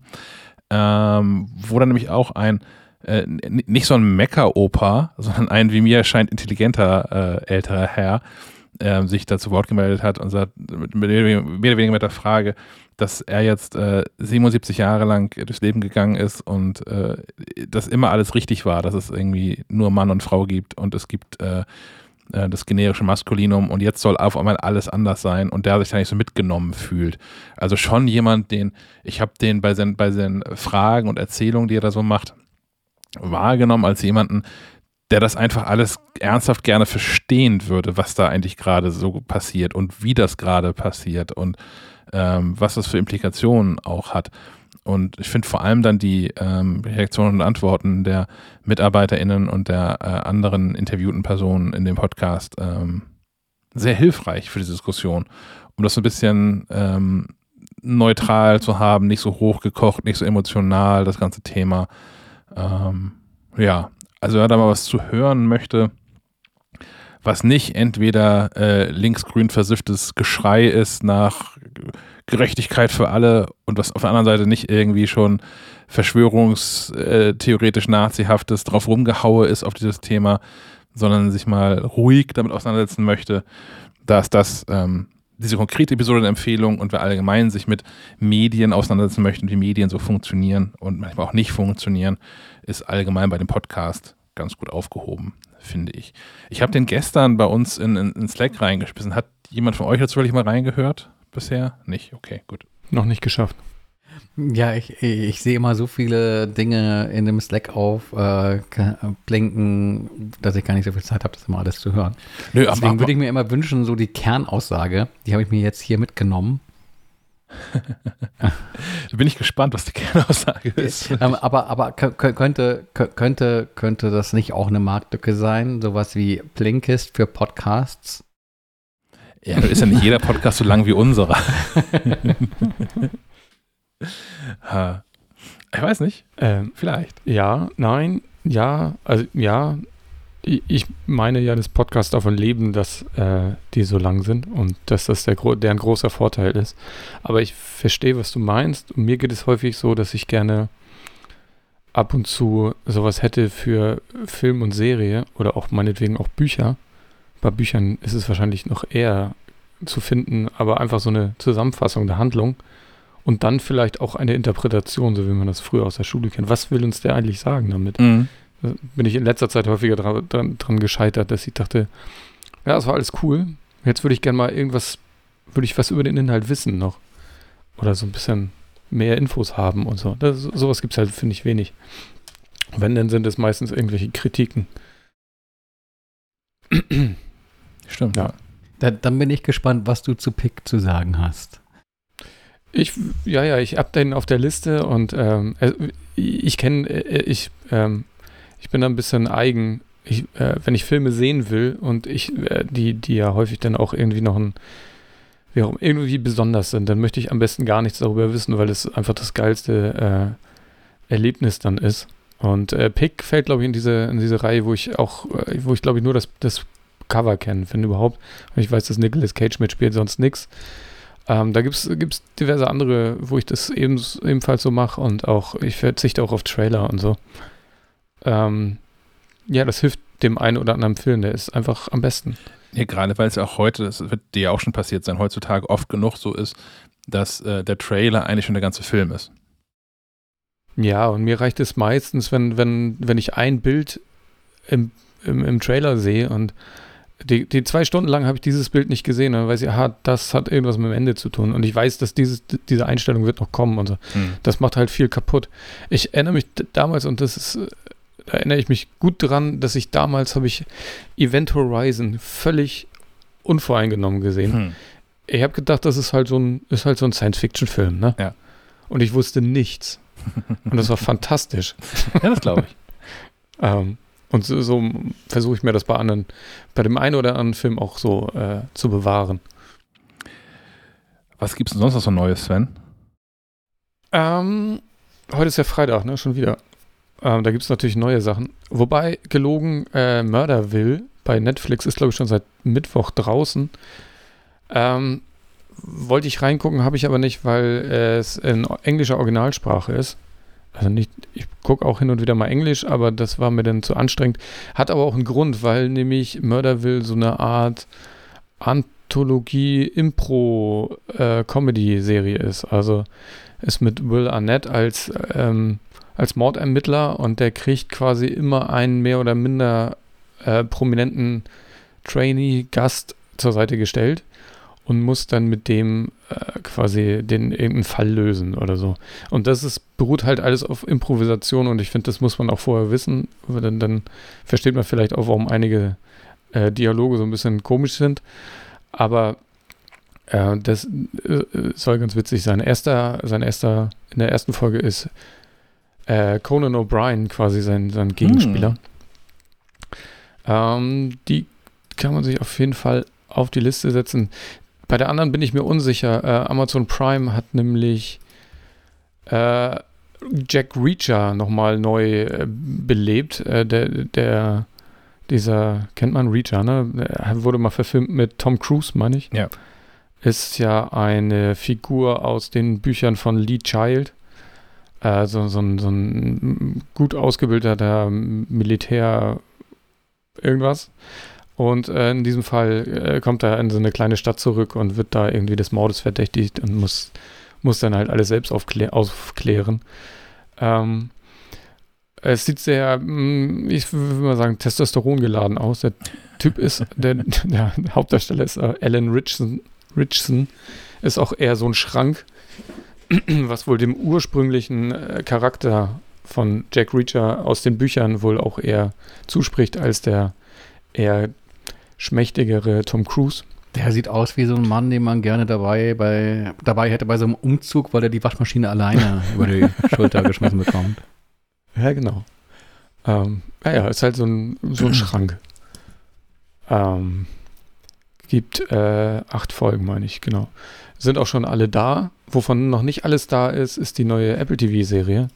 Die hatte ich ja letztes Mal ein bisschen angeteased, ganz unterschwellig. Und zwar heißt sie Suspicion. Ähm, das ist eine, äh, ist ein Remake eines, einer israelischen Serie. Äh, ich meine, die heißt Fells Flag. Ähm, da geht es darum, dass äh, ein, ein, der Sohn einer mh, gut betuchten Geschäftsfrau, ne, gespielt von Uma Thurman, in einem New Yorker Hotel entführt wird. Und dann äh, vier Britinnen, die aber ähm, die auch währenddessen im Hotel äh, waren, werden dann verdächtigt, äh, die, die Tat, die auch gefilmt wurde, also die hatten nahmen Masken auf und so, Mhm. die werden dann verdächtigt und ähm, darum geht es halt so ein bisschen. Äh, da bin ich auch gespannt drauf. Es ist ja nicht die erste israelische Serie. Ich meine, war nicht Homeland auch, eine, auch ein Ja, Remake von Im äh, Original. israelischem? Ja. Hatu-Film Ja. oder so hieß das, oder? Naja. Ja, Namen weiß ich nicht, aber ja, ist auch aus Israel äh, kopiert.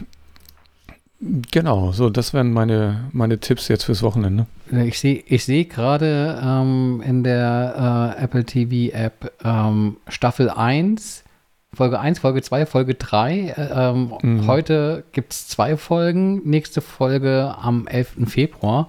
Das bedeutet das, das sind nur drei Folgen, weil ich sehe hier nur drei Folgen. Oder sind das mehr? Ne, Apple macht das ja in letzter Zeit immer drei Folgen am Anfang und dann kommt wöchentlich eine neue. Mhm. Ja, aber die dritte Folge, also normalerweise siehst du ja auch noch die äh, weiteren Folgen, oder? Ähm, also für mich sieht das jetzt aus, als wären das insgesamt nur drei Folgen. Oh, dann haben sie nur zwei Folgen und die dritte kommt dann am kommt dann in einer Woche, ja. Ich meine, das wäre ja schön, wenn es nur drei Folgen wären, aber ich finde das auch mal ganz charmant, so Miniserien zu haben, die halt nicht irgendwie meinen, äh, den Stoff, der eigentlich auch nur für äh, äh, sechs Folgen reicht, äh, auf äh, 48 Episoden zu strecken. Hm, Nee, ich habe gerade mal geguckt, es werden acht. Okay. Das bedeutet, äh, jetzt? zwei Monate warten, wenn man alles hintereinander weggucken möchte. Und ich, das Genau. werde ich auch tun, weil äh, mein äh, letztes Er Erlebnis bei, bei Apple TV war das mit äh, ähm, Infiltration. Mhm. Und ähm, da kommt ein Anruf, den drücke ich mal eben weg. Ähm, war bestimmt der Zoll. äh, wir sprachen Steht vor der Tür. vor, vorher darüber. Ähm, genau. Äh, und das war einfach nervig, äh, da immer wieder auf den Freitag zu warten. Also ich meine, einerseits ist es ganz schön, wenn man sagen kann, ah, wir Freitag, neue Folge. Aber man kann da auch davon ausgehen, dass jede Folge mit so einem Cliffhanger endet, dass man sagt, okay, jetzt hätte ich doch, doch auch ganz gern gewusst, wie es weitergeht. Und dann wieder bis Freitag warten zu müssen. Das hat man am Samstag dann auch wieder vergessen. Aber trotzdem, also man ist da schon irgendwie drauf geeicht, äh, Serien doch so äh, Folge für Folge hintereinander wegtanken zu können, wenn es dann auch so spannend ist. Hm. Und bei dem Titel vermute ich, da, vermute ich das einfach mal. Das nehme ich auch an, ja. Gut, dann war es das einmal mehr, oder? Ist ja auch ganz schön lang geworden wieder. Ja, das reicht für heute. Gut, dann in diesem Sinne, ähm, wie immer, vielen Dank fürs Zuhören, bleibt gesund und bis nächste Woche. Auf Wiederhören. Schönes Wochenende, bis dann.